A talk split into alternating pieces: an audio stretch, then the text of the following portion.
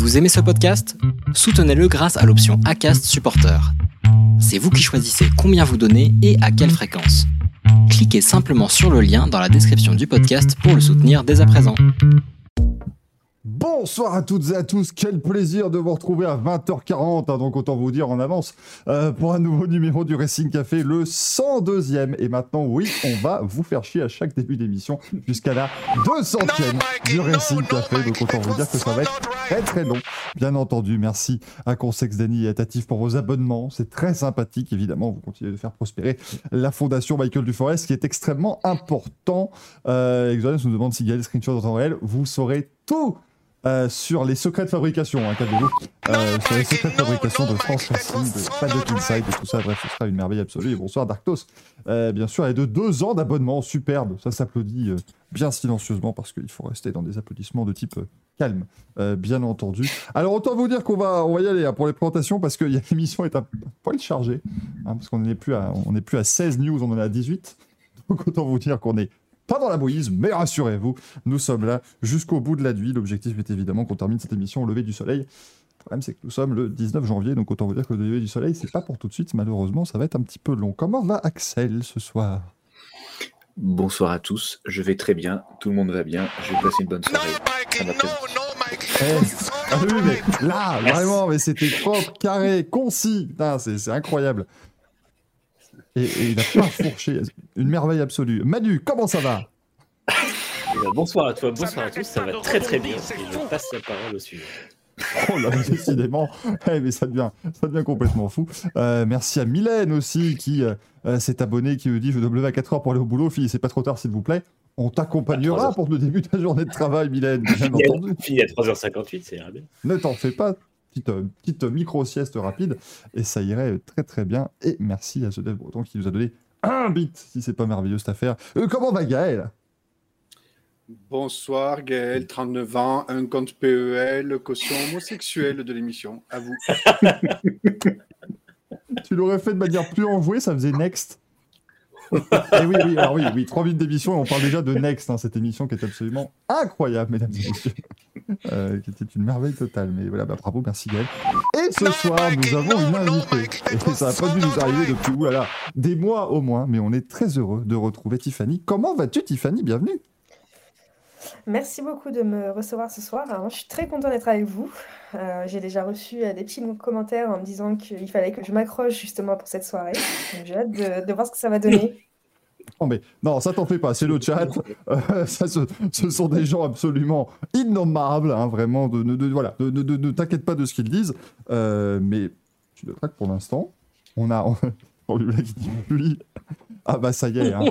Ah, depuis que ça perd des procès, tout de suite, on, on ne veut plus que les gens viennent dans l'émission. C'est assez terrible. Tiffany, qui va être donc notre invitée, va être là pendant une petite demi-heure, voire un peu plus. Enfin, voilà, c'est un petit peu selon aussi ce que vous aurez à lui poser comme question. Parce que si vous en avez dans le chat, n'hésitez pas. Euh, vraiment, comme toujours, n'hésitez pas à poser toutes les questions que vous avez dans le chat et nous n'en lirons aucune. Vraiment, c'est- extrêmement important.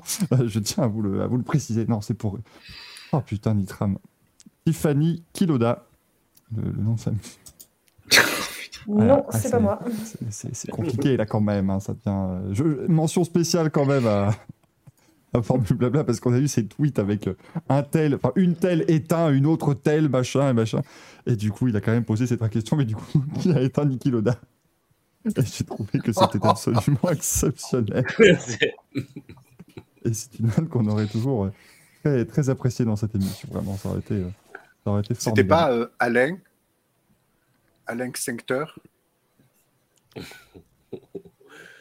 Alors, Alex. niveau, hein. oui, Alex, Alex Tincteur, il est con, lui. Extincteur. Ben oui, Alain Alain Non, Alex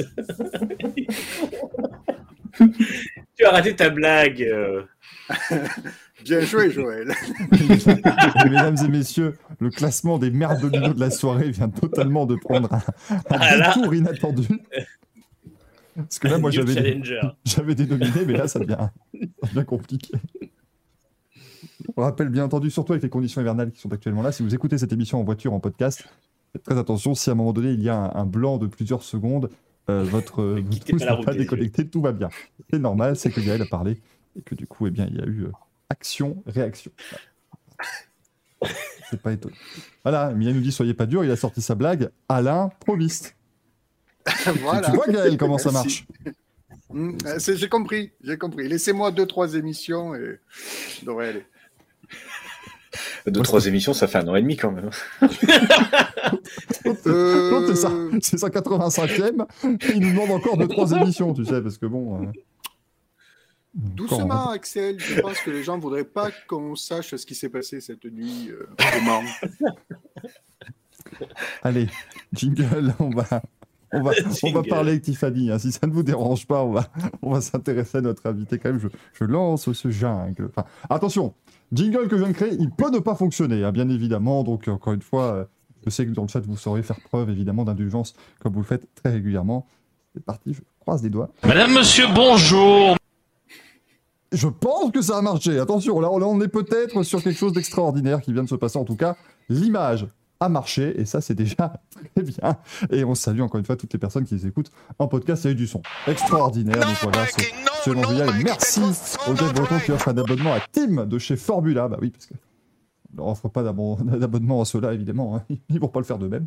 le, le groupe continue de, de très bien vivre. Ah oui, ça, visiblement, ça a marché très fort. Mes excuses aux gens qui nous écoutent en podcast. Et merci à Dave Murray qui nous dit Moi, je pose pas demain. Go pour le Racing Café Marathon. Faut pas nous lancer, hein. faites attention. hein. Toutes les bêtises du Racing Café sont nées d'un. sont, sont nées d'un- d'un- d'une connerie dans le chat, donc vraiment, faites très attention, chers amis. Euh, mais du coup, ce soir, Tiffany, tu es avec nous, tu es une photographe, et ça fait plaisir, eh bien évidemment, de découvrir aussi d'autres métiers euh, que l'on n'a pas l'habitude d'évoquer, en fait, en rapport notamment avec le sport automobile. Donc ça fait vraiment plaisir de t'avoir avec nous. Tiffany, parle-nous un petit peu de toi. Euh, comment euh, comment euh, t'es venue cette passion pour la photographie? Quand est-ce que tu as débuté dans la photographie de, sport notamment? Parce qu'elle fait euh, donc de, la Formule 1, comme on, vous le disait, mais aussi euh, notamment de la, NFL, la Ligue de football américain. Alors, pour euh, en revenir un peu aux origines, ça fait quelques années maintenant que je pratique la photographie. Donc, je me suis toujours intéressée en fait au milieu sportif. ça fait quand même maintenant de nombreuses années. Et j'ai commencé à faire du football américain. Donc, j'ai commencé par de la D4 à Brest, donc euh, vraiment au fin fond de, la Bretagne. Ensuite, euh, je suis montée d'un niveau pour faire de l'universitaire. Donc là, je suis partie aux États-Unis à Los Angeles plus précisément. Et ensuite, euh, j'ai pu faire de la NFL.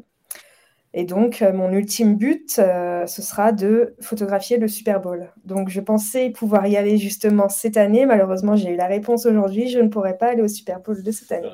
Donc, on va croiser les doigts pour l'année prochaine. C'est des choses qui sont très, très, très compliquées à avoir. Et donc, la Formule 1, j'ai commencé l'année dernière avec le GP de France, donc euh, mon premier et mon dernier, parce que, bah, comme vous le savez, hein, malheureusement, le, le dernier GP de. France, euh, voilà. C'est un sujet encore un peu compliqué pour les fans, j'ai l'impression, à aborder. De mon côté, j'aimerais bien va, réitérer, par pas. contre. Nous, euh, nous, nous, ça va très Oui, bien. voit. Après, j'aimerais bien réitérer un peu plus tard euh, sur un GP à l'étranger, notamment Miami. Ah oui, ah, ça, euh, Voilà, c'est euh, euh. Une, une photographe qui aime la Bretagne et le ça ne peut pas être mauvaise. C'est- celui qui m'intéresse le plus, disons. Ouais. qui passe en rappel au Hard Rock Stadium aussi. Donc forcément, là, on a des liens avec le, le football américain également. Euh, sache, Tiffany, que voilà, j'aimerais pouvoir t'aider pour le Super Bowl. Euh, maintenant, euh, je suis fan des Colts Indianapolis, donc autant te dire que le Super Bowl, moi, ça me passe au-dessus depuis maintenant bon, bonne vingtaine d'années. Donc, Oui, je, je comprends. C'est pas tous les jours facile de supporter les, les Colts. tu nous dis, il faut demander à Tom Brady, il a peut-être des places. Alors vraiment, Euh, si vous avez le numéro de Tom Brady, n'hésitez pas. hein. moi, je vois bien. hein. Je l'ai Oui. vu l'année dernière, justement, j'ai pu le prendre en photo sur un match à, sur un match à Munich. Il est venu euh, jouer contre les Seahawks. Donc, j'étais très contente parce que les Seahawks, c'est mon équipe euh, préférée. Donc, j'étais très contente aussi de photographier Tom Brady. Et malheureusement, j'ai pas pu lui demander de savoir s'il avait des places pour la Formule 1 ou le Super Bowl. tu, vas, faire une revente de billets clandestins, Tom Brady, il va dans des ça. trucs absolument, euh, absolument terribles. Euh, En même temps, il faut bien qu'il commence à faire un peu d'argent de, de- d'argent ailleurs, parce que sa, carrière- sa carrière ne devrait pas tarder à s'arrêter. Donc, il faut bien trouver notre activité jusqu'à la retraite. mais, ouais, mais bon, hein, en même temps, il a, il a déjà pris sa retraite, Manu. Hein. Ah, Je tiens à le rappeler. Ouais, c'est vrai. Ça, a duré, va ça a duré deux jours, mais Voilà, ceux qui ne sont pas au courant, il a quand même Ouais, été retraité deux jours. De- du foot américain. Donc, Nitram nous dit adore aussi la NHL, le Super Bowl et Bah, tout. et normalement, tout. euh, cette J'adore les année, c'est la bonne. Pistons. J'adore les Détroit Pistons.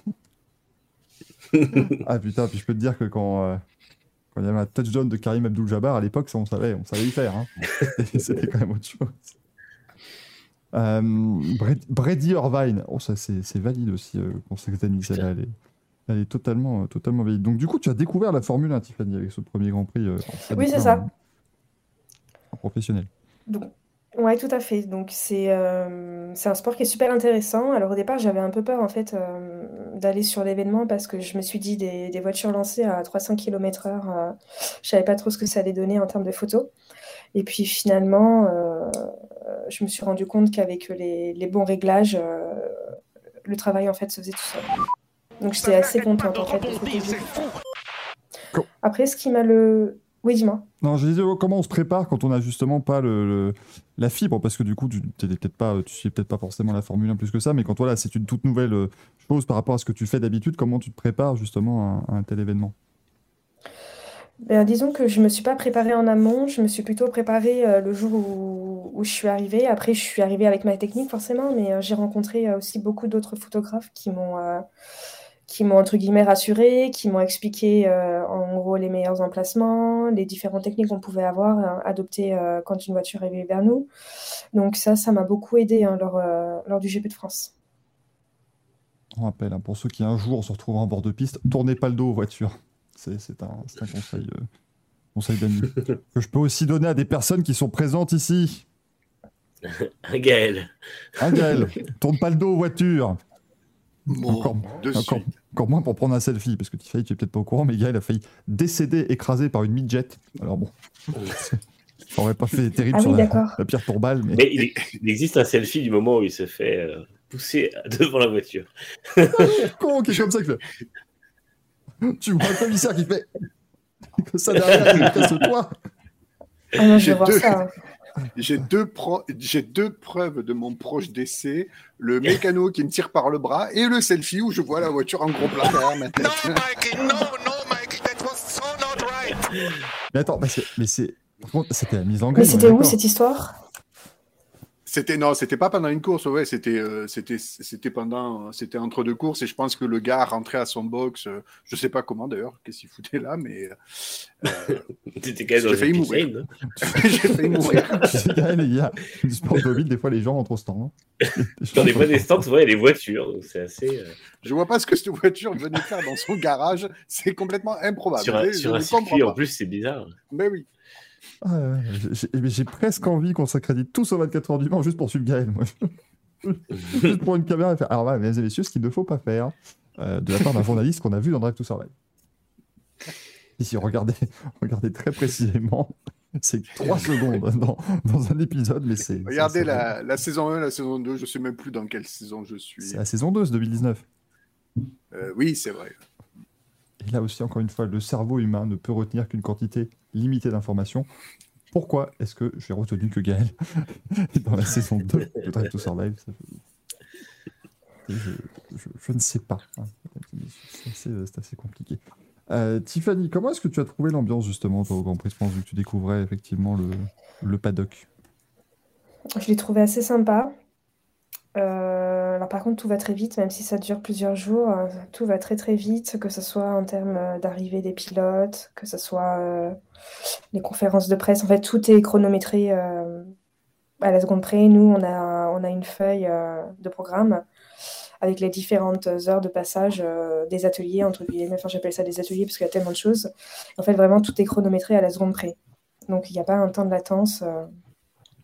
Après, en termes d'ambiance, voilà, à part le fait que tout allait beaucoup trop vite, j'ai trouvé quand même que euh, les supporters français, euh, j'ai trouvé ça vraiment, euh, vraiment super génial.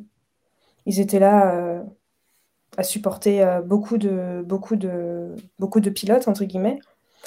Après, dans le paddock, c'était aussi un peu particulier parce que faut savoir que les pilotes, quand ils arrivent, ils sont direct concentrés euh, sur leur objectif, c'est de gagner la course. Mm. Donc, quand on les voit pour prendre des photos, ils sont, ils sont pas très très réceptifs, euh, je trouve. Ils sont vraiment formatés pour gagner. hein. Quand ils arrivent, c'est euh, ils passent l'entrée du, du paddock et puis euh, ils sont en mode pilote.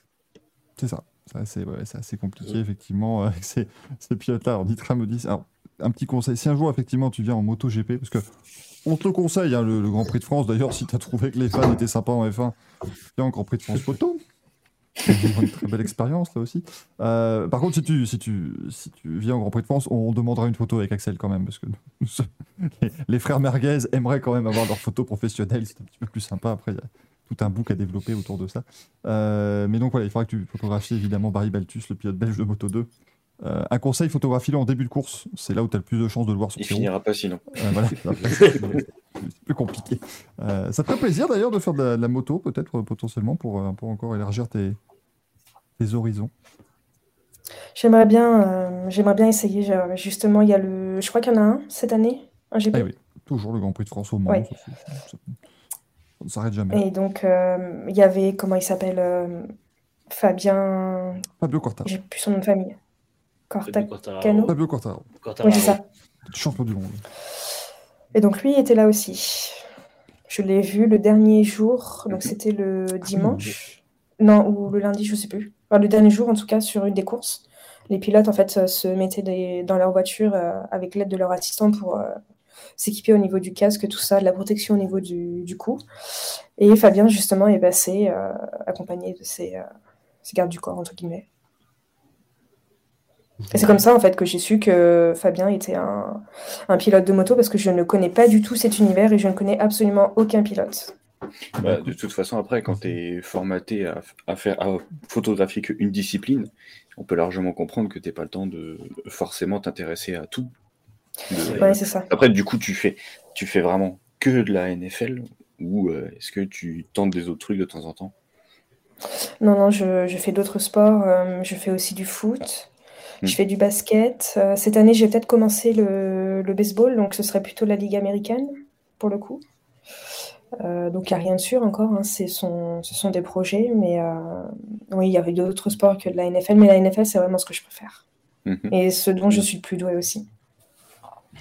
Sympa du baseball. C'est vraiment cool. hein. Ouais, je pense que ça va être cool. Et du coup, tu fais comment parce... Vas-y, Ouais, Manu. Non, j'allais dire, moi, tu fais comment du coup Parce que c'est principalement du sport US. Mais du coup, est-ce que tu fais des allers-retours? Est-ce que tu vis aux États-Unis? Comment tu fais euh, Non, je fais des allers-retours. euh, En D'accord. fait, euh, ça dépend. Quand c'est les États-Unis, bon bah voilà, je fais un aller-retour, mais je vais beaucoup aussi à Londres euh, pour les événements sportifs. Mm. Et la, la MLB justement euh, revient à, à Londres cette année, au mois de juin. Oui, c'est comme quand on a le match de NBA qui vient chez nous ou à Londres euh, une fois par Oui, an. tout à hein. fait. Mm. Mm, mm, c'est bien Ah, ça. c'est- ce soir d'ailleurs. Euh, Ouais, tout à fait. le NBA Paris Game, ladies and gentlemen. Euh, Mylène nous confirme qu'effectivement c'est Lucas Di Grassi qui a inventé le baseball lors d'un voyage aux USA. Il est arrivé, il a vu. euh, je me rappelle parce que j'étais là. euh, il, a vu, il a vu une pomme et il a décidé de la lancer très très loin avec un bâton qu'il avait trouvé euh, dans, un, dans un parc. Et les gens, les gens se sont passionnés tout de suite évidemment pour, euh, pour ça et c'était c'était formidable. Dit effectivement le. Ah oui, ah, le, le, le NBA Paris Game qui est le jour de la grève, c'est pratique ça. C'est géré. On sait toujours mettre en avant notre exception culturelle française et ça, ça fait vraiment, euh, ça fait vraiment plaisir. Les mecs grèves, c'est c'est un de nos joyaux, les grèves en Ouais. France. Ils sont, ils sont arrivés sous la pluie, il fait froid. Tout. Non, mais c'est là où je suis déçu qu'il n'y ait pas eu ça à l'époque. Tu imagines Michael Jordan qui arrive et qui découvre Ah, yes, Michael, this is the grave. Ah, so, uh, so no one is working. hein. Il, se, il se définit. C'est- euh. Vrai que ça fait pas rêver. hein. The CGT, ouais. Si shitty. Comment il s'appelle Martinez déjà, le, le, le mec de. This is Philippe Martinez, hein, the big moustache. uh, this is the, the- the guy, uh, the guy to meet hein, from the CGT. uh, he's very, very happy. Et là, tu lui dis non, non, this is not Gérard Junior, hein, this is not the same. uh, Absolument. Mettez euh, Philippe Martinez et Gérard Junior des bronzés font du ski à côté. hein, c'est absolument incroyable. C'est le jeu des 7 erreurs, c'est absolument génial. Et José Breton dit qu'il y a un reportage sur la grève des joueurs en effet en 87 sur Bein. Ça, c'est précis, ça. c'est- c'est- Je savais pas qu'il y avait une grève des joueurs cette année. C'est vrai que oui, parce que nous, on se plaint, hein, il y a nos grèves à nous, mais eux, ils ont des grèves de joueurs carrément. C'est encore un petit peu différent. Ah, les Américains, ils font rien comme tout le monde. hein. Euh, bien sûr. Comment tu as eu l'opportunité justement, Tiffany, de travailler sur ce Grand Prix de France du coup? Alors, il faut savoir que ça faisait un an que je travaillais sur euh, l'obtention d'une accréditation, parce qu'avec le Covid, ça a été très compliqué, donc ça a poussé les, justement les, les droits. Mhm. J'ai trouvé un média tout simplement avec qui collaborer et du coup, ça a tout de suite euh, fonctionné entre nous et c'est comme ça que j'ai pu aller sur, euh, sur le GP de France. En fait, on devait déjà programmer euh, les essais hivernaux euh, en Espagne l'année dernière. Mhm. Malheureusement, ça s'est pas fait justement à cause du Covid également. Donc, on a réessayé pour le GP de France. Et c'est là que ça a fonctionné. Ce qui est déjà une bonne nouvelle. hein, plutôt Ouais, j'étais contente. Parce que c'est sûr que euh, j'aurais bien voulu aller faire les essais hivernaux, deux semaines de Formule 1, euh, surtout pour, euh, pour bien prendre les détails euh, des voitures en photo, c'est c'est assez chouette, mais bon, bah, ça, c'est pas fait. Et ça arrive, hein, souvent que les photographes euh, n'obtiennent pas les accréditations. euh. Oui, c'est C'est très très compliqué, euh, surtout dans la F1, euh, c'est pas facile. On le voit même, Plus que dans la même- NFL. Mm. même là, euh, c'est tombé cette semaine. Il n'y aura pas de médias au shakedown MotoGP à Sepang sur les trois premiers jours. C'est pas de médias. Donc on ne saura absolument rien. pas de photographe, pas de médias, rien du tout. Donc trois jours où eux vont faire des tests et nous on sera, on saura absolument rien, hormis les, les pages Twitter des, des écuries quoi. C'est un peu dommage de ne pas avoir les médias. Ouais, c'est dommage. Bah, surtout quand C'est dommage parce que les fans aiment bien en fait. euh, Bah, surtout que c'est le début de saison, on apprend, on voit les nouveautés. plus, ouais. Puis surtout que le shakedown, Ouais. c'est con, mais. Parce que, bon, pour ceux qui voient le, le- le fameux shakedown de l'an dernier en F1, c'était euh, trois jours paumés à Barcelone, mais deux semaines avant Bahreïn, tu vois. c'était. Mais là, le shakedown en MotoGP, c'est littéralement les trois jours avant les trois vrais jours de test. C'est-à-dire que Mm. c'est c'est la même semaine, quoi. Donc tu, viens, ça te coûte pas beaucoup plus cher. Euh, c'est pas comme s'il fallait faire un aller-retour ou quoi que ce soit. C'est assez, C'est ça. euh, c'est étonnant, quoi. C'est vraiment. Mais bon, de toute façon, si on commence à vous faire déjà la liste des choses qui ne vont pas en MotoGP, autant vous dire que l'émission va vraiment se terminer à 6 7 heures du mat. Là, ça va devenir compliqué. hein. C'est vrai que la moto Et- prend toutes les pires idées de la F1 en espérant que ça marche. Un peu. euh, Ça ne marchera pas. bah non, non, non, non. Mais bon, peut-être qu'il croit que du coup, en, en cachant ce shakedown, ça devient, ça fait un produit beaucoup plus exclusif. Bien sûr, tu vois. c'est- ça- ça- Moins et moins, ça fait plus, hein, donc à un moment, ça va remonter.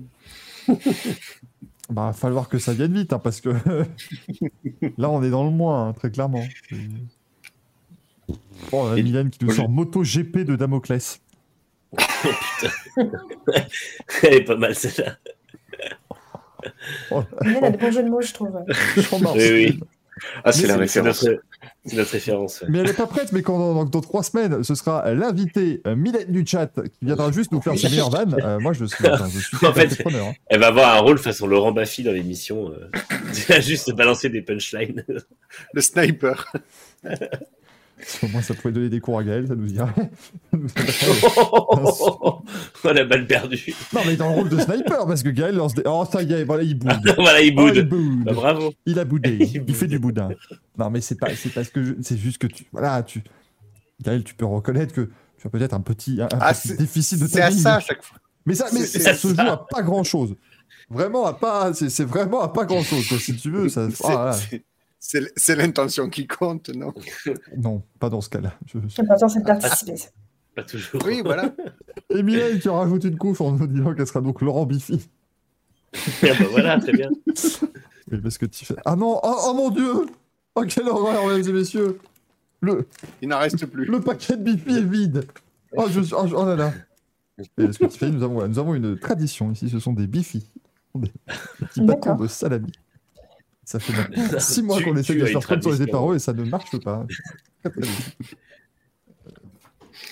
vous dire que les manches à couilles d'or présentées par Biffy, ce serait quand même, quand même un tout autre standing. Ce serait, ce serait assez fou. Mais malheureusement, voilà. si jamais hein, quelqu'un encore dans le chat a des entrées chez Biffy, n'hésitez pas à parler autour du, du, du Racing Café. Après, ça peut aller avec tout, un pâté Enaf, euh, Monique Ranou, enfin vraiment, faites-vous plaisir, hein, mais euh, voilà, trouvez-nous trouvez-nous un sponsor, mais un sponsor qui est pas trop prestigieux. Voilà, que ça, ça tienne quand même avec, euh, avec, euh, avec l'émission, bien sûr. Euh, Tiffany, tu étais, tu étais dans quelle zone Est-ce que tu as pu faire tout, c'est-à-dire les stands, le bord de piste, le paddock, ou alors est-ce que tu n'avais pas encore pu euh, tout, tout voir sur ce premier Grand j'ai eu, euh, accès à tout, la pit lane, le paddock, les stands, euh, non, j'avais pas le droit par contre. Mhm. On n'a pas le droit de rentrer dans les, dans les garages. Par contre, une fois qu'on est dans le paddock, on a accès, euh, enfin, on peut voir à l'intérieur. euh, alors, c'est pas le garage, mais on- ils ont des espèces de, de grandes plateformes où ils mettent tous leurs euh, leurs pneus. Oui. Hmm, Et ça, ouais, on peut le voir à l'arrière du du box. Hmm. Ouais, c'est ça. Ce qui est déjà bien. hein, Après. Non, bah oui. amis, euh, En fait, j'avais tout sauf, euh, sauf le garage. Mais le garage, je Mhm. pouvais le voir une fois que j'étais sur la pit lane. Oui, c'est ça. C'est ces règles un petit peu particulières où effectivement tu as le droit. C'est quand même complètement fou.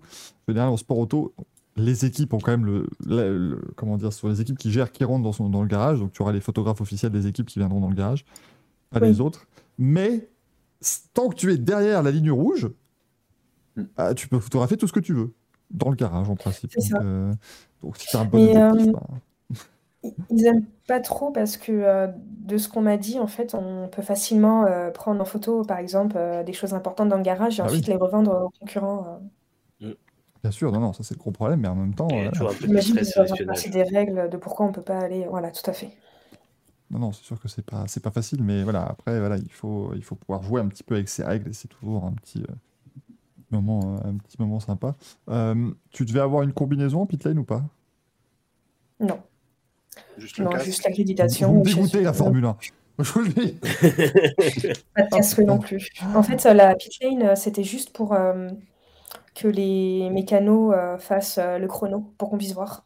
Ils s'entraînent sur les changements de Ah oui, pneus les stops. ouais. Mm. et euh, ils doivent vérifier peut-être aussi l'électronique euh, de la voiture. euh. Ils faisaient des, des tests, mais je sais pas euh, lequel genre de C'était le- test.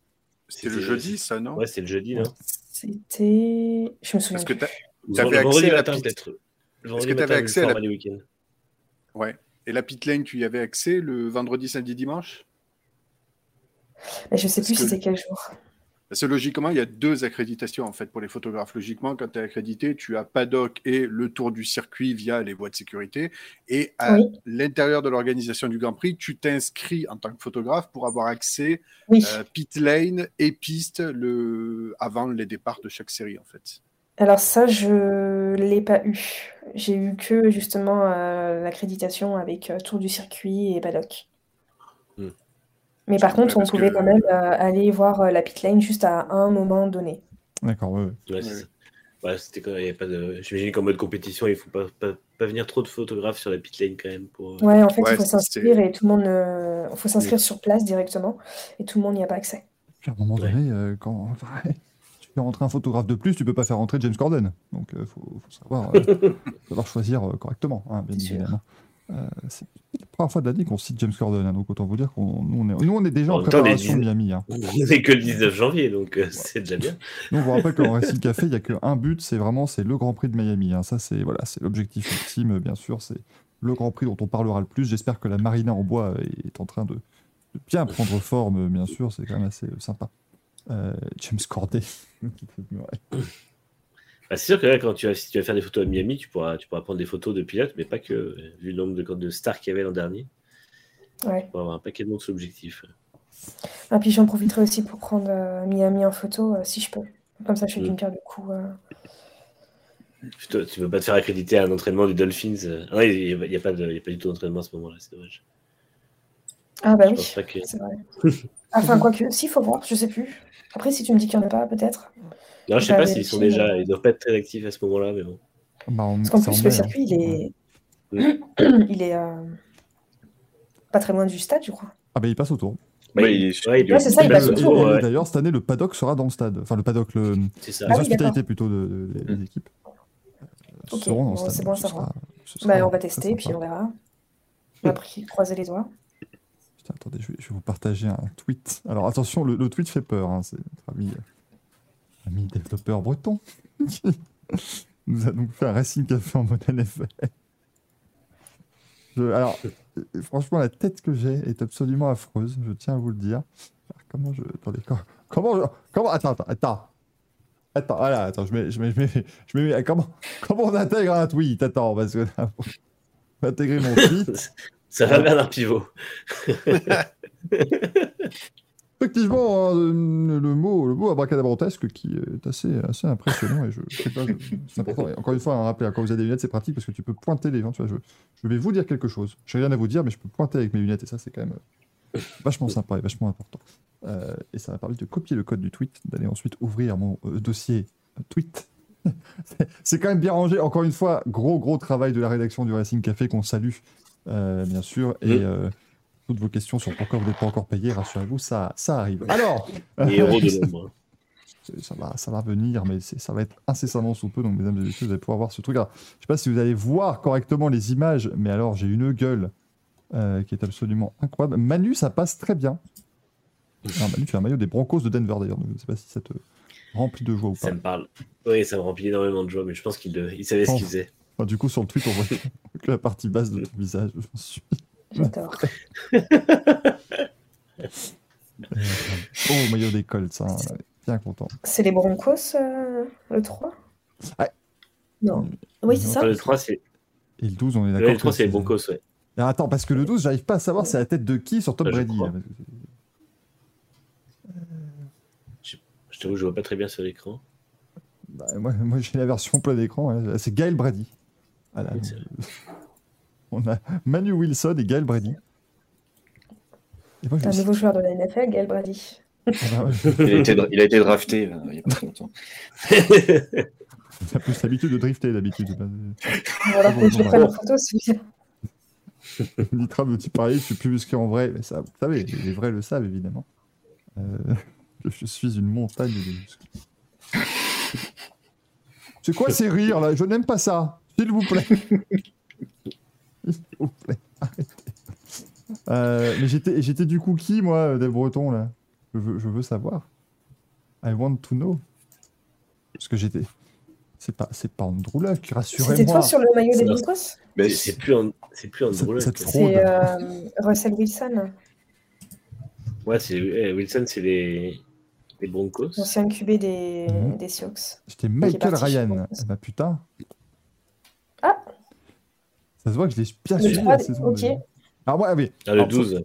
Alors, je m'excuse, oui, fan des Colts, on va se calmer, hein, parce que On était le même gars en fait. c'est pas ce qui joue à Indianapolis, hein. S'il vous plaît, moi je suis pas allé chercher plus loin. Après, moi je peux vous dire à chaque match, via les comptes que je suis sur Twitter, euh, si le toit et la fenêtre du Lucas Oil Stadium sont ouverts ou fermés. Ah, c'est- pas le genre d'information que t'as partout, hein. Par contre, après le déroulement du match, à part quand il mène 27-0 et qu'il se passe. Enfin bon, mais ça, c'est autre chose, bien sûr. Mais C'est- extrêmement spécifique comme information au niveau Ah du bah oui, stade. Chaque fois, j'ai le droit à mon petit tweet disant Hey, look, the window is open today. Eh ben, c'est super, qu'est-ce que ça nous fout? Rien à battre, moi. Euh, mais bon. Mais, mais, à un moment donné, je vais pas me mettre 3 heures devant un match de football américain pour voir l'école se prendre branlé sur branlé. Hein, je pense que vous pourrez, euh, pourrez quand même comprendre. C'est pas toujours facile, hein, la vie d'un fan. euh. Mais ça nous donne des bons choix de draft. Et ça, euh, ça, ça fait que. Qui, Ouais. qui ne servent pas à grand chose. Voilà, ça fait que 7 ans, du coup, qu'on a des bons choix de draft. Chaque fois ne sont pas forcément judicieux. Il faudrait qu'un jour, eh, Stéphano Dominicali, si tu nous écoutes, petite draft en F1, c'est quand même vachement rigolo. Tous les 5 ans, tu enlèves la moitié du paddock, du, du peloton, et tu, tu remplaces par des mecs de F2 euh, qui sont draftés par les équipes. Ça nous dit à quand Tiffany à l'Indy 500, Michael a un passe par grille de départ. Doucement, hein, euh, doucement, cher ami, on va se calmer, c'est pas. C'est pas garanti, garanti, hein, va falloir. euh, faire quelque chose. Mais si un jour, euh, voilà, hein, quelqu'un veut aller au 500 Basiapolis, je les, les invite avec grand plaisir, bien sûr. Contre Tiffany, si tu viens avec moi, tu seras obligé par contre de faire 92% de photos de moi euh, pour pouvoir alimenter évidemment toutes les émissions du Racing Café dont, dont je vais parler en fait, si tu veux. Bah, écoute, avec plaisir, hein, tu me diras. c'est- Ça permettra d'en parler toutes les semaines. Alors là, attends, écoutez, on a 250 photos. Ah, C'était le, le samedi matin entre 9h et 10h. Euh, je me suis levé, j'ai pris un petit déj. ça va être très très long, hein, bien sûr. Mais euh, écoute, car qui me dit que je me coltine pas les matchs des Colts. si ça mérite au moins mes applaudissements. C'est voilà, c'est assez, assez sympa, bien sûr.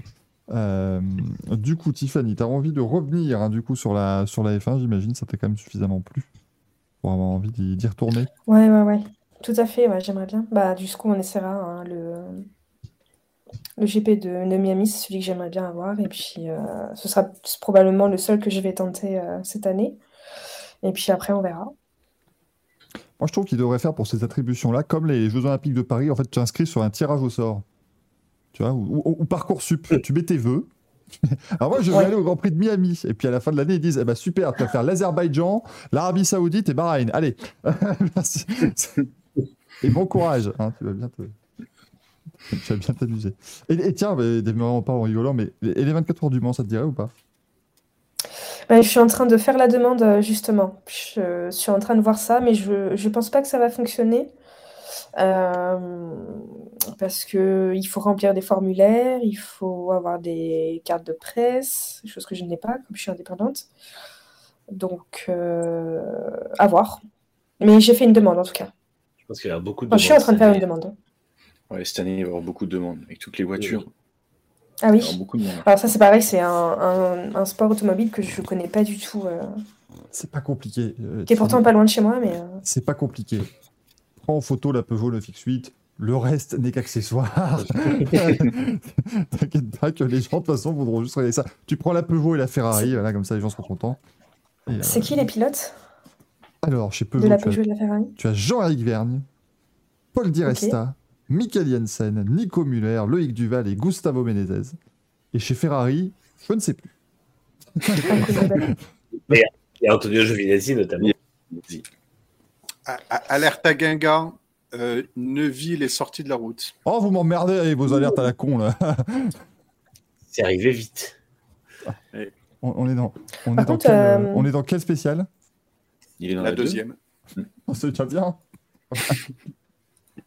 Pour en revenir sur les 24 heures du Mans, il y a eu, euh, comment il s'appelle, euh, Sébastien Loeb qui était là euh, au dernier GP de France. Il était dans le paddock. Oui, effectivement, ça reste J'ai pu aussi. le un- prendre en photo aussi. euh.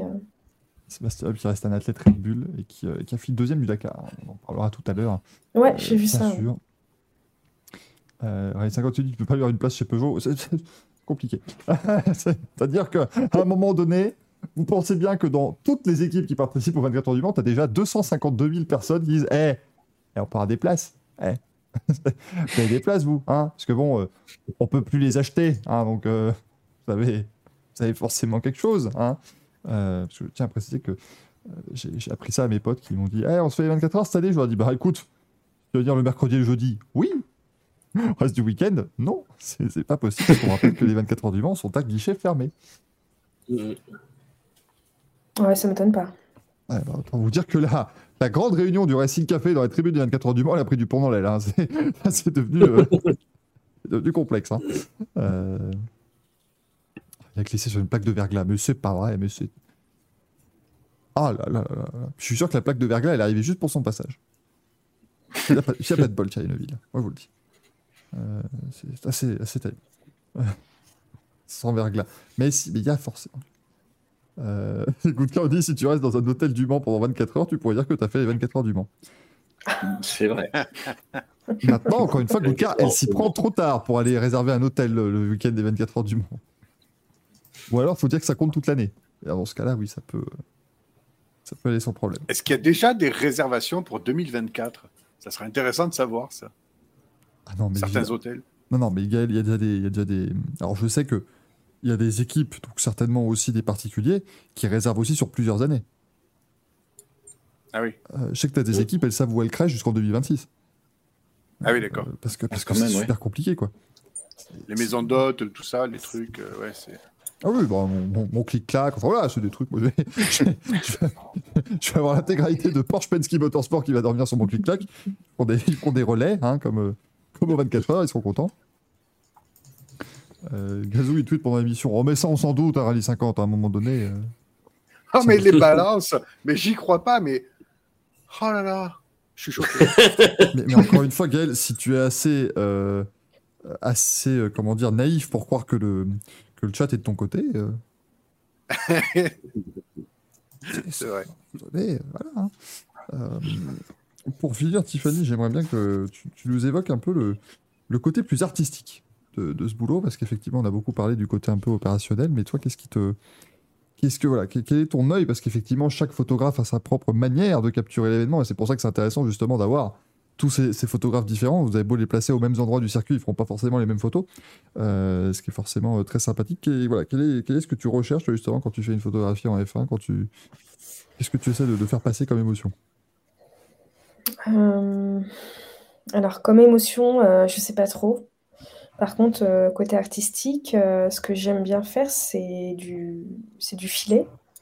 Donc, ça consiste à mettre en fait l'arrière-plan euh, flou et la voiture plus nette.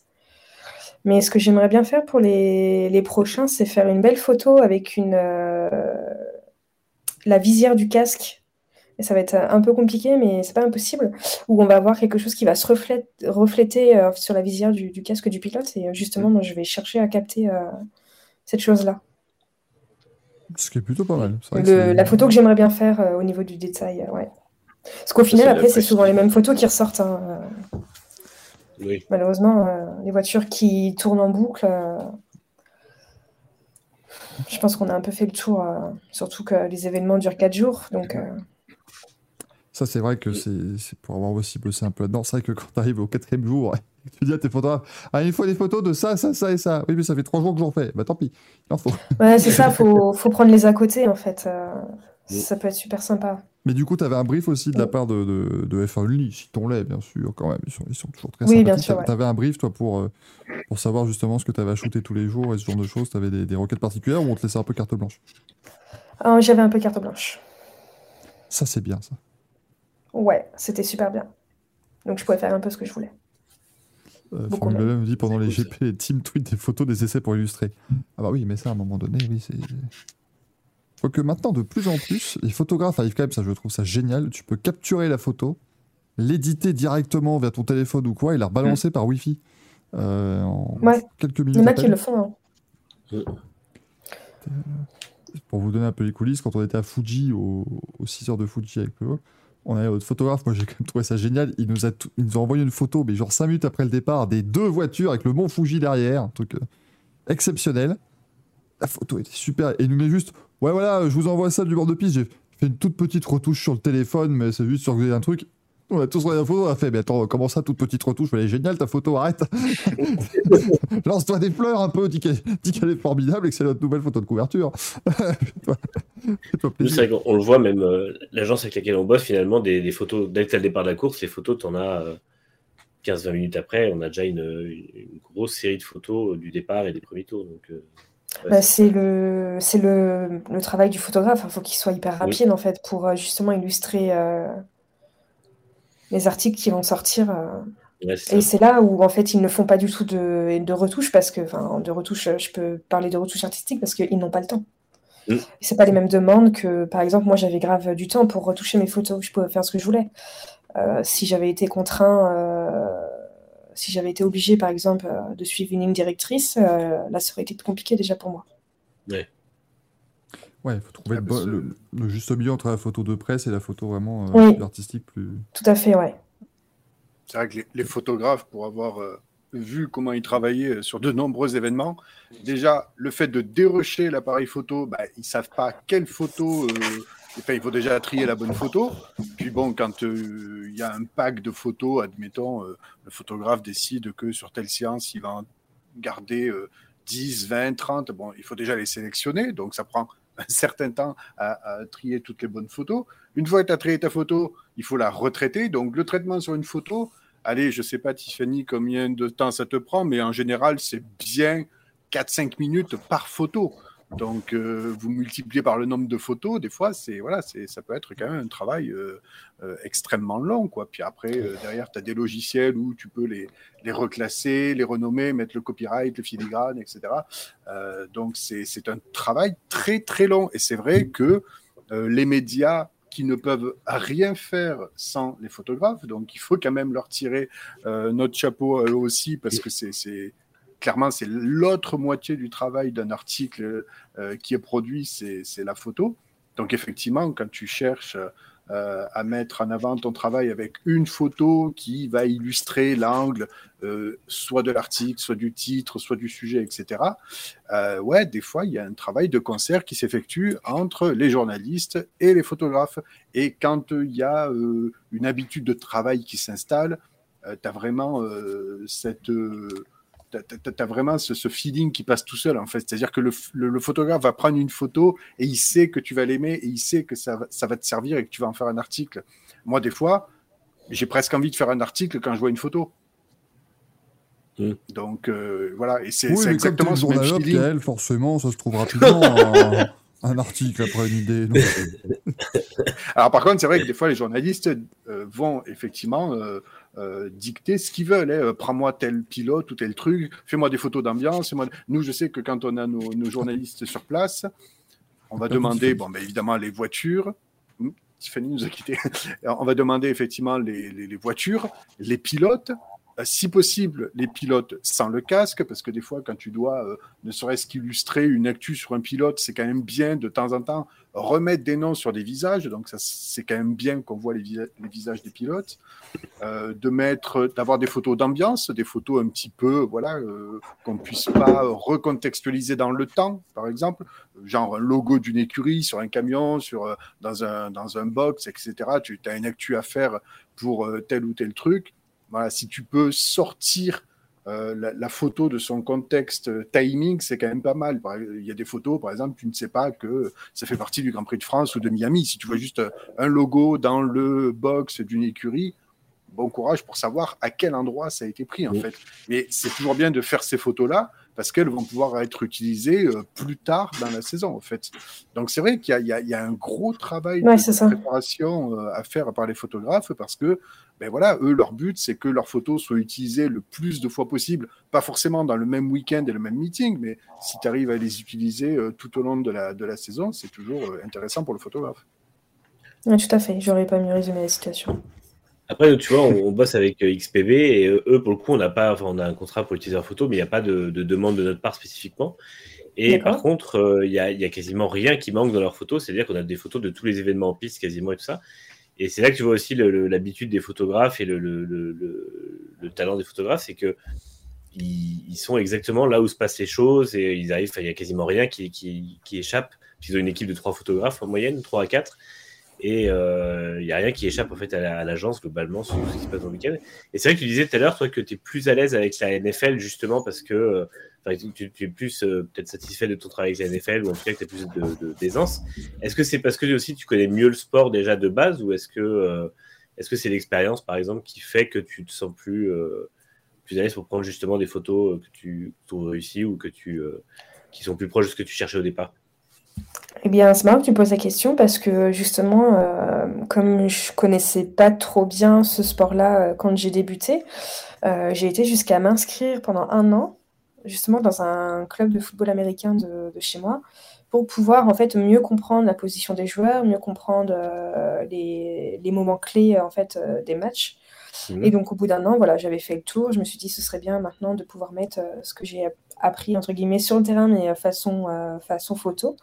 Mais ouais tout à fait j'ai entre guillemets pris des cours euh, sur le terrain pour savoir comment être moi derrière mon objectif. Tout à fait. Plus compliqué pour la F1 on va pas te le cacher hein, voilà c'est ce que j'allais dire. Par contre pour la pour la F1 me demandez pas de prendre une voiture. Déjà je n'ai pas le permis. Donc ça serait très compliqué. Bien que euh, comment il s'appelle? Verstappen je crois l'a passé il y a pas longtemps son permis hein.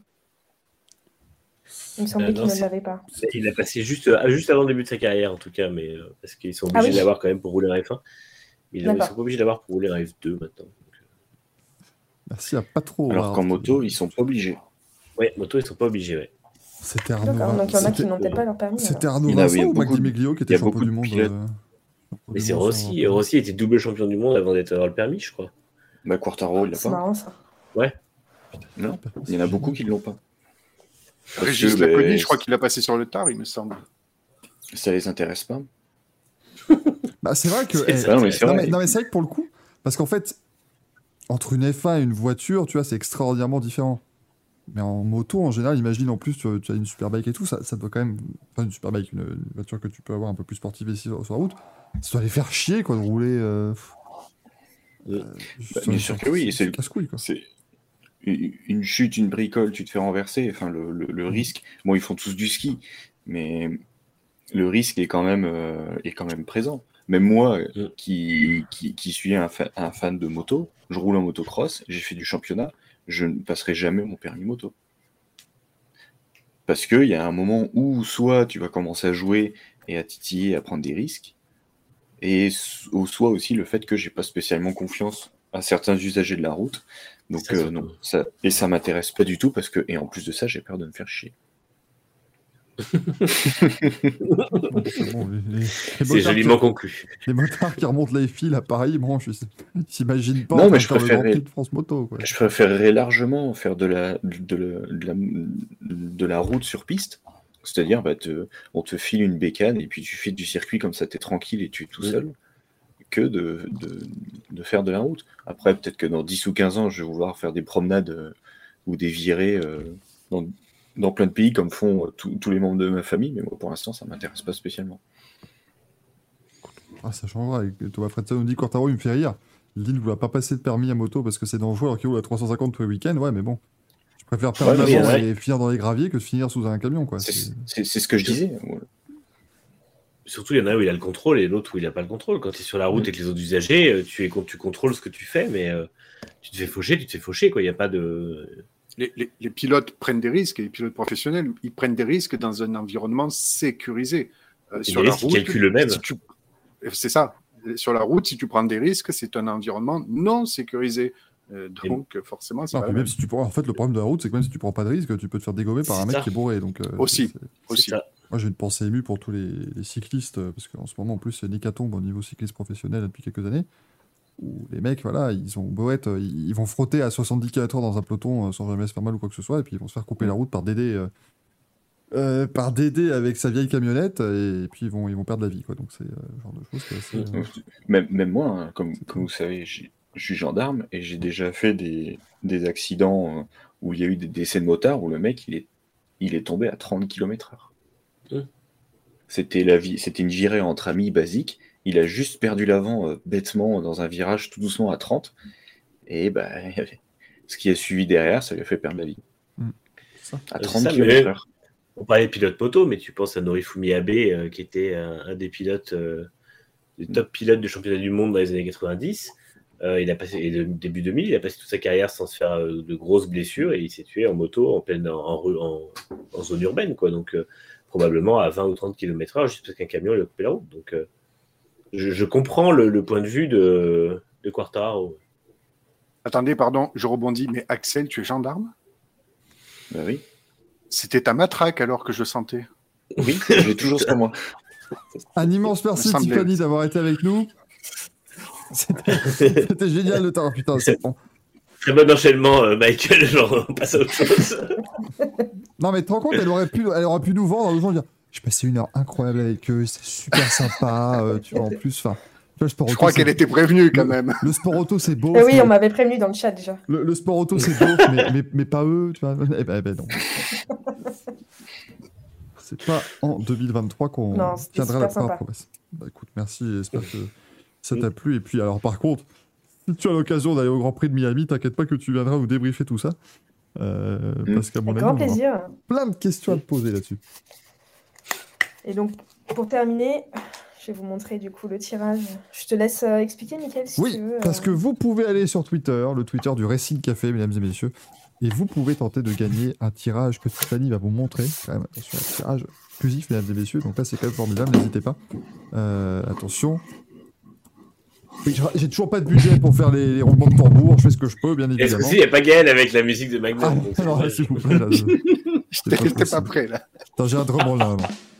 Non, ça- non, c'est pas le bon drum, c'est pas le bon. C'est bon ça fait que des baboum. Voilà. Un tirage de Max Ah oui. Verstappen. Donc autant vous dire que Manu n'a pas. euh, euh, Manu n'a pas- joué. Manu, il le demandera en version déchirée, Tiffany, si c'est possible, si c'est lui qui gagne. voilà. Alors, euh, pour ça, il faut que je passe un petit mot au livreur. Hein, qui demande à Ah, je- déjà je- détruit je deux. Non, il suffit de l'envoyer par la poste, t'en fais pas, il arrivera euh, vraiment pile comme. Manu le souhaite. La poste euh, s'en chargera très bien. Alors, il va l'encadrer, mais dodo, il va juste mettre la feuille le côté blanc. Ah oui, bah, du coup, euh, c'est oui, voilà, c'est côté blanc. Oh, c'est euh, là, superbe. C'était Max Verstappen sous la neige. C'était trop bien. Non, mais en plus, j'ai- j'aime pas trop Verstappen, mais la, la Red Bull RB18, c'est une voiture magnifique et la photo est très belle. Donc, effectivement, c'est- Voilà. Donc, euh, ça marche très bien. Ouais, j'aime bien celle-là. donc n'hésitez pas. Euh, c'est une une blague que la décence ne ne veut pas que nous répétions. Euh, bien sûr, mais du coup, vous pourrez, euh, voilà, vous pouvez toujours. pire, ce qu'il a dit en majuscule, c'est ça. C'est mais c'est- ah, c'est vraiment, là tu le vois, Le là. c'est- c'est c'est vraiment Jean-Marie Bigard qui l'a raconté cette vanne. C'est- c'est- C'est en plein dedans. Le lock la rend totalement indécent. Ah, Euh, mais du coup, eh bien voilà, n'hésitez pas à aller sur le Twitter du Racing Café. Vous pouvez euh, tenter votre chance et le tirage au sort aura lieu dimanche. Et donc, eh bien voilà, nous annoncerons avec grand plaisir le nom du vainqueur qui recevra cette très jolie photo de Max Verstappen. Donc voilà, c'est quand même toujours sympa et c'est très gentil Tiffany de nous avoir euh, Mm. réservé cette petite primeur. Ça fait plaisir. Bah, Avec plaisir. Merci beaucoup. Et puis, bah, je vous souhaite une euh, bonne fin de soirée euh, à tous. Merci. Et à toi peut-être à une prochaine. À toi aussi Tiffany, à une Bonne prochaine avec grand soirée. Bonne Merci soirée, à beaucoup. bientôt. Ciao, Au ciao. plaisir. Salut tout le monde. À bientôt. Salut. Et du coup, mesdames et messieurs, le conducteur normal de cette émission va pouvoir débuter. Puisque ça, c'était une nouvelle rubrique. hein, Rendez-vous compte, il est 22h36 et on n'a pas encore commencé le, le conducteur habituel. Bon, en tout cas, c'était très sympa d'avoir Tiffany avec nous euh, dans le Racing Café. Et j'ai vu le message de Mylène qui disait Ça fait plaisir d'avoir une femme invitée dans l'émission. Bah oui, bah écoutez, ça fait plaisir et c'est bien. Euh, évidemment, et voilà. Autant que dit ça y est, on est en trouille maintenant. Oui. Donc là, oui, parce que là, le chat, je vous sentais quand même que vous vous reteniez depuis, depuis une heure. Donc là, voilà. Alors, euh, Bon, pas trop, honnêtement. je les ai connus plus taquins. Euh, Moi, je me suis retenu. De faire quoi? Bah, heureusement. et là, vous vous demandez ce que ça aurait été s'il ne s'était pas retenu. Et là, mais je- ça aurait été assez, assez dramatique. Euh, voilà, donc du coup, évidemment, la semaine prochaine, c'est Mylène qui, euh, qui, qui viendra. Une semaine, une femme dans l'émission. Hein. Puis en plus, on dit ça. Il y a déjà eu Anna qui était passée. Euh, qui Vous avez, euh, qui vous avez fait l'honneur de passer et nous parler du GP Explorer. Donc, puis en plus, eh, il y a quelques échéances en GT qui arrivent. Donc, à mon avis, on va renvoyer une petite invitation à, cette sympathique Anna On Air. Mais voilà, on essaie d'inviter un peu tout le monde. Et puis, on a de plus en plus d'invités dans cette émission. On essaiera en tout cas. Euh, parce qu'on commence à avoir des contacts partout dans le sport auto. Et normalement, fin d'année, Jackie X viendra dire coucou. Peut-être que je prends des risques là, peut-être pas. En dansant ou. euh, Bienvenue, c'est Bah, Jackie X. si. Puis il va, il va faire toute l'émission en, en gardant vraiment, l'œil. Je veux pas m'avancer, mais je pense qu'il ne vit pas que comme ça. Il doit aussi avoir des phases où il ne danse pas dans sa vie. Mais Pas certain. après, peut-être que je m'avance. Moi, je n'y crois pas. Moi, je le vois autrement. Moi, je vois traverser la rue Jackie X en dansant. Ça, tout le temps. C'est, c'est- bah, pour- pourquoi pas? Euh... Tiens, tu dis bientôt Dorian Pain, Lilou Adou, Margot Lafitte dans le Récit Café. Mais oui, mais écoutez, on va inviter tout le monde. À un moment donné, on fera une grande émission, il y aura 25 invités en même temps. Ce sera un brawl, pas possible, parce qu'on va leur poser une question, il faudra qu'ils répondent chacun. chacun en même temps, ils se démerderont, enfin parler plus fort que les autres, voilà, euh, ce sera, ce sera génial. On a fois fortement sympathique. Non, mais écoutez, on, va essayer d'avoir un peu plus de, de personnes, mais comme vous voyez, du monde du sport auto élargi, pas que des pilotes ou des euh, managers, ce genre de choses. On peut voilà, essayer d'avoir un petit peu un petit peu autre chose, mais voilà, on va tenter d'en avoir de plus en plus. Rassurez-vous, euh, vous retrouverez évidemment vos, vos 17 interviews annuelles de Simon Pagenaud. Euh, ça, ça, ne, ça, ça ne bougera pas, bien sûr. Et puis, euh, Ouais, il- est presque membre de l'émission, lui. S'il n'avait pas Bah quitté oui. la conversation, C'est- notre, parrain. C'est le parrain du Racing Café, Simon Pagenaud, voilà. Parce que toute bonne émission doit avoir un, un parrain, bien évidemment. Sinon, ça n'est pas une vraie émission. Euh, je me suis dit, dommage que Cyril fasse Hyundai, on n'aura pas dans le Racing Café. On n'a pas critiqué Hyundai depuis que Cyril Abitboul en est devenu patron. Hmm. Ah non, Mais- littéralement patron. On n'a pas fait d'émission depuis, donc là quand même. euh, Non, globalement, on n'a pas, on n'a pas critiqué Hyundai depuis pas mal de mois parce qu'ils ont fait. Mais restez là. De... Restez dans les parages. ah merde Mais il a même pas perdu 3 secondes sur Tanak, ça va en plus. Restez au moins, je commence à couille. Oui, non, mais oui, oui, oui. Je, non, mais je sais très bien euh, ce que va être ton manche à couilles parce que le- des personnes sur Twitter l'ont déjà proposé. Mmh, Donc, euh, je vois. j'ai pas compris la photo de Marius Zéro. Oula, attendez, Mylène a été battue par. euh, Eh oui, Simon Pagenaud, évidemment. Oui, mais ça alors. Ah, il a été battu à la vanne. La, pro- la première personne à avoir fait cette vanne, ça reste Greg. Hein Parce que, enfin, re- retrouver les archives, mais si vous allez euh, sur la première fois qu'on a reçu Simon Pagenaud dans le Racing Café, c'est quand même terminé par un Louise. Oui. Hein il a quand même dû découvrir un rébut de lui-même. Donc à un moment donné, euh, s'il vous plaît, on était, on était pas mal. Hein. Euh... Par un, deux, par Dieu. Oh la vache. Oh, Mon Dieu, mon Dieu, mon Dieu. Bon, si nous passions à notre image de la semaine, euh, mesdames, messieurs, parce que, écoutez, on va avancer dans cette émission, qui est, ma foi, fort sympathique. Euh, L'image de la semaine, eh bien, c'est parti avec un jungle. Ça, c'est formidable. Formidable Et euh, bah, l'image de la semaine, c'est une, une voiture un petit peu amochée. c'est l'Audi de Carlos Sainz. Alors oui, bon, l'image des deux semaines, enfin voilà, ça fait deux semaines qu'on n'a pas fait d'émission, donc il y a un petit peu de tout. Euh, Gaëtan nous demande s'il y a un jeu de prêt aujourd'hui. ah, Qu'est-ce qui est drôle Le jeu, le jeu c'est les news. Voilà, c'est ça. Bon, mais t'inquiète pas, Gaëtan, quand on aura terminé euh, le courrier des viewers à 2h12, tu vas, tu vas pas avoir envie qu'il y ait un jeu. Hein, je, te le dis, euh, je te le dis tout de suite. Euh, mais ici, donc, vous voyez eh bien euh, cette voiture de, de Carlos Sainz qui a fini dans un sale état, à peu près comme toutes les Audi de toute façon hein, sur le Dakar. C'était vraiment pas euh, terrible, surtout cette deuxième semaine pour eux. Mais moi, ce, que, ce sur quoi je veux revenir, c'est quand même tout le côté complètement fou de ce qui s'est passé après pour Carlos Sainz puisque donc il s'est pris une, une belle boîte, hein, ils ont fait des tonneaux avec, euh, avec son copilote Lucas Cruz. Et puis, Carlos Sainz est euh, héliporté, hein, euh, on l'emmène par hélicoptère à l'hôpital parce que bon, bah là il s'est fait un petit peu bobo. Pendant le transfert en hélico, il dit non, non, mais ça va. Ramenez-moi, ramenez-moi ma voiture, je vais rentrer au, rentrer au bivouac. Ça n'arrête pas de rebondir, c'est fou Et une fois qu'il est rentré en Espagne, il a appris qu'il s'était quand même fracturé deux vertèbres, hein, le, le garçon. Ouais. C'est quel niveau de folie ça? Mais c'est moi ça m'étonne pas. Ça, ça m'étonne pas et ça me choque pas parce que c'est comme en MotoGP. hein. Les mecs ils sont encore complètement cassés, ils vont voir le médecin, tu vas bien? Ouais, je vais bien, t'inquiète. Si si si si je me sens pas bien, je m'arrêterai de moi-même. oui. Ah, jamais arrivé l'adrénaline et tout, euh, je pense que ça va assez vite. hein.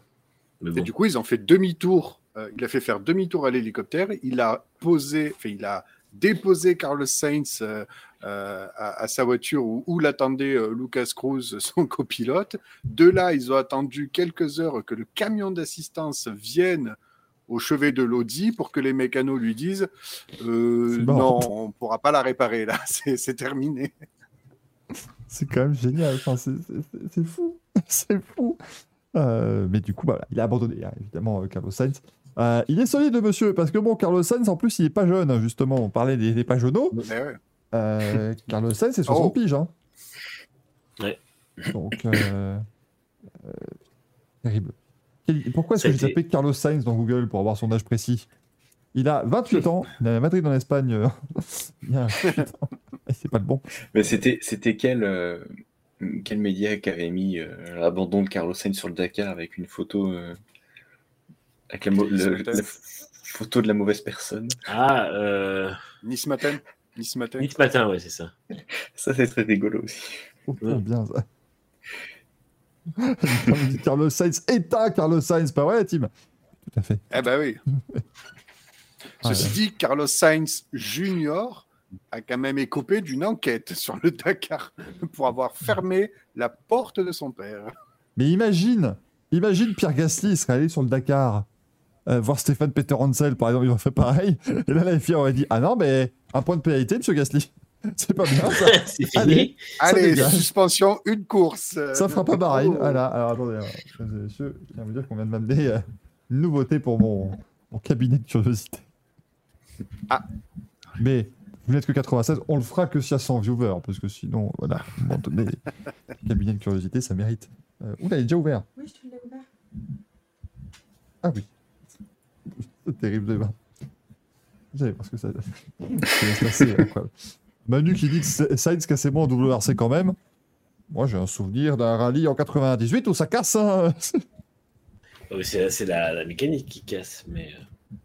euh, Et- et Ah, il cassait moins de voitures que, il cassait moins de voitures que Macrae et globalement il cassait moins de voitures Et que. Merci. ce Mais enfin, tous les pilotes de rallye cassaient moins de voitures que McRae aussi. Donc, euh, C'est pas faux. en tout cas, c'était pas. Puis là, au moins, on sait que le, on sait que le turbo n'était pas cheaté sur l'Audi.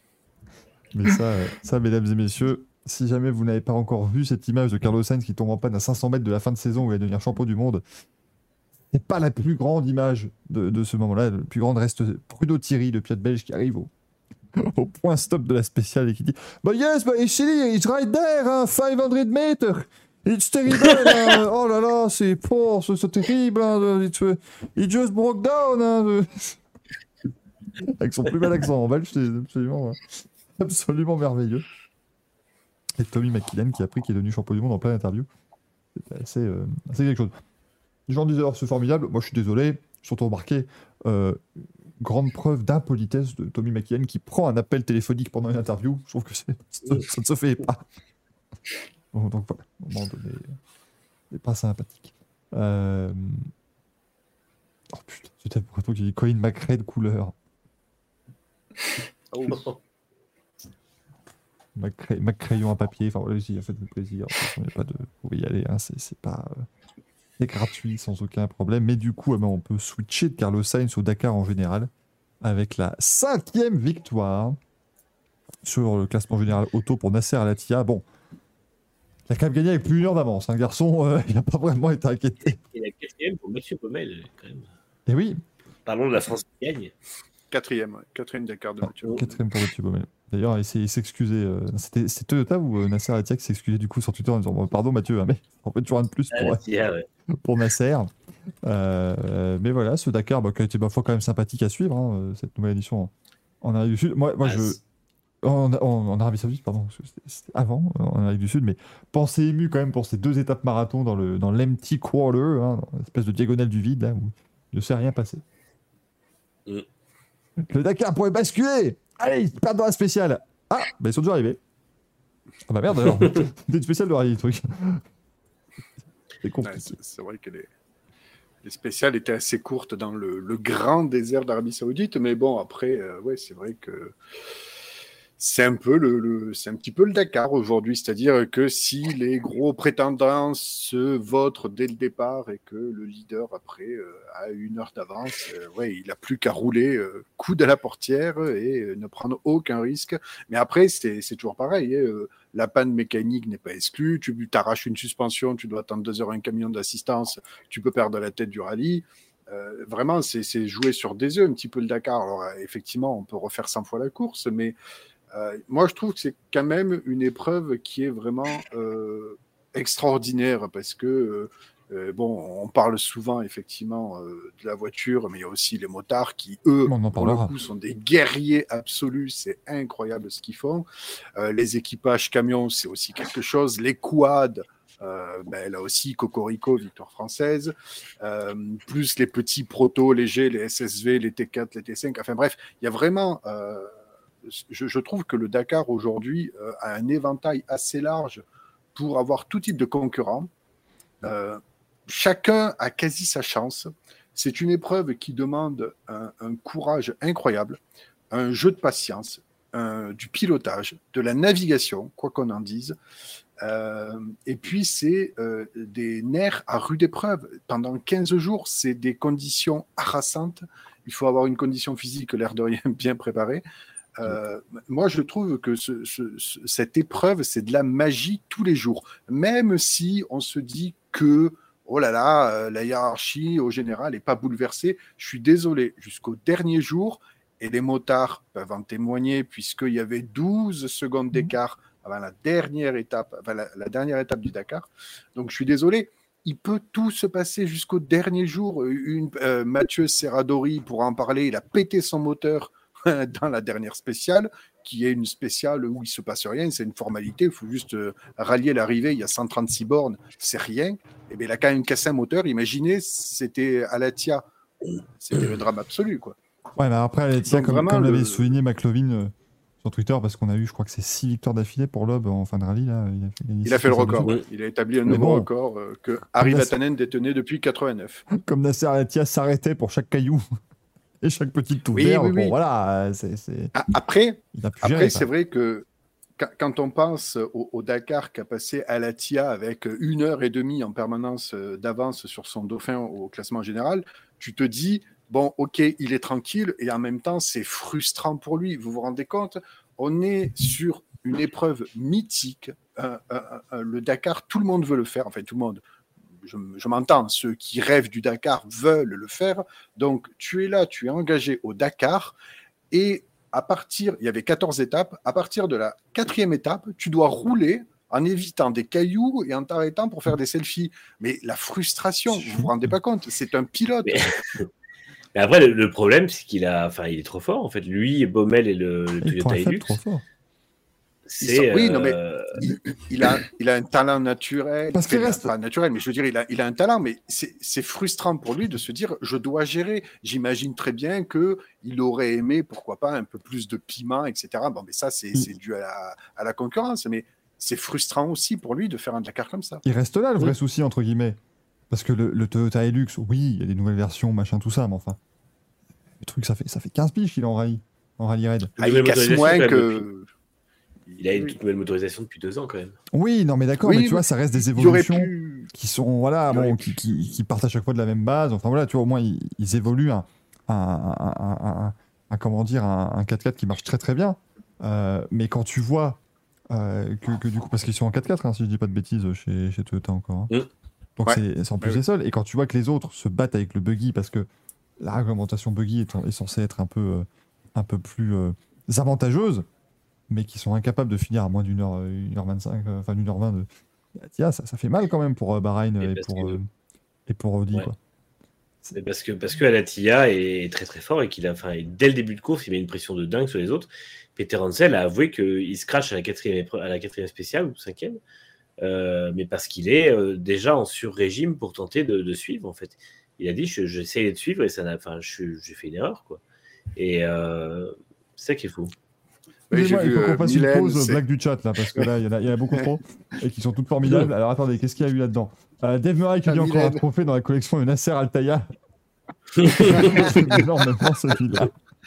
Elle est exceptionnelle. On a eu Colin McRéveillon aussi, hein, bien évidemment.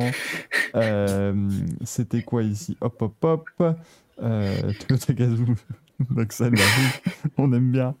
Euh, et puis, Stomy Qui a. Ah oui, le 4x4 on les a fait, un Stomy Buggy, tout ça, non On les avait pas fait, non Je sais plus. Oui. On avait quoi de Mérad, tout ça Bon, ça c'était. euh, c'était Moi, moi, j'aime beaucoup qui a inventé le 4x4. Damien 16. 16. J'aime beaucoup, moi. je- je- Mais vous savez d'ailleurs que euh, quand, quand Christophe Lemaître, le, le- le sprinter, hein, l'ancien sprinter français, rentre dans un bar et qui dit Bonjour, j'aimerais une 16. Je dis Ah, une 16 64. Bah non, une 16 pour m'asseoir. Voilà. Ah, putain. Oh la violence. Bugs Buggy. oh merde. Ah là là là là. Une pensée pour, une- pour, pour Monsieur Orupteur qui nous avait fait ce magnifique montage l'an dernier, Michel Dakar. Ah oui, Michel Dakar, moi, il l'a remontré l'autre jour, mais j'étais encore. euh, j'étais j'étais par terre encore avec Michel Dakar, c'est absolument génial. Euh, Oh putain, The Breton, Colin McRae glisse au coup de oh la vache. On salue hein, Colin McRae, évidemment, qui nous a quittés il y a quand même pas mal d'années maintenant et que. on pense quand même régulièrement, mais là, bon, voilà, c'était peut-être pas la meilleure preuve de respect envers Tu ce, monstre du Le, le petit hommage après les blagues, je sais pas si c'est. Enfin, c'est pas terrible, hein, ça. Mais il a fait le Dakar, n'empêche, ça reste euh, complètement dans, euh, dans le sujet. Il avait fait le Dakar. Ça, quand même, quelle bonne idée il avait eu. Je me rappelle, donc, il avait cessé fin 2003, fin 2004 sa carrière en, en rallye. Il s'est engagé ensuite sur le Dakar avec Nissan. Et là, on se dit, oui, finalement, Colin McRae et le Dakar, ça colle. le mec, il finissait tous les rallyes avec sa voiture éclatée. On se dit, mais sur le Dakar, ça marchait très bien. Et ça marchait, Bah ça oui. gagnait des, des, des étapes jusqu'à ce que Mm. malheureusement, eh bien, accident. et le, je crois qu'il y, a eu un- il y a eu un crash où il a fini avec la Nissan complètement pulvérisée. Euh, c'était assez, assez impressionnant. Mais C'est possible. c'est un talent assez, assez fou. Ça, c'était les grandes histoires du Dakar qu'on va rencontrer un jour. Hein. Robbie Gordon et son Hummer, tout ça, Jutta Kleinschmidt, Luc Alphand. Parce que Luc Alphand, fallait quand c'était très très fort. euh, parce qu'il a gagné le Dakar, on rappelle Luc Alphand. Et c'était le seul des, concurrents, en fait, qui pendant euh, les, les étapes, en fait, il s'arrêtait pour aller braconner euh, pendant. euh, Attendez, l'aurais pas faite et je la préparais. J'étais en train de la préparer. vachement.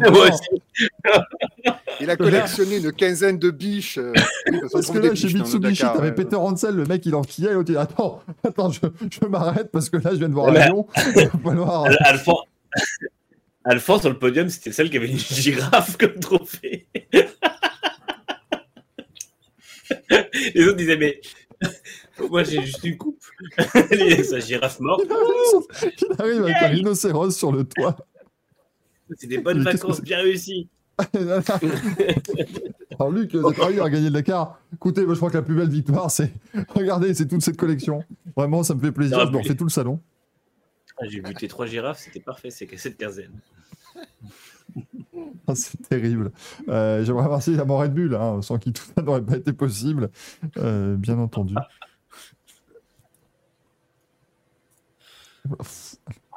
Oh la vache, Milan, euh, vous avez vu, hein, mon, mon cerveau en temps réel a essayé de comprendre la vanne et donc ils ont perdu Bambi, ils ont- il a retrouvé Luc à la fin. Mi- Milan, tu ne te rends pas compte de ce potentiel parce que moi, je, la Michael Oui, du oui. Forest Télévision va évidemment bientôt ouvrir. Par des programmes. je, je suis bien 1h30 en libre antenne, on va juste raconter des vannes. Et puis après, ça devient une émission super gênante si on viendra et on sera juste derrière à faire Ah, vas-y Ah, fais des blagues Fais-nous rire Allez Ce sera un grand moment pas du tout gênant. Euh, mais si on revient donc rapidement sur le, sur le Dakar, Nasser qui s'impose donc avec 1h20 d'avance sur Sébastien Loeb, 1h38 sur Lucas Moraes, qui euh, euh, réussit la grande prouesse de, de, de- de- de mettre totalement inconnu. Donc, euh, bravo à lui de monter sur le podium. Eh, il a piloté pour l'équipe que- belge Overdrive, donc très bon gars. Je crois, je crois que dans le top 10, c'est le seul à ne pas avoir pris une pénalité de temps. Si je Il a pris deux minutes de pénalité, c'est Martin Prokop qui n'a pas pris de pénalité, il a fini sixième. Ah, autant pour jeu. Excusez-moi, il vient de dire, C'est Procop, quand même. excusez-moi, il vient de dire autant pour jeu ou? Oui, oui. Ah oui, d'accord. Euh, normal. Merci Bruce Lee pour euh, ton abonnement. Ah, tout à fait normal, écoutez, ça va, spécimen constitutif, on peut. Alors non, il y aura des danouises que si tu viens. Voilà. Toi, euh, je, je te laisse quand même la, la responsabilité et la paternité des danouises, bien évidemment. Quatrième place pour Giniel. Eh ben oui, c'est Giniel, quatrième. Euh, qui a quand même été décevant, du coup, parce qu'il. Pas parce qu'il finit à 2h30 de son équipier, mais parce qu'il bah, il a écrasé personne. Bah, c'est ça. Ça, quand même, j'étais très, euh, très déçu. Euh, Henk Lategan qui termine 5ème à 2h36. Ça, c'est les équipiers de, de Nasser Al-Attiyah chez Toyota, quand même. Donc, ça, ça fait, euh, ça fait assez mal. Euh, on a donc eu Procop qui termine 6ème devant Juan Cruz et Jacopini. Wei Han, parce qu'on a quand même un duo, euh, un duo chinois qui termine en 8ème position. Wei Han et Mali. Il aurait été très fort à l'époque où Dakar partait de Paris Allez. à Dakar. Elle était facile, hein, voilà. Bon, il fallait, fallait la faire. Neuvième position pour Sébastien Alperne avec une, une mini, bah oui, ça existe encore les mini X-Red. Et bon, évidemment, c'est plus, euh, c'est plus le même niveau. Et ils ont encore évidemment. changé le modèle. C'est un tout nouveau modèle cette année. Pourquoi pas après tout. Hein. Mais oui. Euh, Et Garlin Chichery qui termine quand même dixième euh, avec sa petite victoire d'étape. Donc voilà, c'est un Dakar pas forcément réussi pour Garlin Chichery, mais au moins, euh, voilà, il, il pourra maintenant. Carlin euh, Chicherit qui envisage de faire le Dakar en 2025 en hydrogène. eh ben, Donc on là, il se prépare, il accumule l'expérience et son but, c'est vraiment 2025 en hydrogène. Ce qui est pas bête, parce que là, il s'est bien préparé juste en hydrogène, puisqu'il est tombé en panne plusieurs fois. Ça, ça- ça l'a préparé. Encore une fois, je ne critique pas la technologie en elle-même, mais franchement, à Dakar sur de l'hydrogène, ça va être compliqué. Moi, moi, je, je critique la, la technologie en elle-même, ça ne se fera pas en 2025. non, mais puis surtout, enfin, recharger en hydrogène en Arabie Saoudite, ça va être bien. Ça, ça va, être, ça, va être, ça va être facile. Ça va être plutôt sympa. Euh, mais donc voilà pour le, le classement en auto, qui était, ma foi, voilà, sympa à suivre, bien sûr. La moto, par contre, quelle merveille. Hmm. Kevin Benavides hein. qui remporte le Dakar avec 43 secondes d'avance sur Toby Hmm. Price, qui partait avec 12 secondes d'avance avant la dernière spéciale. Euh, Benavides a renversé le Dakar dans la dernière spéciale, c'est quand même complètement fou. Euh, on a Skyler House qui était en tête quand on avait fait notre point euh, il y a deux semaines sur, euh, sur l'épreuve. Bah, il termine troisième, hein, un podium quand même pour l'américain, c'est pas mal du tout. Mm. Devant Pablo Quintanilla et Adrien Van Beveren. Bon, bah voilà, ça termine cinquième quand même hein, pour Adrien, donc c'est toujours euh, une, bonne, une bonne perte pour lui. Mais franchement, Excel, cette fin de rallye, c'était extraordinaire à suivre. 43 secondes. J'ai essayé de regarder, mais j'arrivais pas à trouver les archives de savoir quel était le plus petit écart en moto sur le Dakar. Euh, mais en tout cas, on- si ça n'a pas été battu, on n'en est pas loin. Ce 43 secondes sur une course de deux, de, de deux semaines avec de la 40. navigation. 44 heures au total. Ouais, sur C'est- 44 c'est- heures, tu finis à 43 secondes. C'est- et c'est ce qu'on disait euh, sur le dernier Racing Café, c'est que maintenant il y a un tel niveau de performance où faut aller le plus. Et là où on voit que, bah, en fait, le- la moindre petite erreur de navigation ou la moindre spéciale où tu as une vitesse moyenne un petit peu plus tranquille en disant je vais faire gaffe, mais en fait tu es vite perdu parce que les mecs ils se battent pour 43 secondes. C'est ça qui est dingue. C'est- moi, je, c'est merveilleux. Alors après, euh, Xonan nous dit, on a encore eu 3 ou 4 favoris lourdement blessés. Bah ouais, mais c'est Dakar, j'ai envie de dire. euh, Enfin, c'est triste, Malheureusement. dire, mais on, peut Oui, déjà mais euh, partir du principe qu'il n'y a pas eu de décès dans les concurrents, tu vois. C'est déjà. euh, Oui, déjà, il n'y a, a- a- a pas eu de décès, y mais après, euh, malheureusement, oui, il y a eu des blessés, mais c'est comme à chaque édition, il y a déjà eu des blessés très graves, et puis dans n'importe quel sport, il y a des blessés très graves. C'est ça, je veux dire, c'est Les mecs sont, on, on est tous, ils sont tous conscients du, du danger qu'il peut avoir, donc euh, malheureusement, euh, c'est le risque. hein. Le risque zéro, il n'existe pas de toute façon. C'est ça, hein. C'est à un moment donné, voilà, ça reste un sport très dangereux. On sait que le Dakar est une discipline encore plus dangereuse, euh, les rail en général, que, que, que la course en, en circuit ou le motocross par exemple. Mais c'est voilà, c'est ce qu'ils aiment aussi, la partie à l'aventure comme ça. Donc, euh, on tient à préciser, il y a eu malheureusement un décès d'un spectateur hein, qui, euh, qui a été fauché malheureusement pendant l'une des, pendant une des spéciales. Mais, euh, mais voilà, franchement, là, c'est.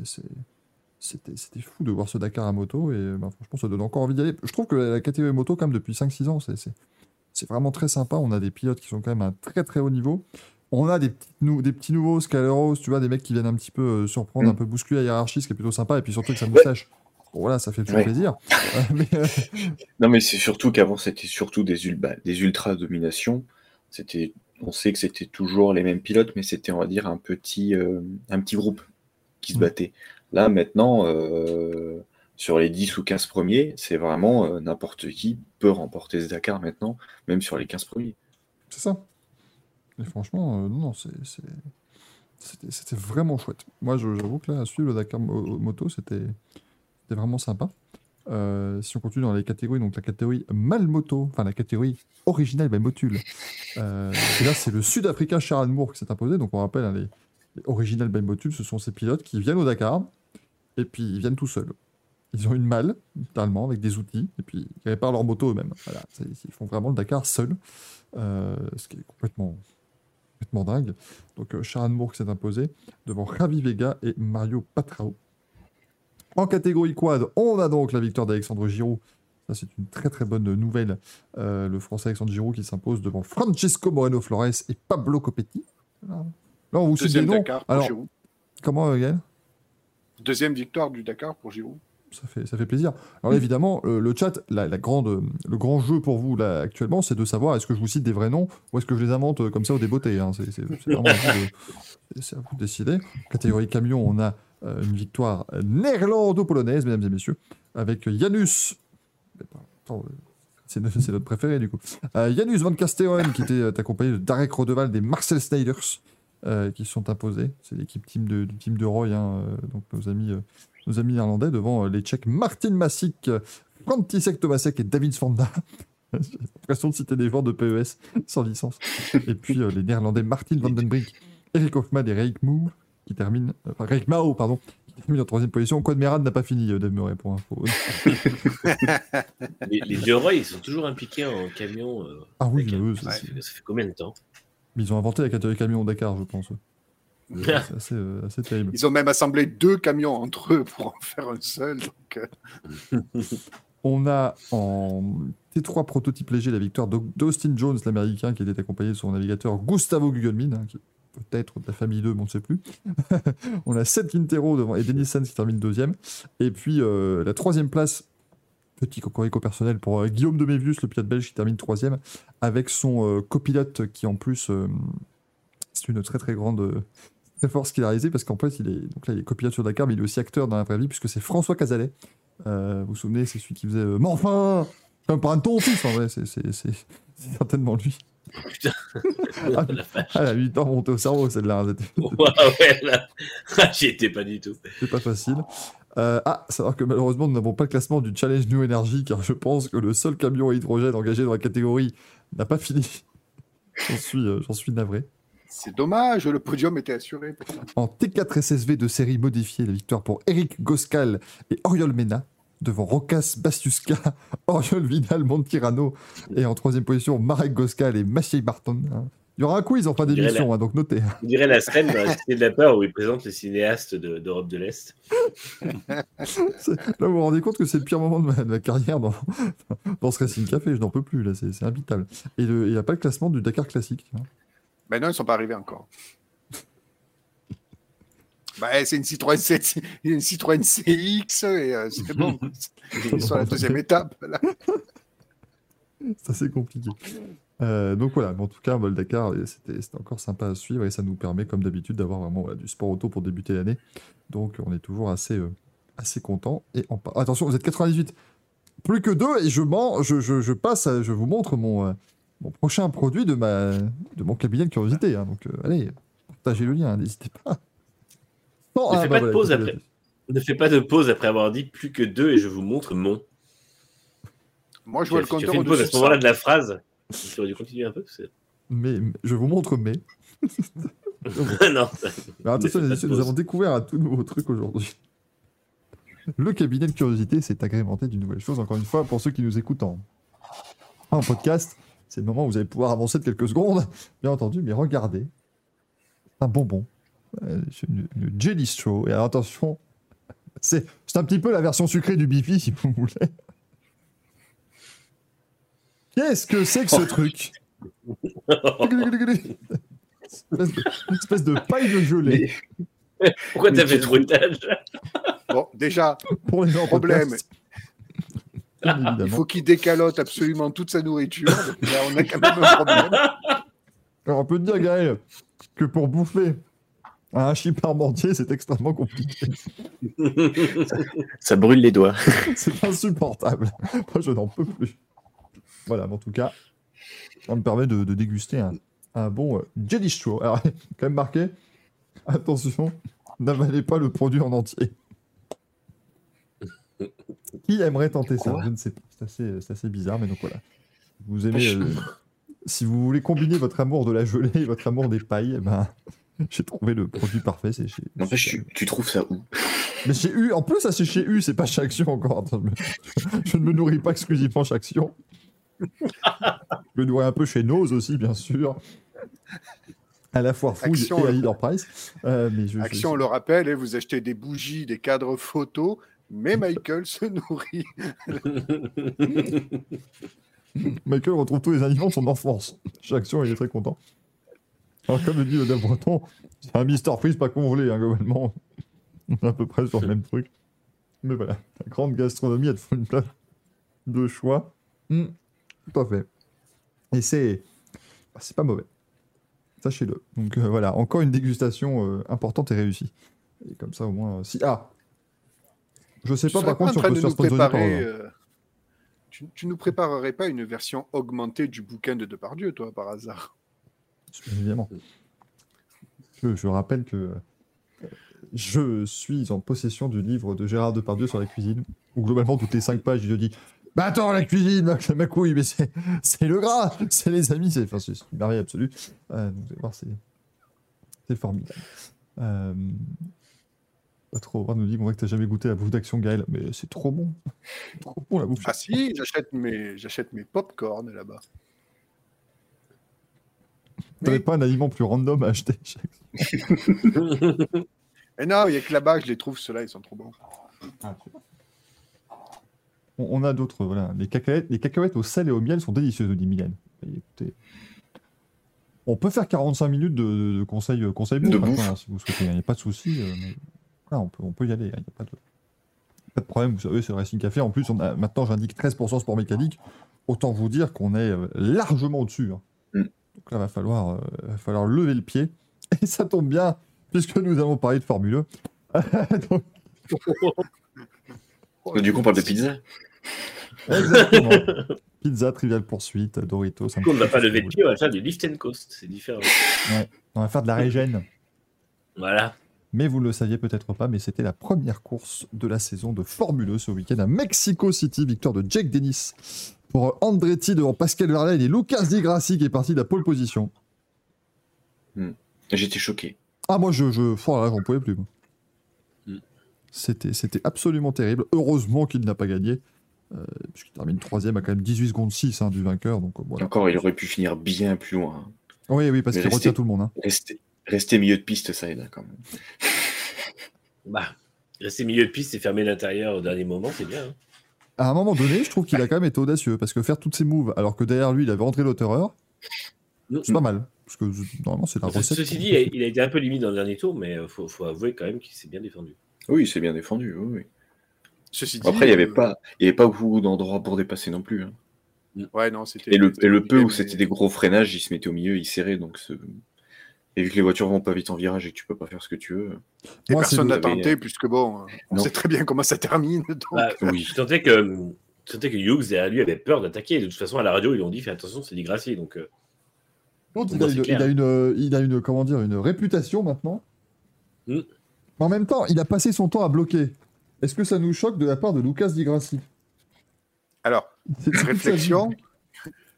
Est-ce qu'il vaut mieux euh, passer sa course euh, derrière Di Grassi terminer quatrième ou être potentiellement et provisoirement sur le podium et avoir Di Grassi au cul et on sait comment ça va se terminer. Ah, moi, je sais pas, c'est- compliqué à savoir. hein. Entre les deux, là, c'est c'est compliqué. Excusez-moi, je suis parti tout. Non, c'est parce que je, en fait, je cherche des doliprane. Si quelqu'un a vu des doliprane, hein, ça me dirait. Parce qu'en fait, là, vous le voyez peut-être.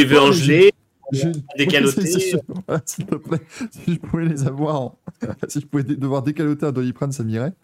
Euh, mais c'est-à-dire que là, moi, je- je- j'ai une rage dedans, hein, mesdames et messieurs, donc c'est un, c'est un enfer. Sachez-le. Euh, le truc dit, et là, on parle d'Angkok, est-ce qu'on pourra parler d'Angkok à midi?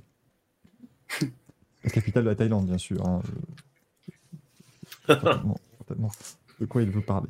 Euh, et bonsoir, Chabal, Chabaloutre, euh, qui nous dit toujours un plaisir de vous écouter. eh bien, et ça nous fait plaisir de d'être écouté, c'est important. C'est beau ça. Eh, J'en sors des, des trucs qui sont pas que des conneries. hein. c'était Euh, une belle séquence. Mais du coup, dans la Formule 1, moi, le vrai problème, je suis désolé, c'est que j'ai- eu l'impression de regarder une course de, de, de Gen 2, quoi. Euh, moi, il n'y avait aucune différence. Les voitures vont pareil. Ouais. Ça, c'est très Bah, se- Comment on pouvait s'y attendre Elles se comportent pareil, mais euh, le problème, c'est que alors, les voitures sont plus puissantes, sauf que euh, quand ils ont fait les tests 300 et 350 kW, euh, ils n'arrivaient pas forcément à aller plus vite avec les 350 kW. Pourquoi? Parce que quand tu as une voiture qui n'a pas d'aéro et des pneus de merde, et ben la puissance, ça sert à rien. C'est la leçon à tirer de cette, cette Gen 3, c'est que ils ont tout changé à l'intérieur, mais que la voiture est tellement mauvaise et les pneus sont tellement pourris que de toute façon, ils vont rien gagner par rapport aux Gen 2 qui étaient des voitures plus correctes. Et en plus, ils ont bien pris soin de rajouter une chicane pour bien modifier le tracé, pour bien qu'on ne compare pas les temps Ah par oui. rapport à l'an dernier. Mais tous les circuits vont être comme ça d'ailleurs. hein. Tous les circuits qui reviennent Mais oui, euh, mais vont- évidemment. vont, être modifiés comme ça. Il n'y aura pas de, aura pas de comparatif. Tu vois, moi, moi c'était compliqué, cette course. Parce que je, je me suis quand même dit, je suis tellement en manque de courses automobiles que j'ai quand même regardé Bah, ça. la Formule I, tellement t'es en manque.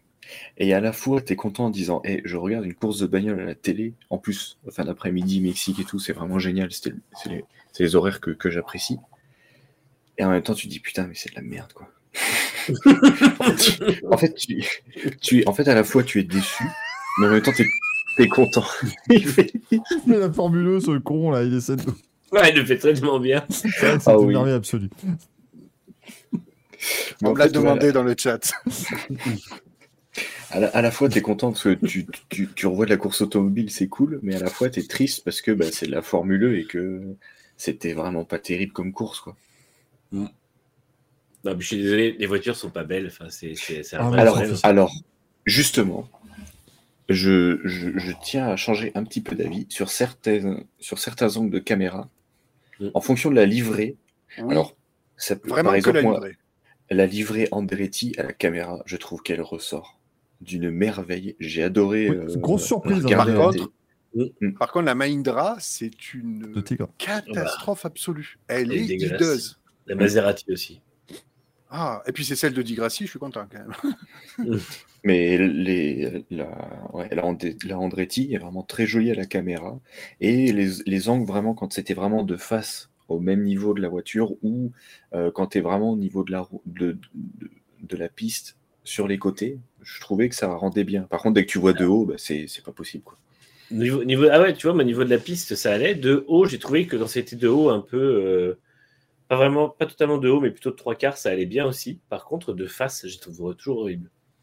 Je trouve qu'elles font toutes ramasser sur elles-mêmes et c'est tout triangulaire. C'est, Ouais. Ah bah c'est des triangles. hein. Mm. C'est des devs de Ça- jeux vidéo, ils mettent des triangles partout. tu vois. ouais. Non, puis l'aileron Doritos. avant, il est tellement moche que c'est- quand même très compliqué. quoi. D'ailleurs, ils, ont, ils, l'ont- ils, le- ils cassent facilement. hein. Il y a eu beaucoup de Ouais. débris d'aileron avant. hein, Mm. Quand même. Alors, on nous dit dans le chat, euh, la direction de course, bon, on a merdé sur la SC, qu'est-ce qu'on fait? On va rajouter des tours. Non, alors ça, ça, par contre, ça fait partie du règlement. C'est-à-dire que, Mm. comme les courses de Formule 1, ça reste quand même des courses d'économie d'énergie, euh, le règlement dit que pour X tours sous safety car, on rajoute X tours après dans la course. Le truc, c'est qu'ils auraient dû l'annoncer plus tôt, qu'il y a- qu'il y avait 5 tours supplémentaires. En fait, le truc, c'est que si tu ne rajoutes pas ces tours-là, bah, tout le monde peut attaquer à fond jusqu'à la fin et ça n'a donc plus d'intérêt. L'intérêt de la Formule 1, c'est de finir à 0% d'énergie disponible, de pouvoir vraiment voilà, devoir gérer son, son énergie et c'est très important. Euh, Mais bon, là, moi, je. enfin, voilà, Et ouais, c'est dommage euh, ces voitures parce que quand on regarde la course, il y aurait pu avoir quand même un grand prix fou parce que ça s'est bien tenu euh, en tête, même si. euh, Qu'est-ce qui gagne déjà? Euh, Jack Dennis. Tennis. Voilà, même si Denis il, part facilement, il, met une valise, et derrière ils sont quand même restés à 3 ou 4 à se battre. Il y a eu beaucoup de groupes. Euh, dommage que la Real n'ait pas montré tout le monde parce qu'on était toujours focalisé sur les mêmes, parce qu'il y a quand même pas mal de bastons à, à tous les endroits. On avait quand même les deux DS qui étaient roue dans roue pendant très longtemps. Euh, et c'est ça qui est dommage, c'est que si les voitures étaient peut-être mieux faites, euh, il y aurait eu plus de bastons, quoi, parce qu'il y avait vraiment, là sur le papier, en fonction des, chronos et des bastons qu'ils pouvaient avoir, on aurait pu avoir une sacrée course avec vraiment beaucoup de dépassements. Mais moi, je maintiens que on a eu un, groupe de 3 qui s'est retrouvé groupe de 4 et presque groupe de 5 à la fin. Et euh, si la réalisation nous avait donné des putains d'écarts entre ces voitures et qu'on avait su comment les, dynamiques évoluaient, qui remontaient, qui partaient, qui creusaient l'écart, qui. euh, alors, je suis désolé, mais euh, c'est là que tu te rends compte, les batailles en F1, elles sont super intéressantes quand tu vois les écarts évoluer. Tu vois que les pilotes se reviennent dessus, tu vois qu'un pilote creuse l'écart, tu vois que à tel endroit il peut prendre du temps, à tel endroit. Et là, en fait, on ne savait rien. Du coup, c'était qu'une impression visuelle qui est toujours fausse avec ces voitures, puisque euh, le lift and coast fait qu'ils freinent jamais au même endroit et jamais avec la même intensité. Donc, au final, Mm. tu sais pas qui attaque, qui n'attaque pas, etc. Euh, les écarts évoluent vaguement et, et en fait, tu ne sais pas qui est en train de gérer quoi. Donc, euh, vu qu'ils peuvent pas afficher le, restant d'énergie avant plus de la moitié de la course, et vu qu'ils ont pas mis, ils sont pas bougé le cul à mettre les écarts avant 4 ou 5 tours de la fin, et ben en fait, on, on s'emmerde parce qu'on regarde des voitures, mais sans comprendre euh, le- le- les, arcs intéressants de la course. Et franchement, euh, enfin la réalisation, je suis désolé, avec une bonne réale, je suis sûr que cette course n'était pas mauvaise. Mais la, la est totalement coupable de, de, ce qu'on a subi. Quoi. Bah, tu regardes, c'est Bohémie qui remonte à la fin.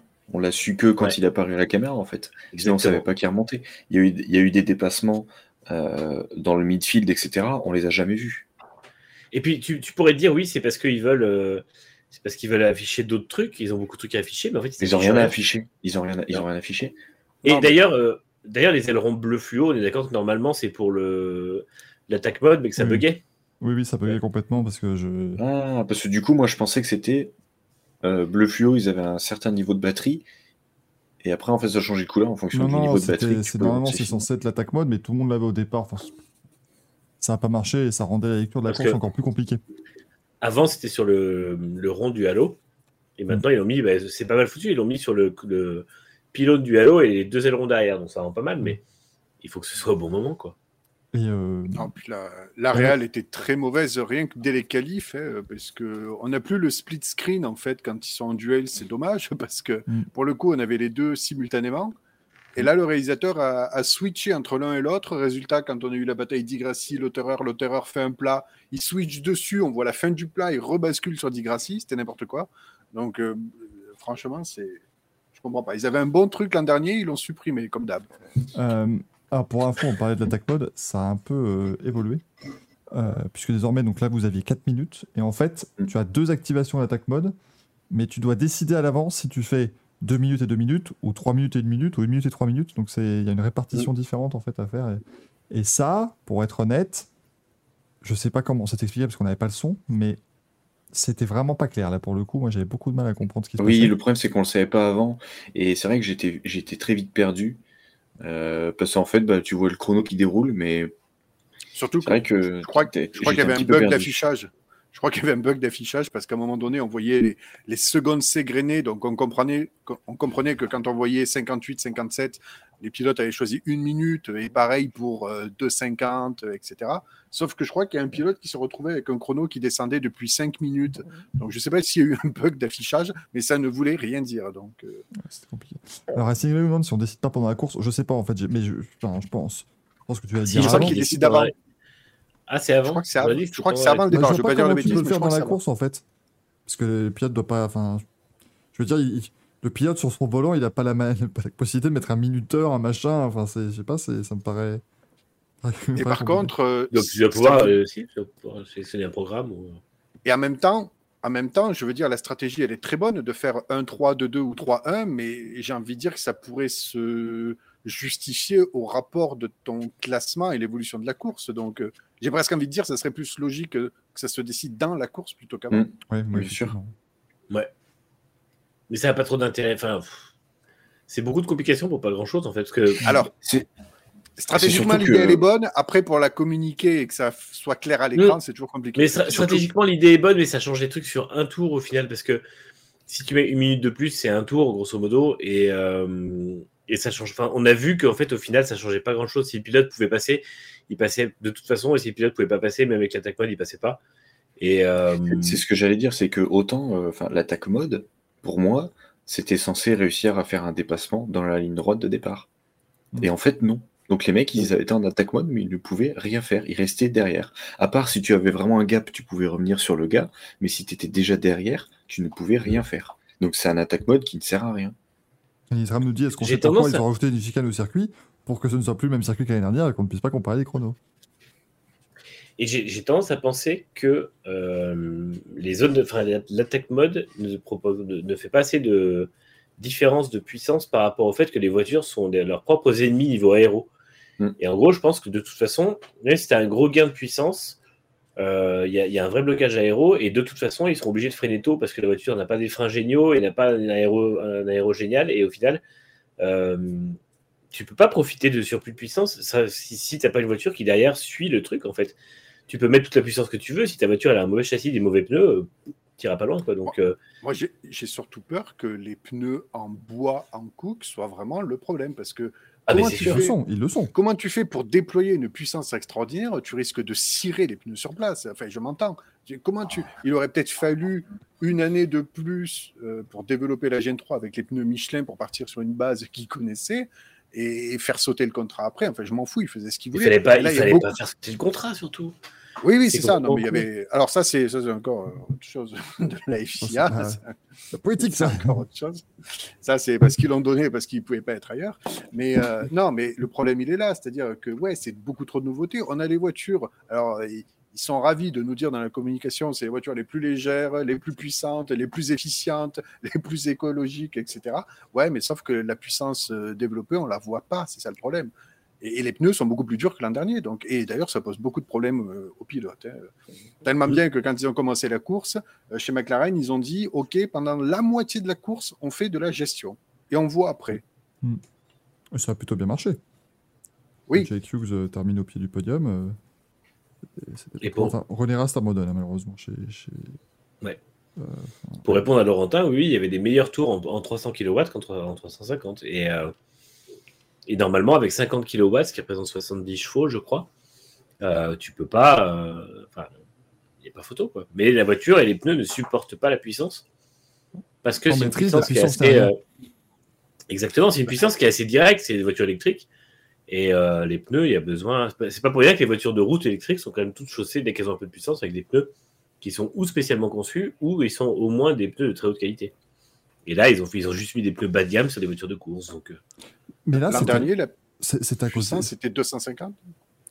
Euh, oui, je crois, oui. de quoi? Euh, 250, la 250, maximum. euh, On a le, le maximum, Euh, c'est ça. C'est 225, 250, je crois. Mais, mais je crois qu'en en plus, on voyait que les pneus associés, parce que quand tu vois les burn-out de malades qu'ils sont capables de faire, Mm. euh, ça, ça sent le pneu qui, ne, qui ne grippe pas, en fait. c'est c'est terrible parce que la gueule de la grille, après qu'ils aient tous fait leur, leur, leur, leur- leur 20 mètres de, de chauffe, où tu avais juste un espèce de nuage de fumée blanc derrière tout le monde, tu te dis, putain, qu'est-ce que c'est que ce truc? Euh, Mm. C'était c'était pas non plus une super image pour eux, mais. euh, c'était c'était assez difficile. Euh, bon, en parlant de difficile, bah, ça a été difficile pour tout le, tout le groupe Stellantis, si on regarde le classement, parce qu'on a euh, Stoffel Van qui fait 10e avec DS Penske, 11e place pour Maxi Gunther chez Maserati, 12e place pour Jean-Éric Verne chez DS Penske, donc euh, c'était- c'était très très bien pour eux.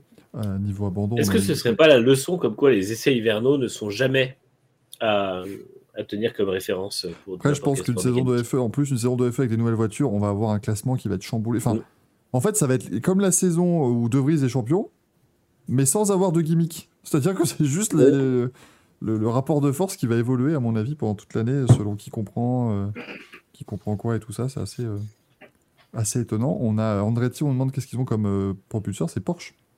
Ouais. Porsche fait un Les doublé. 4 euh, Porsche sont dans les top 7. Top 7 pour les 4 Porsche. Et c'est un moteur sans guillemets, euh, Xoan, ça reste un moteur quand même. euh, ils ont quoi déjà? Mahindra, Ils ils ont euh, euh, oh zut, ils ont. Bah, euh, ils ont le, euh, le leur. Oui, c'est le leur qui partage Et avec Apt Cupra. Ah, voilà, d'accord. ils le fournissent à Apt. D'accord, c'était donc ça.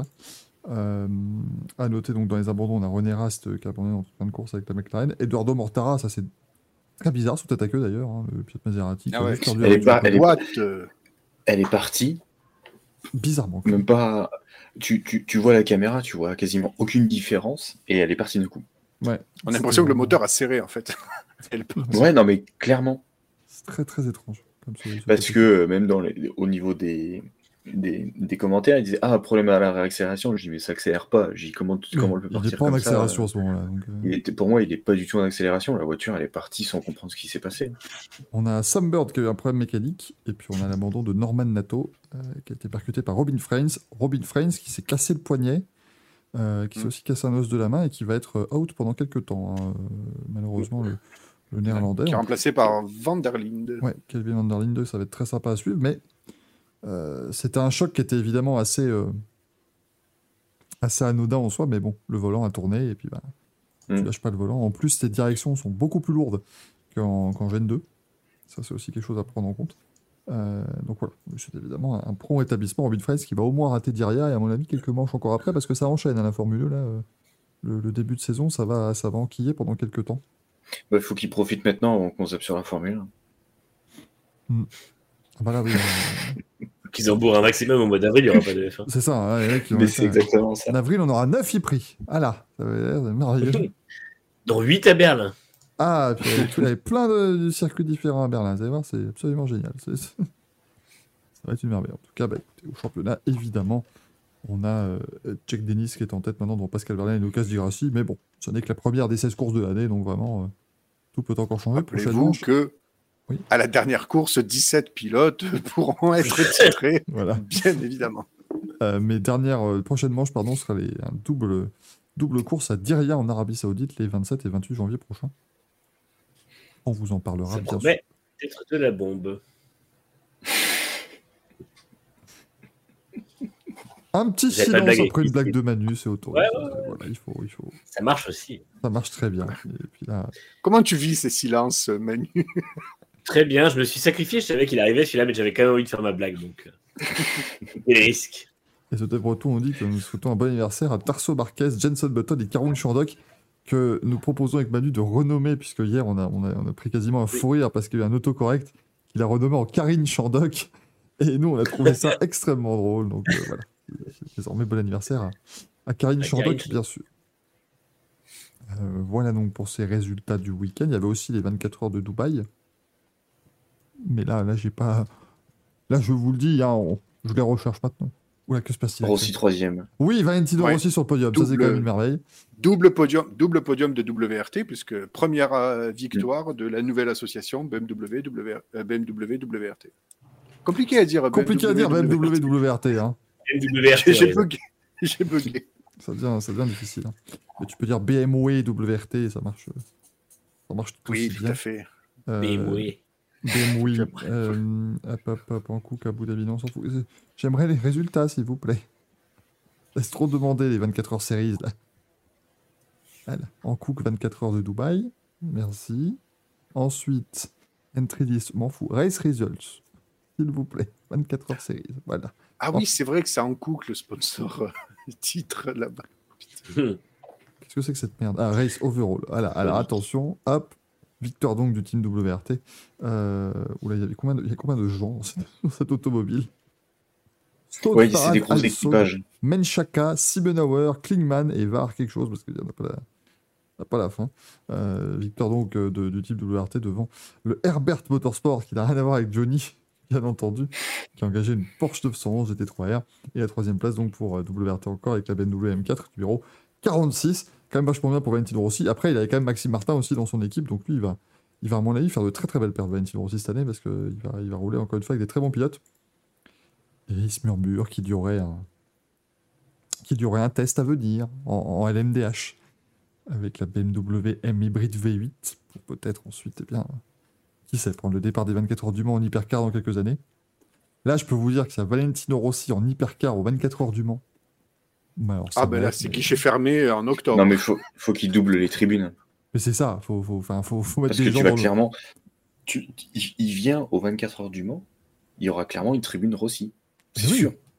Non mais moi je c'est te guichet jure, fermé. C'est guichet tu fermé. mets, si- tu mets toutes les tribunes dans le, le Bugatti, t'installes juste les mecs dans le Bugatti avec un écran géant devant eux, ils verront pas une voiture passer du week-end, mais ils s'en foutront.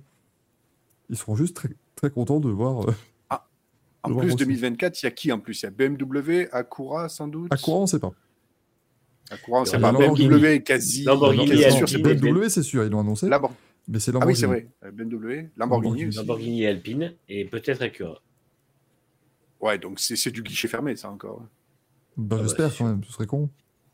Après, c'est ce que d'ici là, il y aura un ou deux constructeurs qui seront déjà partis. on, en est- Oui. on ne sait jamais, hein, parce Oui, mais que Manu, Nissan, euh, Manu, c'est pas grave puisque Porsche va fournir 17, euh, 17 voitures clients, donc euh, Comme MotoGP, grave, ça va être la, la pas grave, elle est Porsche jolie. Cup. Comme on a la Ducati Cup. Elle est jolie, elle est jolie. Moi, j'avoue que j'ai un peu de mal avec la déco de la, de la Porsche. là. Elle me... elle me- non, je suis pas... Mais justement, s'il y en a 17, il y aura 15 livrées différentes à part oui. les livrées officielles. Moi, j'ai hâte de voir la Hertz euh, Jota, bien sûr. Ça, ça promet, Mhm. euh, promet d'être joli. Eh, Et la, la Proton, parce que s'ils font les mêmes couleurs que la 911. Oui, ça peut être très joli, ça aussi, ça fait. Mm, On parle de Rossi, mais imaginez que Grosjean euh, soit sur la Lambo aussi. Bah non, on ne sait pas imaginer, il le sera. Mais je sais pas si ça va autant. euh, Enfin, un match en Rossi Grosjean, Rossi gagne euh, pas de couture, hein, même en France. Oui, non, mais oui, en popularité, euh, oui, mais- oui, bien sûr. Non, mais je veux dire, voilà, c'est c'est quand même bien. quoi. Mais Grosjean sera chez, euh, sera chez Lamborghini, hein, c'est annoncé, on le sait. Il fera, il fera sans doute le Wakelim sort du 24, il n'y a pas de, pas doute là-dessus. Ou alors il serait très bête d'avoir signé un contrat pour juste développer la caisse, faire 2-3 courses de GT3 comme ça pour s'amuser. Ce serait, ce serait pas terrible. Mais Nitra me dit voilà, l'accident de Grosjean ne fait plus effet, et c'est un peu ça. C'est-à-dire que Grosjean, l'histoire maintenant, bah, elle s'essouffle un peu, ce qui est normal. hein. À un moment donné, euh, enfin, ça- ça va 5 minutes le Phoenix. Hein. Je pense, je pense, je pense qu'il paye aussi sa saison de l'IndyCar. hein. qui était pas bonne. C'était décevant. En fait, il y a eu une telle attente autour de son passage chez Andretti que malheureusement. euh, Ah bon, on pourra pas dire qu'on vous a pas prévenu aussi dans le Racing Café. On vous a dit que c'était pas forcément. Oui. que ça n'allait pas être cousu de fil blanc, mesdames et messieurs. Euh, euh, voilà. Après, moi, je suis, je suis quand même très content de son passage en IndyCar. Ah oui, non, mais c'est très bien Ah oui. qu'il l'ait fait. hein. Moi aussi. Parce Bah, que rien, que pour le voir, rien que pour le voir épanoui, parce que cette dernière F1, il avait, il avait quand même l'air vraiment tristou. Donc, euh, podium épanoui, et il faut le dire aussi, moi, si j'ai regardé une IndyCar, c'est parce qu'il y allait. Bien sûr. Sinon, j'aurais peut-être toujours pas regardé une course Mais il faut rester hein, maintenant, hein, du coup, monsieur. hein, ça y est. Même s'il part en 2024, il faut rester. hein, on, aura, on aura de bien belles choses qui s'annoncent en, IndyCar. Et du coup, eh bien, on va passer à la suite de l'émission, hein, puisqu'il est 22h34. On est pour l'instant tout à fait bien dans les, dans les temps. Euh, mais on va vous parler un petit peu de rallye, mesdames et messieurs, parce que vous saviez peut-être, mais il y a le rallye Monte Carlo ce, week-end. Euh, peut-être que vous le découvrez. Euh, mais du coup, ça nous permet de vous faire une petite présentation WRC 2023 hein, pour, euh, pour récapituler un petit peu les, les forces en présence. Déjà, vous euh, parler des classements hein, à l'issue de cette première journée. Alors, c'est toujours, voilà, c'est le début de la première journée, le jeudi, au Monte Carlo. La première journée, elle se terminera demain, mais on a eu les, deux premières spéciales de ce rallye Monte Carlo. Alors, Seb Auger est en tête. c'est fou, ça C'est quand même complètement dingue. Euh, Sébastien Auger qui mène actuellement donc ce, ce rallye après ses deux premières spéciales. Euh, alors, bon, overall, super, merci beaucoup. Il a possède 6 secondes d'avance sur. Elvin Evans, 9 secondes 4 sur Hot Tanak qui est chez Ford désormais, ça c'est l'un des transferts dont on parlera.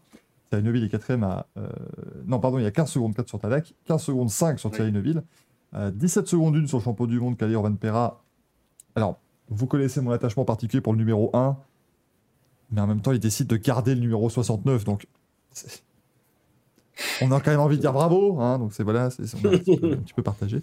Euh, Danny Sordo qui est 6ème à 32 secondes 1, Pierre-Louis Loubet 7ème à 40 secondes 3, avec Nicolas Gilsoul, hein, nouveau euh, copilote pour euh, Pierre-Louis Loubet, l'ancien de, Thierry Neuville.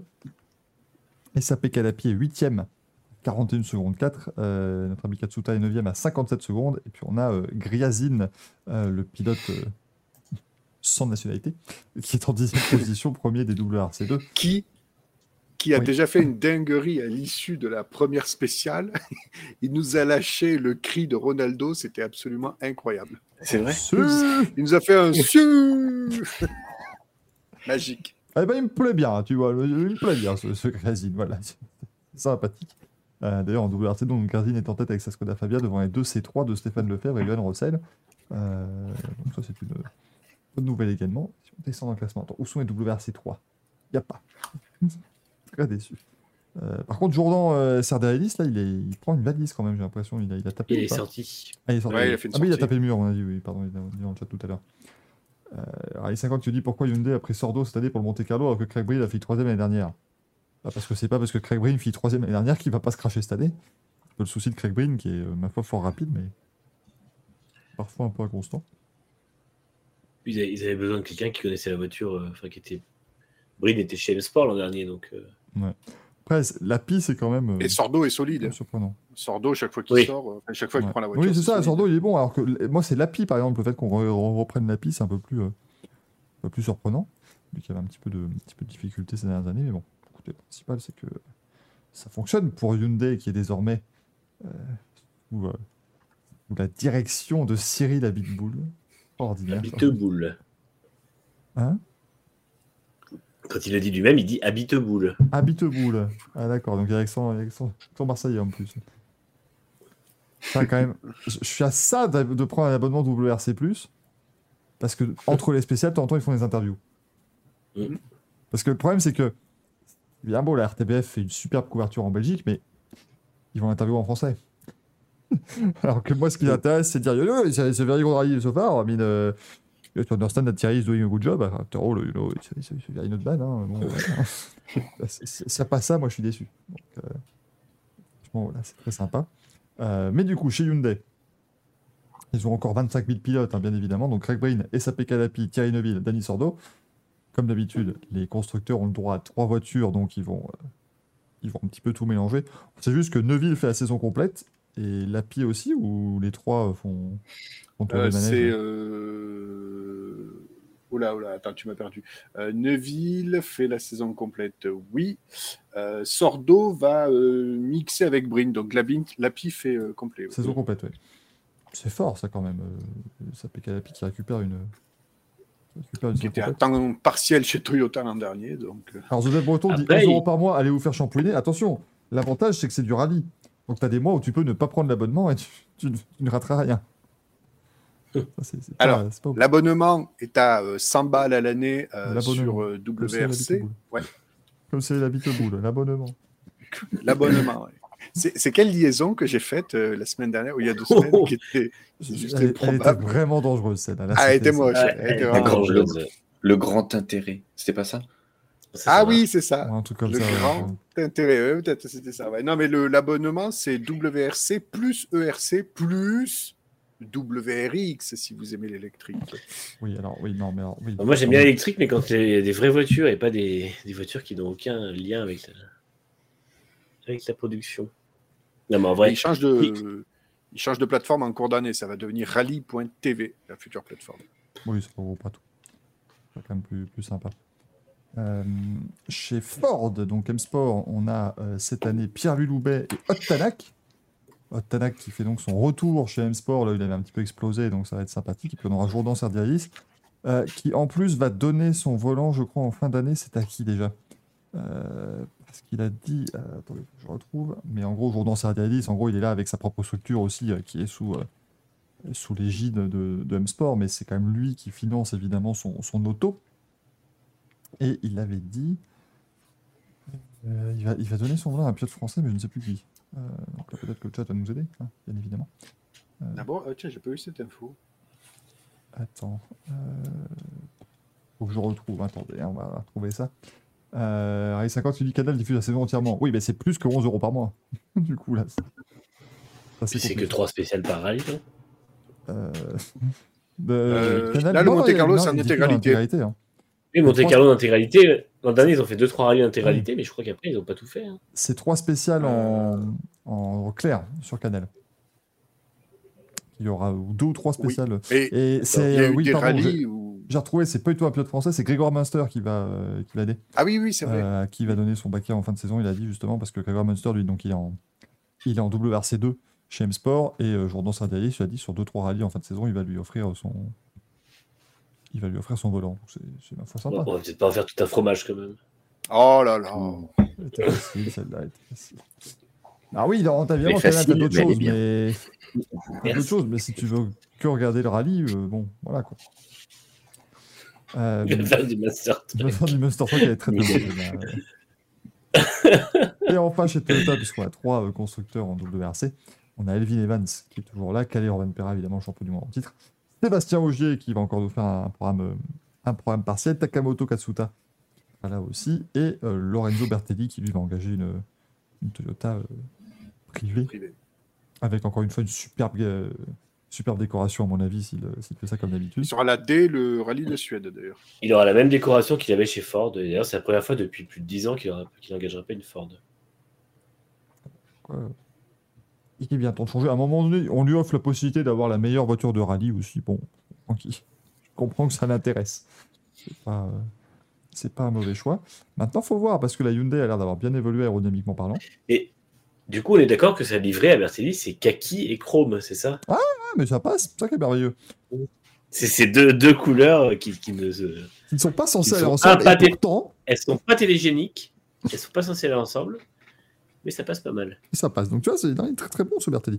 Euh, mais du coup, on a vu la Hyundai qui est, euh, fortement évoluée aérodynamiquement parlant. On rappelle quand même qu'ils ont réussi à partir d'une brique l'an dernier et en faire une voiture fortement potable en fin de saison. Donc là, avec un, hiver de développement en plus, pourquoi pas. Avec euh, Cyril Abiteboul qui vient et qui euh, va remettre apparemment du.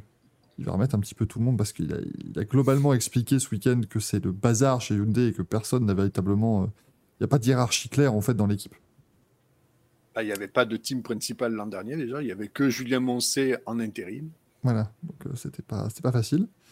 Euh, donc ça peut, ça peut être bon hein, pour cette équipe, franchement, c'est pas, euh, c'est pas une mauvaise chose, je Bah, pense. hein. La, la voiture de l'an dernier arrivée sur une des bases saines.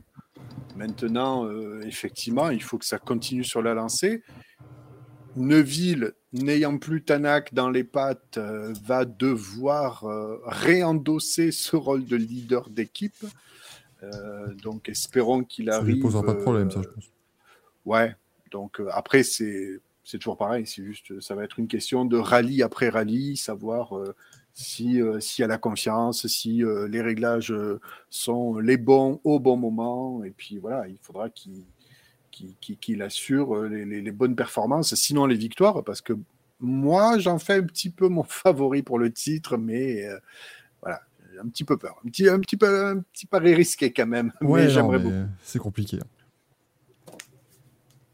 Alors que The Dev Retour vient de s'auto-nominer pour les manches à couilles. Il avait laissé du beurre dans son emballage sur une poêle à côté d'une casserole sur le feu. Aïe euh, Le résultat, vous le connaissez. Bon courage. Tout ce qu'on, ce dira. Beurre, beurre demi-sel, rassurons-nous. quand même. Euh, J'allais dire, j'espère que c'est du demi-sel. Parce que là, euh, Ah, ces gens de l'Ouest. Bon, je ne suis pas de l'Ouest, c'est juste que bah, ces gens qui c'est mangent breton. correctement du beurre, Manu, c'est juste ça. Bah, factuellement, si on coupe la France en deux, c'est parti, parti beurre salé. Quoi. J'y suis, j'y suis par intérim. Partie beurre salé et cru partie, euh, et partie euh, pas correcte et bien une demi-sel sardou. Est-ce qu'on pourra lui attribuer un, un merdolino à Michel Sardou? Oui. Aucun rapport avec le Oui, oui. Mais il est, il Oui, est oui. en ce moment. Oui, oui, oui. Sa Oui, petite déclat d'aujourd'hui. Après, il y, a- 600 il y a un petit là. rapport, puisqu'il a quand même dit qu'il avait dû faire des stages de rattrapage de points parce qu'il avait perdu son permis pour avoir roulé à 160 sur autoroute. Parce, Parce que qu'il 130, c'est la merde. à- parce qu'il s'emmerdait à 130 et que de toute façon, euh, ça va, on peut plus rien. Il a quand même dit que c'était une punition. Bravo, il a compris le principe. Puis dans, les années, eh, dans les années 70, on faisait pareil, on faisait un, un Lille-Marseille en 6 heures. Là, c'est super long. Euh, supportable. L'autre, il faisait des go fast à chaque fois. Michel Sardou, c'est terrible. J'ai du mal à allier Michel Sardou et Go Fast dans le même concept. Ah, des Bretons qui nous confirment, donc c'est carrément un beurre au cristaux de sel. Ça, c'est ça, c'est nec plus ultra. Ça, Ça, c'est très très bon. Qui craque sous la dent. Mais qu'est-ce que vous avez comme dent, vous? Bah, des Non, c'est question comme beurre la question là.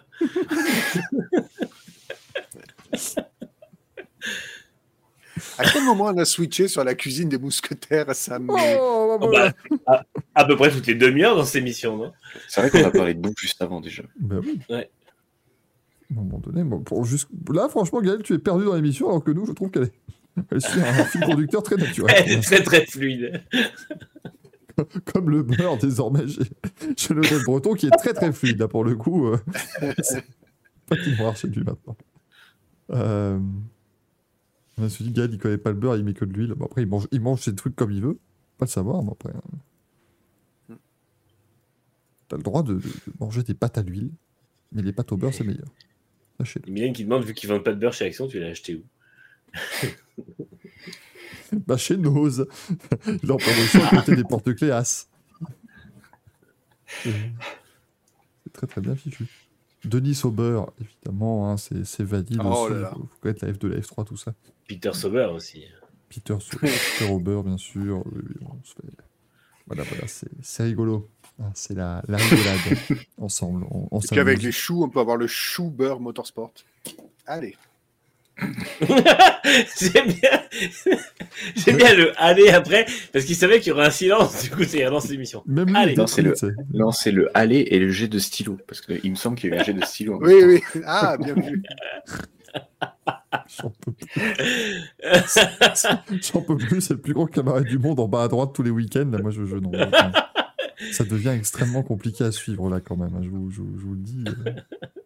J'ai j'ai des difficultés là quand même. hein. Sauce beurre et intime, allez-y, hein, faites parler. Voilà, c'est votre instant, c'est votre moment. Beurre sur la ville. Non, sur la vie, puis, puis nommé aux Oscars avec Boudère en tête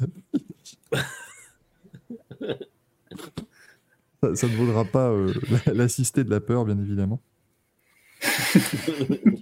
L'histoire de Radizet, bah, le, héros est en fauteuil roulant désormais. Rubens Rubens évidemment, Marie-Jean Balek. Voilà, je pense que bon. Hein. On a fait le tour Hubert, on peut passer à autre chose. Euh, en tout cas, la saison de WRC s'annonce euh, super. Ça, c'est ce, que je peux- ce que je peux vous dire, en tout cas. Il y aura, il y aura des rallyes. Et puis, Mais comme d'hab, ouais, il y aura des- non, mais comme d'hab, c'est un peu compliqué parce qu'on sait que c'est quand même un, un sport qu'on est obligé de suivre un peu de loin parce que c'est, enfin, on en revient toujours au problème du, du format. C'est un très beau sport, mais euh, comment, comment suivre ça de manière décente, quoi. Enfin, Non, ça va Ah, pas être facile, c'est sûr. hein. Mais, euh, c'est mais- quand même, euh, quand même compliqué. Je Mais c'est vrai que c'est- les nouvelles voitures sont quand même très très bien. On l'a vu l'an dernier et euh, si, si M Sport arrive à, à se rapprocher un peu et à se mêler à, à la lutte pour le titre. Avec Tanak, ça peut, euh, ça peut très bien marcher. Moi, j'en fais mon, mon favori pour le titre. de- Ah ouais, ah ouais, c'est aussi grosse, euh, grosse cote là. Moi, je reste sur Rovan Perra si vous voulez. C'est pas. Alors, compliqué. La logique voudrait que, mais lui déjà, euh, lui déjà, il va jouer. euh, Enfin, il a déjà un petit peu joué franc dans ses déclarations. Il a dit ça va être une année très compliquée, et je pense qu'effectivement, il le sait. Ça va, ça, va vraiment être compliqué de confirmer cette année. Pas qu'il en, ait, euh, il pas les moyens ni le talent, au contraire, hein, mais c'est vrai qu'il y a quand même. On va rentrer dans cette deuxième saison avec les voitures hybrides que tout le monde commence, ça y est, à un peu maîtriser. Il y aura peut-être un peu moins cet effet loterie. Euh, Hyundai est sur sa lancée de la, de la saison dernière, donc si ça, si ça matche bien avec Neuville, pourquoi pas. Euh, Tanak, attention, Tanak, il faut jamais l'enterrer. Donc, effectivement, ça n'a pas marché avec Hyundai.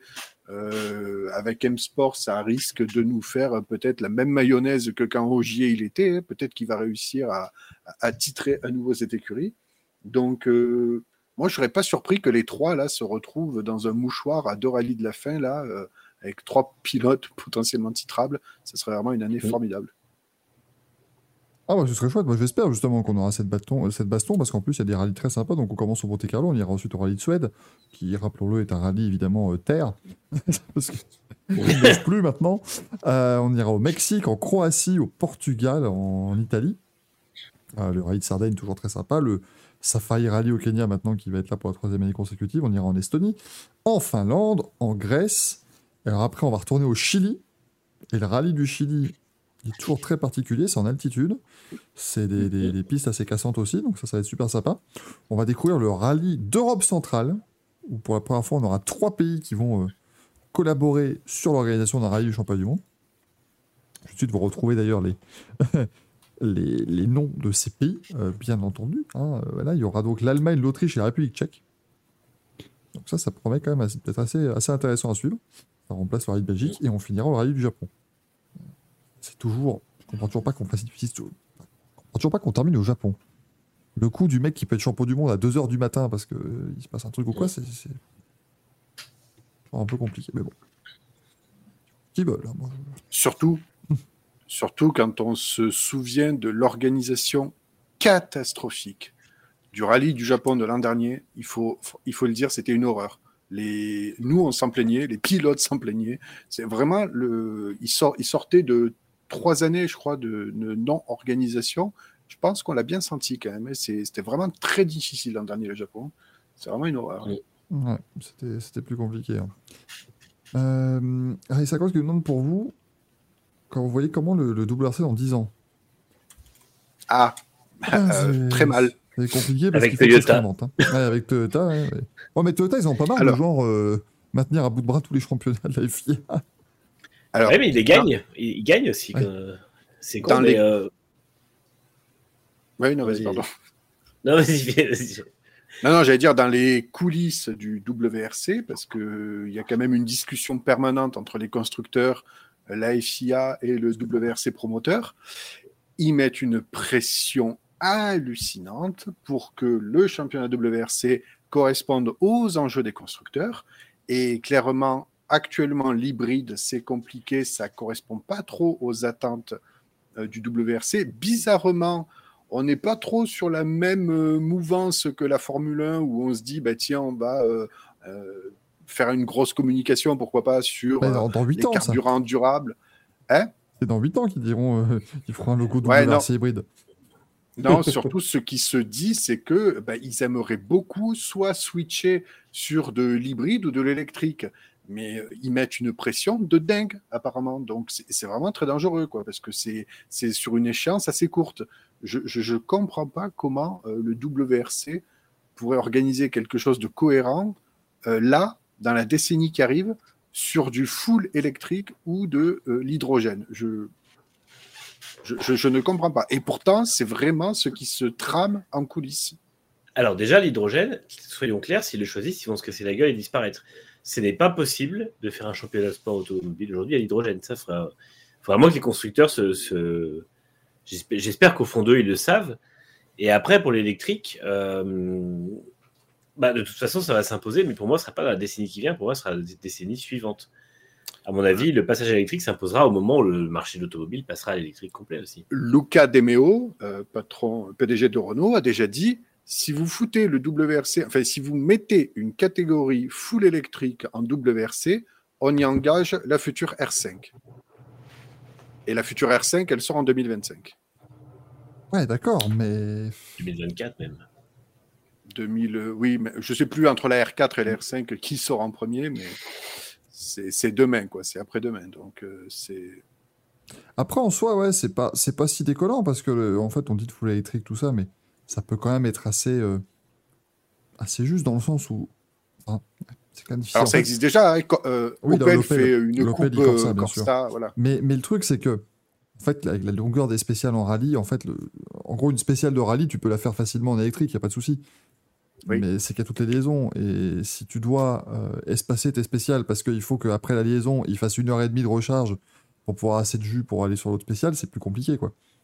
C'est un timing très serré et on- ils seront dépendants d'une recharge ultra rapide, ce sur quoi do- doit bosser normalement la Formule 1 notamment. Euh, parce que même, même si on leur promet une recharge à 300 kW ou un truc comme ça, il faut bien comprendre que pour remettre 100% dans la voiture, ils ne chargeront pas à 300 kW. Donc en fait, la recharge durera quand même au moins 20-30 minutes, quoi qu'il arrive.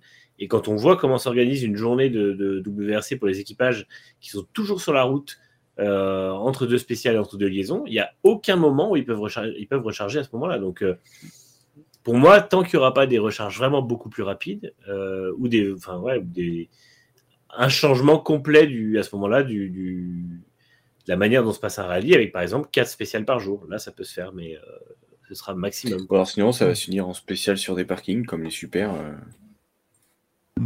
Bah ouais. et voilà. hein. Ils vont se réunir derrière le parking du mammouth. Puis ils vont- Bah, Avec les scooters. Ah, si c'est pour avoir euh, un, un rallye comme euh, autour du circuit de Monza, euh, non. euh, moi, je Bah démissionne. ouais, mais tu fais comment? Là, actuellement. T'es obligé de réunir les spéciales au même endroit, donc euh, Mm.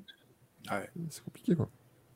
Après, ils le font déjà un peu. Il y a deux passages par jour et tout. Donc là, est-ce qu'ils feraient pas l'inverse? Tu fais, au lieu de faire, tu fais que 15 spéciales par jour, au lieu de faire deux passages à faire 1, 2, 3, 1, 2, 3, et ben tu fais 1, 1 et 2, 2. Ouais, tu ouais. vois, tu fais les mêmes boucles deux fois et tu pars à l'autre côté.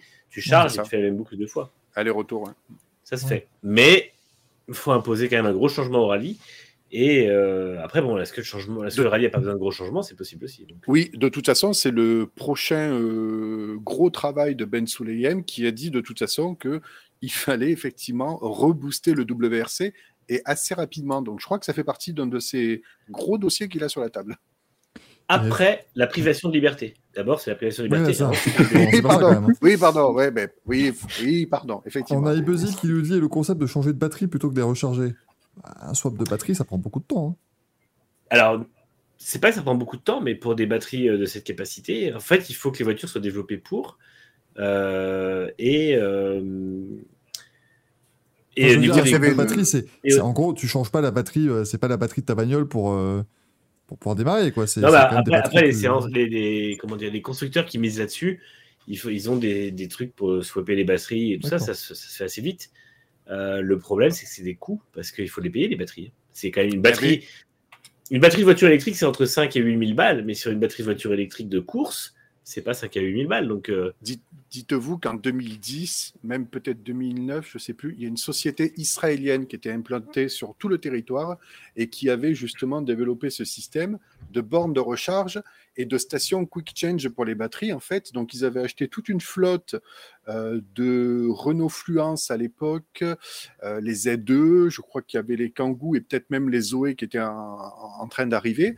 Et donc, ils avaient installé sur tout le territoire israélien une borne de recharge tous les 50 km. C'est-à-dire que tu pouvais recharger ta voiture électrique à peu près où, où tu voulais, plus quelques stations où il y avait ce fameux quick change de batterie. Donc, tu arrivais sur un pont, la, la batterie descendait, tu en remettais une autre. En cinq minutes, tu repartais, tu avais le plein. Quoi.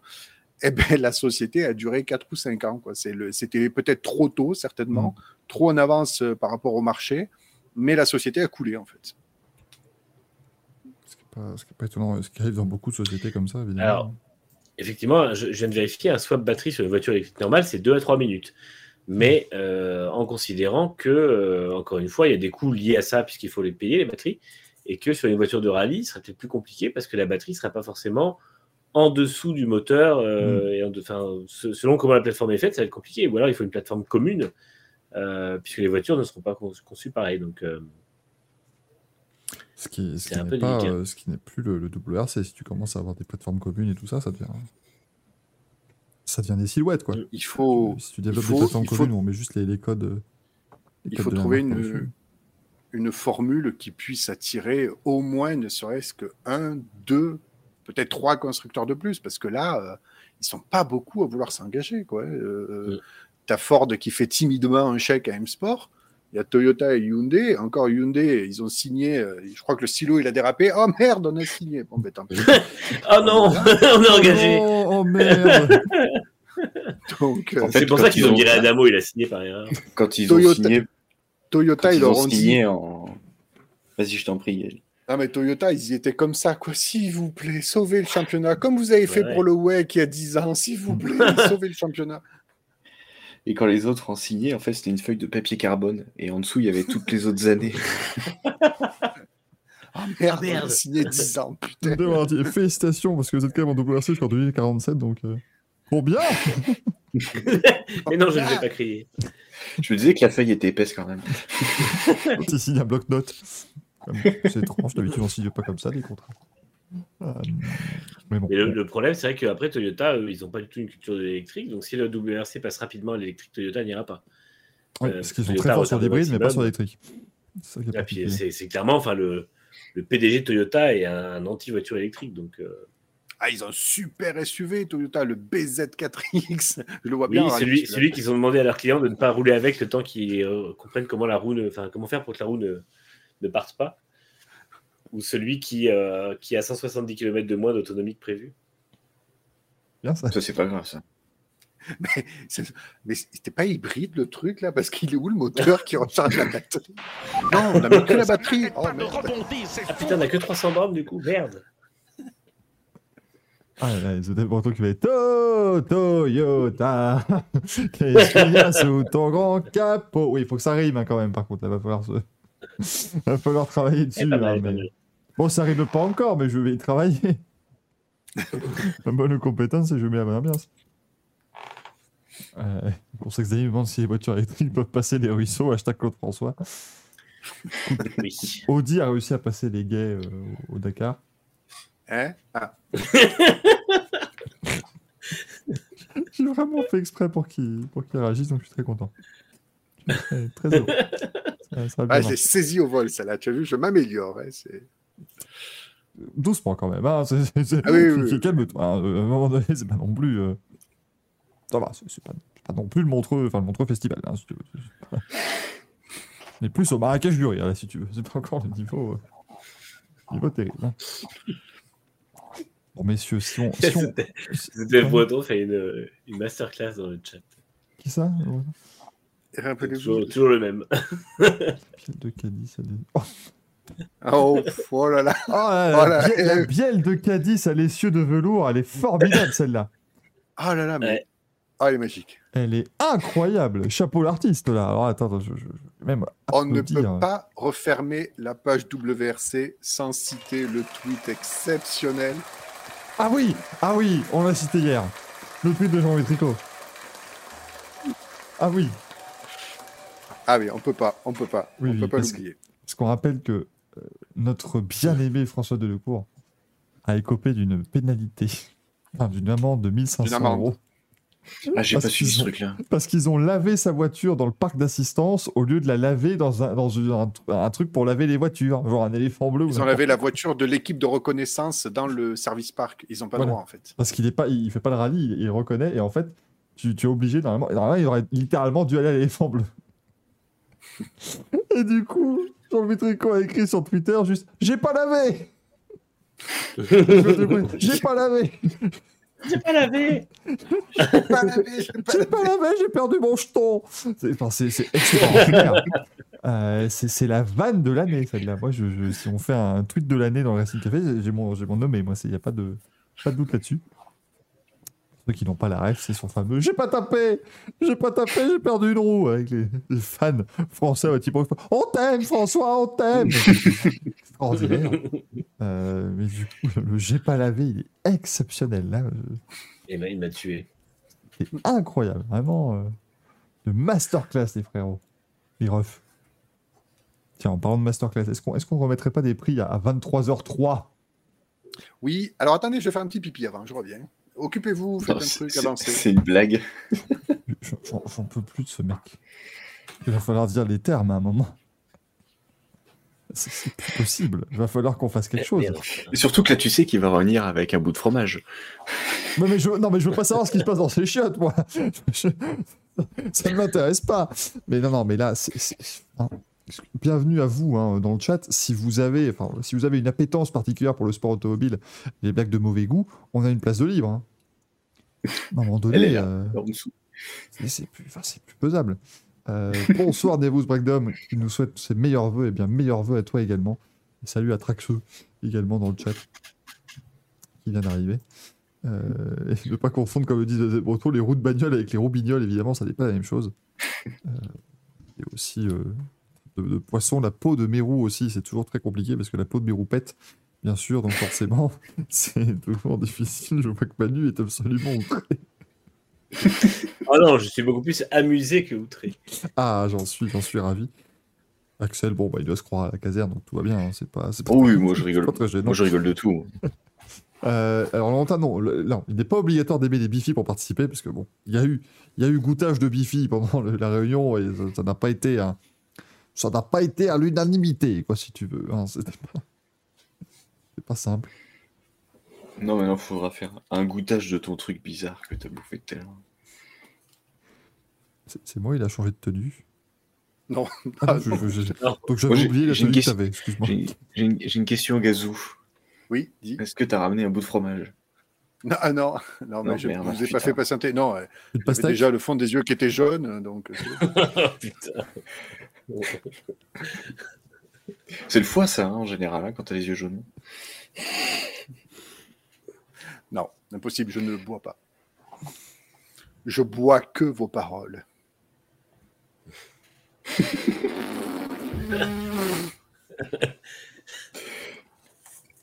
Par contre, la Prochaine fois, que tu pars de l'émission comme ça, est-ce que tu peux faire un bruit de Formule 1 en partant Parce que ça peut être marrant. euh, comme animation.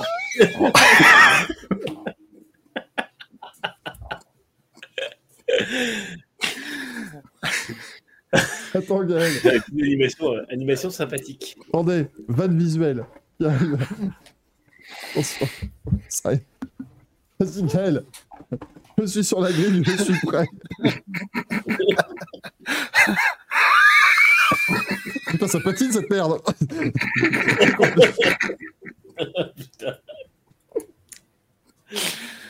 Ah, purée. voilà. C'est ce qu'on peut à un moment donné. On va, on va faire les manches à couilles. hein. Je pense que là, on a des, on a des Oh, prêt là. ouais. Euh, oh putain de merde. Allez, et on, on essaie de les faire court. Donc moins d'une heure. Oui, parce que moi je connais le conducteur, on peut parler deux heures encore. hein. On prend manche, on prend des couilles, à le faire manche à couilles. Parler pendant mes jingles, alors vous n'aurez plus rien à faire à un moment donné. vous- Faites ce que vous voulez. Faites votre émission. En tout cas, j'ai mon Berdolino. Ça, ça ne bouge pas. Qu'est-ce que... Est-ce que. Qu'est-ce qu'il fait? Parce que j'ai écrit, j'ai écrit mes merdolino, donc. euh, Attends, mais t'es obligé de. Putain, mais Il a écrit Super Domino. Il y a tellement de Merdolino que tu vas faire ça C'est pas possible là, c'est- incroyable. Tu viens de prendre 50 ans, là. C'est c'est affreux. Mon cher Giuseppe, je vous laisse là. Attends, j'ai mon. J'ai mon manche de Merdolino qui tourne. Mais il n'y a que lui qui tourne. Ça, c'est dévissé. Ce On peut dire qu'il part en couille. Ah bah complètement là, c'est. c'est- Mais bon, toujours, euh, toujours bon pied bon oeil et toujours. Je peux me gratter la barbe. C'est la partie. Le matin, je me coiffe comme ça. Je me fais la balade de Dick Rivers avec mon Merdolino. Après, je me brosse les dents. C'est c'est- c'est Ça multifonctionnel. dirait vraiment une phrase de Camoulox, ça, quand même.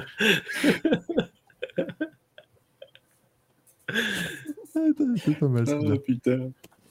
Je- En tout cas, bien, bienvenue dans ces manches à couilles. Deuxième édition, deuxième de l'année. On a loupé, on a loupé malheureusement la semaine dernière. On va se rattraper parce qu'on en a plein à donner. Je pense que, bah déjà moi j'en ai deux. Je pense que vous en avez deux aussi. Moi, j'en ai qu'un, mais il est de Euh. cristal. Donc, Ah, un manche, un manche de cristal. Ok, pas de souci. Ça comptera pour deux alors. Euh, je vais juste. Oui, je fais un peu ce que je veux. Je tricherai au pire, je, je trafiquerai les résultats à la fin de l'année. Exactement. Euh, si, tu, peux- si tu peux juste nous donner les petits, euh, les petits nommés euh, de la part de, de nos amis du chat de Tout à Twitter. fait, Thierry. Enfin, non, t'appelles pas Thierry. C'est Alors. pas grave, je prends. Qu'est-ce qu'on avait là dans ce sympathique Twitter? Hop, hop, hop. Le problème, c'est qu'on a eu beaucoup de notifs aujourd'hui, donc forcément, il faut les retrouver dedans. C'est plus compliqué. Euh, on avait, alors, c'était là, euh, le Rage Kit de Max Verstappen. Ah oui. Donc, je vais le mettre dans le sondage en Max Verstappen. hein, vous, vous comprendrez évidemment de qui il s'agit. Donc, hop, nouveau sondage. Euh, quelle est votre poche à douille Donc, Max Verstappen. Après, qu'est-ce qu'on a encore d'intéressant là-dedans? L'interview de Théo Pourchard pour France Racing. A quand même super mal vieilli, cette interview. Ah, c'est pas sympa. Je ne le mets pas. Euh, on a, on a l'organisation des 24 heures virtuelles. Hein. C'est un franc succès ce week-end. Euh, alors Bruce Lee avait dit, alors c'est un peu, voilà, un peu hommage en même temps, il a dit Moi, pour avoir attendu 2023 et la disparition de Ken Block pour regarder son premier, mon premier Gymkhana et tous les autres dans la foulée. Si au moins euh, ça a permis de revoir ces sympathiques vidéos, c'est déjà, euh, déjà ça. Euh, Qu'est-ce qu'on a d'autre Tac, tac, tac, tac, tac. Ozoltar qui le met pour la, photo de présentation Hyundai. Et le Photoshop un tout petit peu étrange, dirons-nous.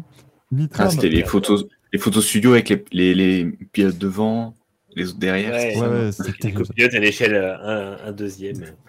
Deuxième. Nitram a mis le, le community manager de McLaren qui fait quand même un décompte jusqu'au premier Grand Prix, mais sauf qu'on est à 50 jours du premier Grand Prix, donc c'est très long.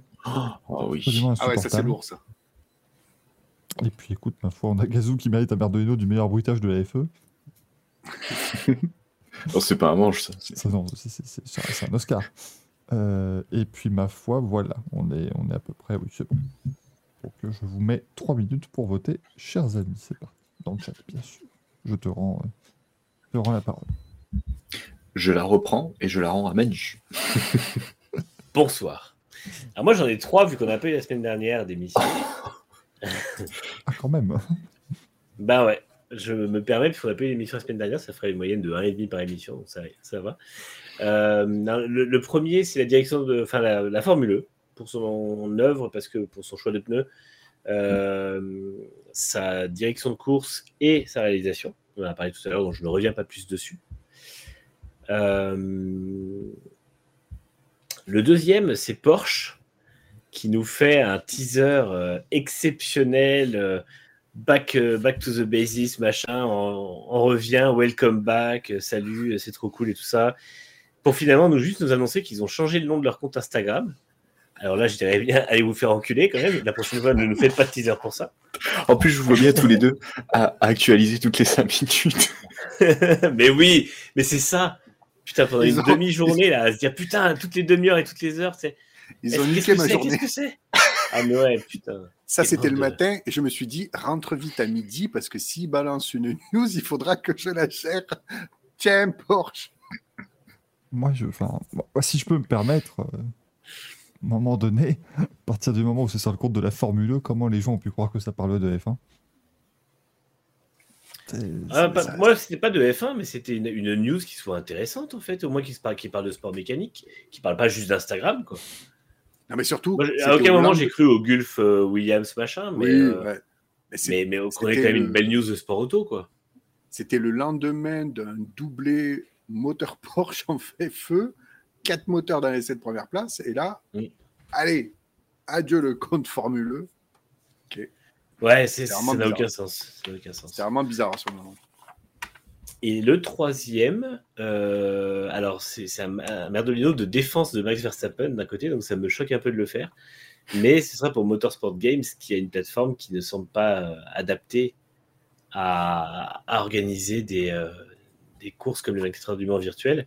C'est pas, encore une fois, c'est pas, je veux pas taper sur les gens qui sont, euh, qui sont derrière tout ça. Je sais que tout le monde fait le maximum et tout. C'est juste qu'au bout d'un moment, il faut admettre que des fois, il y a, il y a mieux à trouver et que par exemple, iRacing ferait sûrement une plateforme plus solide. Donc, euh, c'est pas spécifiquement les gens qui opèrent, c'est plutôt la plateforme elle-même et euh, qui, qui n'a pas été au niveau et qui finalement, effectivement, Hein Et les gens au-dessus aussi. Parce que bon. et les gens au-dessus qui gèrent tout ça. Et euh, je suis totalement d'accord avec Verstappen euh, qui dit que euh, c'est des équipes d'e-sport, et ben, c'est quand même beaucoup de préparation et de travail derrière tout ça. Et que le règlement est foireux. le, le- le- le- C'était totalement arbitraire la manière dont ils ont remis des tours à certains et pas à d'autres. Et au final, ils leur ont niqué leur course. Et je comprends totalement son rage quit. Euh, donc voilà, je suis d'accord avec Max Verstappen. J'hésite à me mettre à Merdolino pour ça, mais je vais quand même m'abstenir. Donc c'est mon troisième. Je mets Merdolino vers Verstappen parce que je suis d'accord avec lui. T'as pris des résolutions? T'as pris des résolutions en 2023 c'est ça. Je vais être gentil avec Max Verstappen cette saison. Voilà. Doucement, hein, la saison n'a pas commencé. Oh, purée. Eh ben, écoute, c'est noté. Je vais demander euh, à Gazoo, à Toyota Gazoo. Oui. Eh ben, je ne vais pas mettre Merdolino à Toyota, mais euh, plutôt à Hyundai, naturellement, pour cette photo de présentation éclatée au sol. Ouais. Donc, euh, stagiaire euh, Photoshop. Alors, euh, on, on- on- on se prend, entre guillemets, des petits tacles quand, dans le titre d'un article, le pilote de rallye est cité et il n'y a pas son copilote. Bien entendu, il est cité dans l'article, évidemment, le même maximum de fois, mais bon, pour des raisons techniques de SEO et de, et de, et de, et de recherche, on ne fait pas des titres de 600 caractères. hein. Ça se prononce ACO, l'Automobile Club de l'Ouest, euh, Gazou. Pas- Oui, C'est pas anglais. Donc évidemment, on fait nous un maximum, euh, un maximum pour citer tous les copilotes avec les pilotes de rallye. Et Hyundai, eux, bah, ils ont pris euh, un malin plaisir à, euh, à les mettre là-bas au fond, tout au fond, derrière la voiture, et qui font à peu près la taille oh, d'un pneu Pirelli. Donc euh, bon, c'est vous dire à quel point on ne les voit pas. Mais attention, ils sont allés encore plus loin que ça. Reprenez la photo euh, officielle donc où Cyril Abitboul pose avec les, quatre pilotes et les quatre copilotes. Ils ont mal taillé la photo. Enfin, la, jambe de Danny Sordo est découpée comme pas possible. C'est un enfer. Donc, non seulement le, le- le photomontage est dégueulasse, mais il est raté. Donc, il n'y a rien qui va Oui. sur cette photo. C'est- C'est un enfer. Les pilotes font la taille de deux pneus Pirelli l'un sur l'autre. Je, je n'en reviens pas. Euh, voilà, Merdolino pour Hyundai. Et l'autre Merdolino, il me fait extrêmement plaisir parce que j'ai pas l'habitude de lui en donner. Logiquement, c'est pas trop ma catégorie de prédilection. Mais là, là, je suis quand même fier de le donner. Alex Rins qui a chuté. Première chute de la, première chute de la saison. Exceptionnel en plus. La- le championnat n'a pas commencé, il est déjà au sol, donc euh, franchement, merci Imagine. beaucoup. Je... T'imagines s'il s'était blessé? Mais oui, il se pète la jambe. Ah mais c'est ça. C'est- la- C'est c'est- enfin, c'est hyper dangereux parce que oui, on rigole, mais moi j'ai quand même un ami qui s'est fait une fracture ouverte tibia péronée en glissant sur une plaque d'égout. Oh, Imagine, il a la même chose, il fait plus de saison, la saison elle est terminée. T'imagines, il rate les quatre premières courses, cause verglas. Et attends, on commence pas au Qatar. Ah non, c'est le Portugal en plus c'est cette année. T'imagines, verglas. Consex Dani qui nous parle de Dani Sardou, qui roule à plus de 160 sur les routes de montagne. On se fait chier. Non, mais Ritz, euh, on l'a on l'a reposté sur le Twitter du Racing Café parce qu'il l'a posté lui-même et qu'il en rigole, mais Moi, ce que j'adore, tellement incroyable. moi, ce que j'adore, c'est la réaction. Parce que quand tu regardes la réaction, c'est-à-dire qu'il glisse, il se dit merde, et après tu vois qu'il se jette en se disant putain, il y a bien la caméra ici là Ouais. tu, tu- tu le vois qu'il essaye de donner des coups d'œil pour voir s'il a été filmé ou pas. Ça fait des vues, ça Attends, les- Ça fait des vues. dans, vidéo- il est dans vidéo gag. C'est quand même merveilleux. Mais c'est vrai que c'est bien, c'est bien que qu'il l'ait diffusé parce que c'est pas comme sa petite chute euh, en vélo où il s'est pris une bagnole parce qu'il était sur son téléphone, tu vois, ça, ça, ça a été un petit peu caché au début. Donc non, non, c'est vrai que c'était bien marrant de que qu'il soit actif sur les réseaux et qu'il balance ça comme ça. C'était chouette, ça. Montrer une, auto- une autodérision sympathique. quand même. Oh, carrément. Euh, Dis-moi, mon petit Michael, quel est ton manche de cristal? Ah, le manche de cristal. Mais ça, ça re- enfin, c'est c'est en rapport avec l'annonce Porsche, mais c'est en fait pour Reddit. Ils ont été incroyables. T'as un mec sur Reddit qui est arrivé et qui a dit Bon, les gars, j'ai regardé tout le teaser de Porsche. Image par image, frame by frame. J'ai passé des Ah heures, oui. machin. Et je vous garantis, ils annoncent Williams Porsche. C'est certain. Il y a une image, c'est Frank Williams. Bon, tu, et tu- le mec te montre la frame et tu dis oui. Alors bon, ah, il y a une silhouette à la rigueur, c'est François Mitterrand et président de la République. ça ressemble plus. Ça ne ressemble à rien. Mais... Ah, mais c'est Williams Porsche, c'est garanti, mais 1000%. Et tout le monde reprend ça et tu dis ah ouais, les mecs sont super forts quand même, bravo à eux. Ah là, le teasing de Porsche n'aura pas résisté. Et là, t'as Toby Gruner de Automotor Unsport, le magazine allemand, qui, leur, qui dit juste Alors, juste pour info, moi je sais c'est quoi la grande annonce. euh, vous attendez pas grand chose. Ah, c'est pas, c'est pas non plus la folie. Et là, c'est à ce moment-là que je savais que ça n'aurait aucun rapport avec le sport. Et tu sentais que c'était foutu. Mais Ouais. c'est tellement. Enfin, c'est pour vous montrer qu'à un moment donné, mais il faut, il faut, il faut pas. Franchement, vous croyez vraiment que Williams Porsche, ça poperait comme ça de, de- de- enfin, Parce que le truc, on en, on en parle un tout petit peu, mais il n'y a pas eu de bruit de couloir récurrent récemment disant que ça allait être annoncé. Il y avait Non. zéro annonce, là, il y avait zéro, zéro bruit, donc. euh, Une, une annonce Non, mais là- c'était là, ça, c'est- je- aussi Ça part du euh, truc, ça part de l'annonce, enfin, du teaser de Gulf, qui, Mm, oui. euh, qui va possiblement rejoindre Williams. Et ça, pour le coup, il y a des choses qui sont un peu, qui l'attestent un peu plus parce qu'il y a vraiment tout- des, des, des choses qui, qui, se- qui correspondent. Et du coup, vu que Porsche, et là on en revient à la responsabilité de Porsche, a mis genre Welcome Home, machin, tout le monde a dit, mais attends, on a eu une annonce Gulf hier, enfin un teaser Gulf hier, du coup ça veut dire que euh, ils vont ils vont se- s'associer, machin, et du coup ça allait très loin. Alors, bon, évidemment, euh, c'est pas. euh, c'est pas. euh, comment dire Ouais, pour moi c'est aussi de la faute de Porsche, mais effectivement les gens ont, ont fait comme d'habitude, ils ont, ils ont Ah ouais, ils en ont fait des caisses. hein. Ah non, mais c'était fou. Enfin, moi, je- Et et- vu que sur le teasing Gulf, il y en a qui sont allés retrouver l'image qui est en Mm. fait une Ferrari de 2014. Je sais pas pourquoi ils ont pris cette image-là. Ils, Oui, ont, ils, ont dû taper, ils ont dû taper euh, F1 dans, dans Google Images. tu. C'est comme Matuidi qui avait tapé femme de Matuidi pour souhaiter la l'anniversaire de sa femme. Ah, ça, ça reste, le- ça reste le plus grand tweet de l'histoire de Twitter, ça. Bon anniversaire, Ouais, chérie. Tu Matuidi. vois, capture d'écran avec Matuidi, femme? Matuidi femme. C'est quand même génial. Le mec a pas de photo de sa, de sa meuf sur son téléphone. Il allait chercher sur Google, putain. C'était quand même génial. Et maintenant, il fait la blague. Bah oui, ça, au moins, ce qui est chouette, c'est qu'il a, il a eu beaucoup d'autodérision là-dessus. Mais, mais voilà, moi, c'est c'est le côté. Enfin, vous croyez sincèrement que, que une news aussi énorme réussirait à être gardée par tout le monde et que, et que c'est juste deux trois mecs sur, tweet, sur, sur Twitter, euh, sur Reddit, pardon, qui trouveraient euh, un truc caché? Faut, faut arrêter. Euh, c'est c'est pas, euh, c'est pas faisable, quoi. Ah. A- Après, j'ai hésité à donner un autre merdolino sur la news là qui a popé aujourd'hui ou hier, je sais pas suivi, avec la Ferrari, ça y est, qui a éteint le championnat. Oui. Elle est une seconde plus rapide que tout le monde. Mais c'est- fermez vos gueules. Mais les réseaux sociaux, Alors, je n'en peux plus. C'était pas le truc. Avec la, la, la puissance du moteur ou quoi. je Ouais, sais plus ouais, quoi. ouais. Et comme quoi, oui, Alpine, ils n'ont pas amélioré la puissance. Mais non, en fait, Alpine, ils disent depuis toujours qu'ils vont améliorer la fiabilité déjà. Et euh, c'est Formula Racers qui, est, euh, qui fait souvent du vol de contenu et qui est très souvent euh, alimenté par un certain Sergio RF, que nous connaissons tous, euh, qui tous. est la personne la moins fiable. euh, bon, je ne vais pas lui tirer dans les pattes à lui spécifiquement, mais ouais, faut pas. ces Formula Racers ont vraiment tendance à faire un peu n'importe quoi. Donc, Mais j'adore parce que Non, mais i- les, les moteurs sont pas censés être gelés d'ailleurs en termes de, de perf.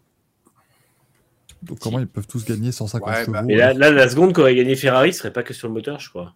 Mais Bah, après, ça après, les, les moteurs sont gelés, mais je sais pas, tu redessines la chambre de combustion. Oui, non, mais tu dis que c'est un truc pour de la. Oui, évidemment, tu, tu vas refaire un Oui, truc euh, fiabilité qui va forcément te faire gagner un peu de puissance, oui. Mais bon. Gagner des chevaux, fiable. je veux bien, mais c'est surtout derrière la hype, quoi. Parce que chaque année, c'est toujours pareil. On se fait chier en hiver, on, est là à regarder quand est-ce que les dates sont annoncées, et là, as, la première rumeur qui arrive, tout le monde se dit Ah ben c'est bon, c'est véridique, ils ont gagné une seconde, ben c'est bon. Mais moi, Mais c'est- non, on a la même info toutes les années. Et puis, et puis euh, ouais, en, en plus, déjà, on sait que les roulages en essai privé ne veulent pas dire grand-chose, mais alors, les bruits de couloirs qui viennent de nulle part, parce que clairement, il n'y a même pas de source, c'est même pas une source fiable, genre un insider, ou tu vois, quand c'est Léo Turini chez Ferrari, tu dis, bon, le mec a ses entrées, euh, s'il dit un truc, souvent, il y a un fond de vérité au moins, même si c'est pas une forme complète. Mais là, il n'y a, même pas de... Enfin, c'est... Quand quelqu'un qui te dit exclusif, mais qui ne te dit pas d'où ça vient... euh, parce que tu peux avoir limite une, info sur Ferrari, mais là, genre, on a une info sur toutes les, tous les moteurs et tout. Non, ça, Puis puis surtout, Juste. on sait ce que vaut, entre guillemets, une écurie qui te dit on a gagné une demi-seconde ou une seconde sur les simulateurs. Alors oui, ok, peut-être, mais encore une fois, euh, du data à l'exploitation, il y a un monde hein, qui, qui les sépare, donc euh, calmez-vous. Quoi. Et puis de toute façon, par principe, on est sur la deuxième année d'un règlement de la, de la F1. Heureusement qu'ils vont tout le monde gagner. va- tout le monde va gagner, mais aussi tout le monde va perdre puisque les voitures vont avoir moins de proximité avec le sol. Donc, euh, dans tous les cas, euh, la seconde, je ne pense pas qu'on y sera. Et euh, voilà. Donc, euh, non, mais c'est n'importe quoi. C'est- C'est c'est incroyable. Attends, on dit Breaking News, Michel de la Compta nous dit que Ferrari a trouvé 90 chevaux entre les coussins du canapé de la salle de pause. Euh, non, Mais ça, c'est chez Red Bull. Parce que le, le canapé de la salle de pause a exactement le- la même forme que le, le ponton de la nouvelle Red Bull. tout à fait. Et il est en fibre de carbone aussi, le canapé.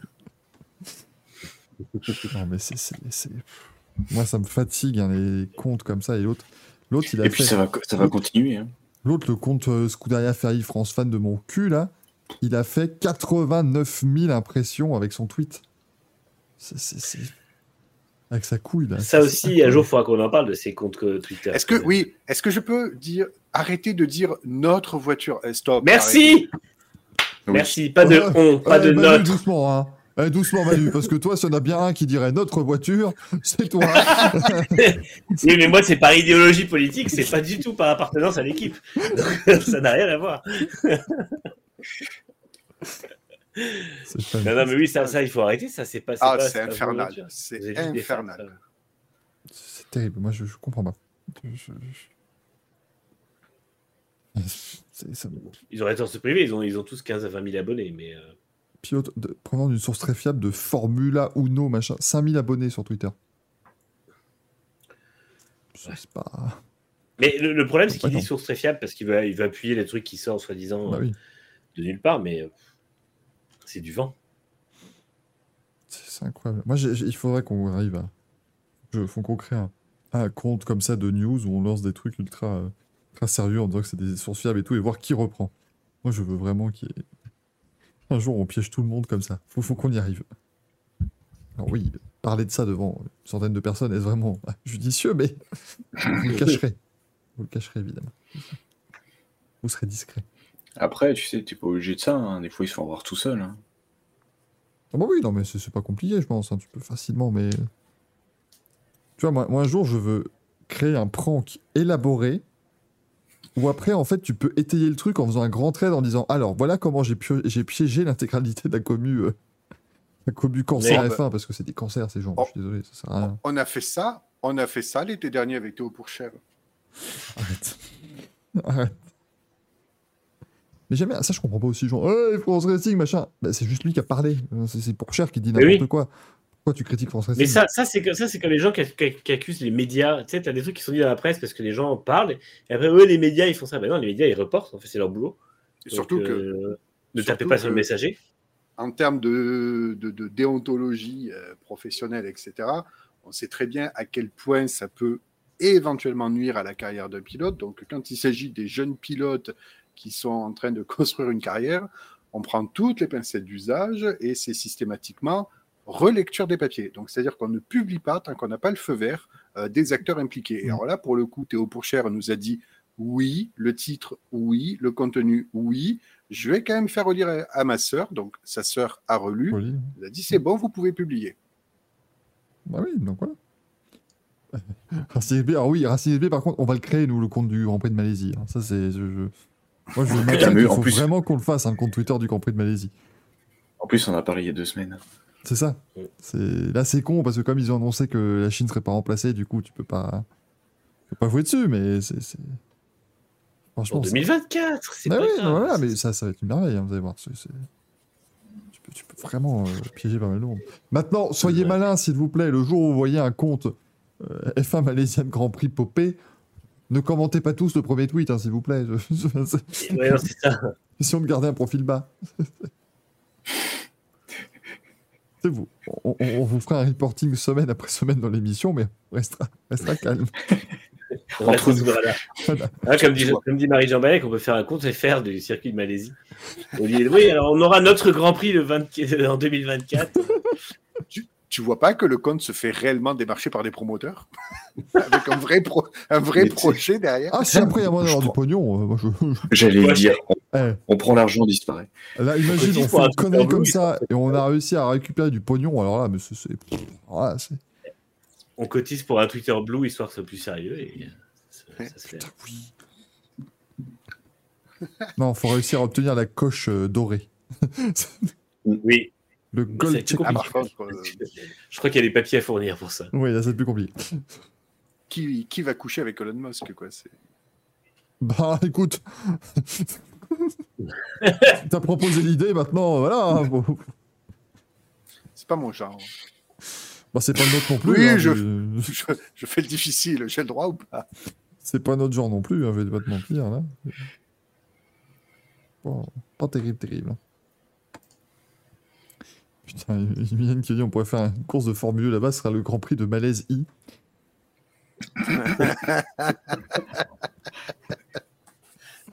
Viens dans l'émission, Mylène. Ah oui, ça c'est On a vraiment besoin de toi. Euh, qui me dit aussi que le meilleur compte Twitter restera tout jamais celui de Ryan McGregor. Moi, je ne sais toujours pas qui c'est, j'en ai marre. Mais, mais je trouve ça, voilà, je dis bravo, je dis merci David. Mais c'est pas nous en tout cas. Sachez que ça n'est pas affilié au Racing Café. Ça n'est pas la rédac. Tiens, à ce que ce soit précisé. Euh, et à savoir que le merdolino du public sont donc les 24 heures du Mans virtuel. Donc euh, bravo. euh, bravo Motorsport Games. Cocorico. Cocorico les 24 heures du Mans. Qui aurait été un événement bien apprécié, encore une fois, comme souvent. Bon, si nous passions aux news, mesdames. Alors, il y a le programme de week-end, il y a le rallye Monte Carlo. Voilà. Rallye Monte Carlo, d'ailleurs, pas deux Monte Carlo. C'est comme ça qu'on Oui. dit. Du coup, passons aux news, euh, messieurs. C'est parti, il y a beaucoup trop de lignes, donc euh, ça va être très long. Alors, les news. Bon, on vous les a mis pêle-mêle en plus, hein, parce que si en plus il fallait les commencer à les classer par ordre d'importance, ça, ça devient, ça devient habitable. Euh, commençons par James Rolls, donc qui est le nouveau team principal de, de Williams, ça y est. Valtteri James. Ça. On l'avait pas, on l'avait pas vu venir quand même. hein. Là, je, je- Ouais. Vraiment, c'est sorti de n'importe où. Ah.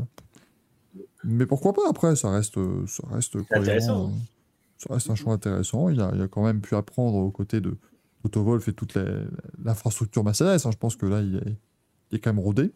Oui, puis surtout, il a connu euh, Vols, il est chez euh, enfin, à Brackley depuis plus de 20 ans. Donc, il a connu les managements Honda, le management Brand, le management euh, Brand plus Fry, et maintenant le management Volvo. Donc, c'est vrai que il a une vraie expérience de comment une structure se gère et évolue. C'est ça. Il peut, il peut, il va vraiment pouvoir apporter sa patte avec tout ce qu'il a pu apprendre. Donc c'est, euh, c'est assez intéressant, très clairement. Je suis- Ah, le Moto I cherche un community manager. Le Moto I. Oui, le Genre, il y a moto, un compte hein, Moto I exprès. Enfin, c'est pas possible. Il peut, euh, Gaël, tu peux faire bruiteur chez eux. par Oui, je postule. Je, du coup, je suis intéressé. Tu pourras redoubler les vidéos que tu tournes sur les circuits si t'es leur CM, c'est bien. Oh là là, Ramon Forcada devient team manager en Moto I. Oh, mais oh là là, mais le pauvre. Pour info, il était ingénieur euh, pendant très très très longtemps en MotoGP, aux côtés vraiment des plus grands, notamment il a été chez Yamaha encore récemment. Ah, il va faire team manager de Moto I. Non, parce que le Moto I, c'est pas non plus génial, hein, là, je vous le dis. C'est quoi le Ouais. calendrier du Moto I? Ça fait pas toutes les manches du Bon, ils font MotoGP 7 ou 10 si courses dans l'année, je crois, mais pas. Ah oui. Ils font le Mans. Sous réserve de, sous réserve d'incendie dans leur paddock. C'est ce que j'allais dire. Eh, à là, quel on va moment ils voir- font eh. brûler le truc? On va avoir une saison avec des Ducati électriques quand même. hein. Ah oui, c'est vrai, c'est eux qui fournissent. Ah oui. Ça va être quelque chose. Mais par contre, oui, comme le dit Racing XB, c'est un très bon poste, hein, community manager du Moto parce que on va pas te demander, on va pas te mettre une pression gigantesque, je pense, parce qu'ils savent que le Moto c'est pas très intéressant. Et tu vas te balader dans les paddocks de, de MotoGP euh, en Europe. euh, Hmm. C'est pas mal quand même. hein. Oh, c'est le bon deal. hein. C'est c'est vraiment une bonne idée. hein. Euh, donc, euh, donc, ouais, bon, ils font la moitié des courses, nous dit Office of. Moitié des courses quand même, hein. donc ça fait une vingtaine. Hein. Enfin, non, pardon, une dizaine. Calme-toi. Moi, je suis parti sur 42 week-ends de course. T'as incorporé les J'ai sprints. plus de doute. Non, non, oui, c'est 20 week-ends de course. Pardon. Ça serait quoi Ça serait quoi une sprint race de Moto I de Un tours tour. Pleine puissance, panne. Ah non, ouais, je te- tout, tout confuse. Euh, donc Cyril a Bitebou, là, le principal Hyundai, ça on nous a parlé tout à l'heure. Lilou Wadou, ça c'est la super nouvelle. euh, Oui. qui, qui- le bruit qui courait un petit peu, mais au moins maintenant c'est confirmé. Elle devient donc pilote officielle Ferrari en GT. Euh, elle va donc faire la saison de WEC en GTE AM. La seule catégorie de GT qui sera là euh, en, en 2023. Et du coup, moi, je continue de penser que ça peut potentiellement c'est un volant hypercar dans les prochaines années hein, pour elle. Donc, euh, si, elle fait le to- Oui. si elle fait le job. Donc ça, c'est quand même excellent. Euh, Totalement. Je pense que c'est un super programme de... pour acquérir l'expérience et, et voilà, éprouver son talent. Et, et voilà. De toute façon, l'avantage, c'est que euh, Ferrari n'est pas là pour un ou deux ans, parce qu'on sait que Ferrari, quand il s'engage quelque part, il reste longtemps. Euh, et, Mais euh, menace de partir à peu près 200 fois. ça, c'est ça. Oui, mais ça, ça c'est le folklore italien, ça n'a rien à voir. Et euh, par contre, euh, on sait que sur les six pilotes qu'il y a actuellement, il y en aura, enfin, tous vont pas faire l'affaire de toute façon. C'est très rare qu'une marque arrive comme ça avec des nouveaux euh, équipages et que tout le monde soit au top. Donc, il y aura forcément des places qui vont se libérer. Et c'est vrai que je pense que le fait qu'elle se retrouve dans le programme euh, Ferrari GT n'est pas du tout innocent, sachant qu'elle a déjà eu un test en hypercar.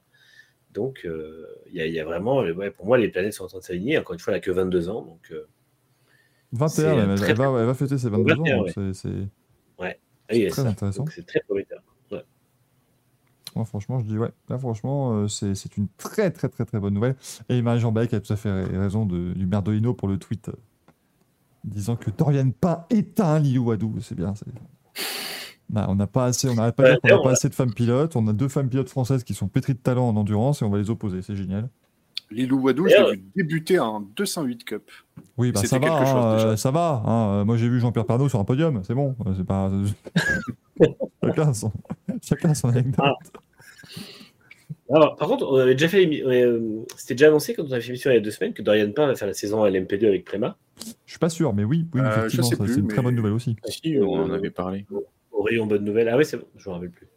Si, qu'on avait même rappelé que c'était notre. euh, euh, Notre euh, française de l'année. Oui, oui, Oui. on avait. Oui, Ah oui, c'est vrai. Non, c'était pour son. Au Non, c'était pour les quatre courses. euh, Ah oui, C'était pour les pour les courses avec. Euh, mais pas le oui. WEC, parce que là depuis, Ah oui, elle a aussi qu'elle ferait tout le Oui, c'est vrai. Avec Ouais, double programme annoncé, effectivement. Oui, oui. Ce qui est extraordinaire. non, non, non, mots effectivement. Laurentin, le fait de dire que Dorian Pain est pétri de talent n'était pas intentionnel. C'était vraiment pas volontaire, j'en suis navré. Je peux me merdoliner, il n'y a pas de souci. Me merdoline. Ça devient un verbe, quoi. Je merdoline, tu merdolines. Je me merdoliner, verbe transitif, monsieur. Pour ça que me demande si Dorian Pain me conduit. Bah, c'est la, la sœur de Cézanne Pain, évidemment. Euh... Mon dieu, mon dieu. mon Dieu. On peut aussi dire qu'elle a aussi choisi la bonne branche du sport automobile, etc. Arrête, on va jamais pouvoir l'inviter. Non, mais c'est pas possible. Là. Mais, oh, que, et on fait des jeux de mots sur tous les pilotes, alors. Le Bah oui, mais on sait que Charles. Milesi, si on fait un jeu de mots sur lui, il le prendra mal. Ce que je Bah, peux en comprendre parce qu'il je- était pas drôle. Ah ouais, là, c'était. Toyota Hebdo. Euh, donc voilà, faut, faut faire attention. Euh, no pain, no gain, nous dit Marie-Jean.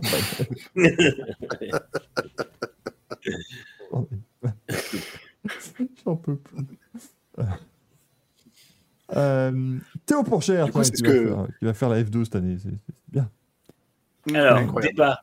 Bonne nouvelle ou connerie? Moi, Pour moi, je pense que c'est bien mieux que d'aller en Super Formula parce que Mais c'est ça, en fait, la Super. Formula, tout le monde se pignole dessus, mais en même temps, à part juste euh, être hors des radars pendant un an, c'est pas très. Super Formula, euh, parce que tout le monde dit oui, Gassi y est passé, mais Gassi, il avait déjà un pied en F1 avec un contrat Red Bull.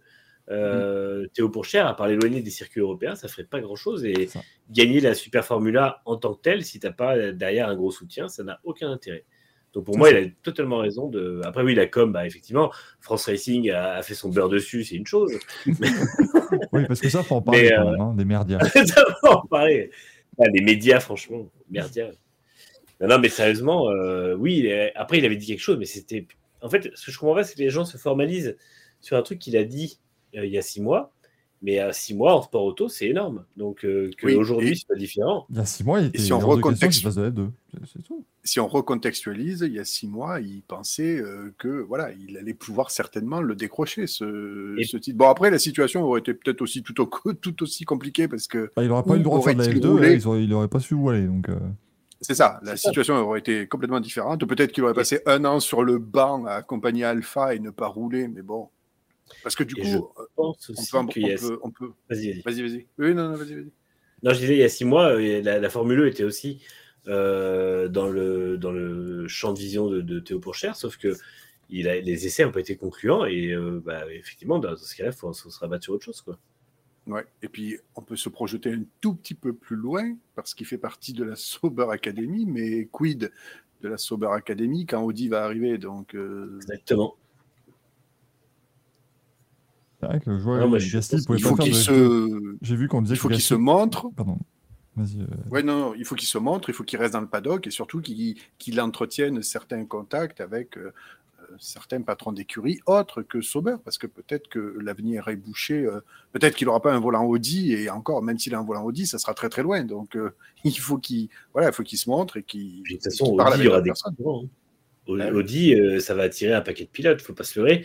Moi, pour moi, je serais pas étonné que typiquement, si McLaren n'arrive pas à se bouger le cul, un Lando Norris n'avait pas frappé à la porte de chez Audi pour rebosser avec Seidel. Donc, euh, Mm. Et ce sera que un des concurrents qui aura. Bottas voudra rester.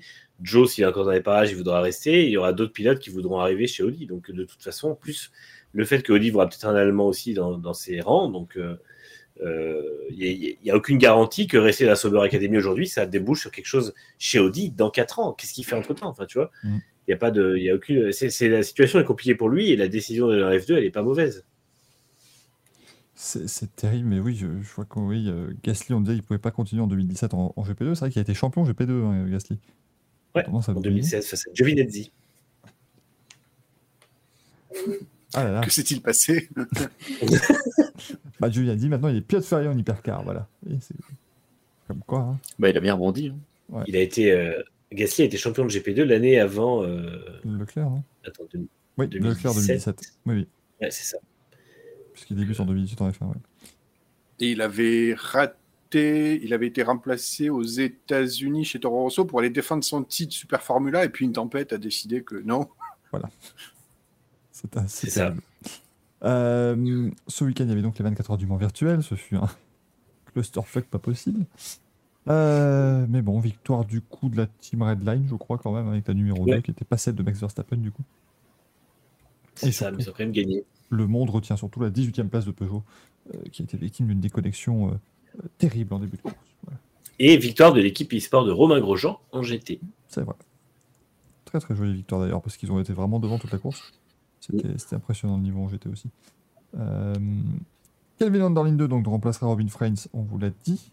Je vous rappelle, hein, Robin Frains. Frains, s'il vous plaît. Moi, tout le week-end j'ai entendu ah, le pauvre Fringe quand même. Bon. C'est Fringe, ouais. Mais Fringe, c'est une série, c'est pas un pilote. Eh oui. C'est la rigueur, parce que comment, comment on l'appelle Franck Lagorce, quoi. Mais, euh, ce- ce post Facebook qu'il avait fait après le.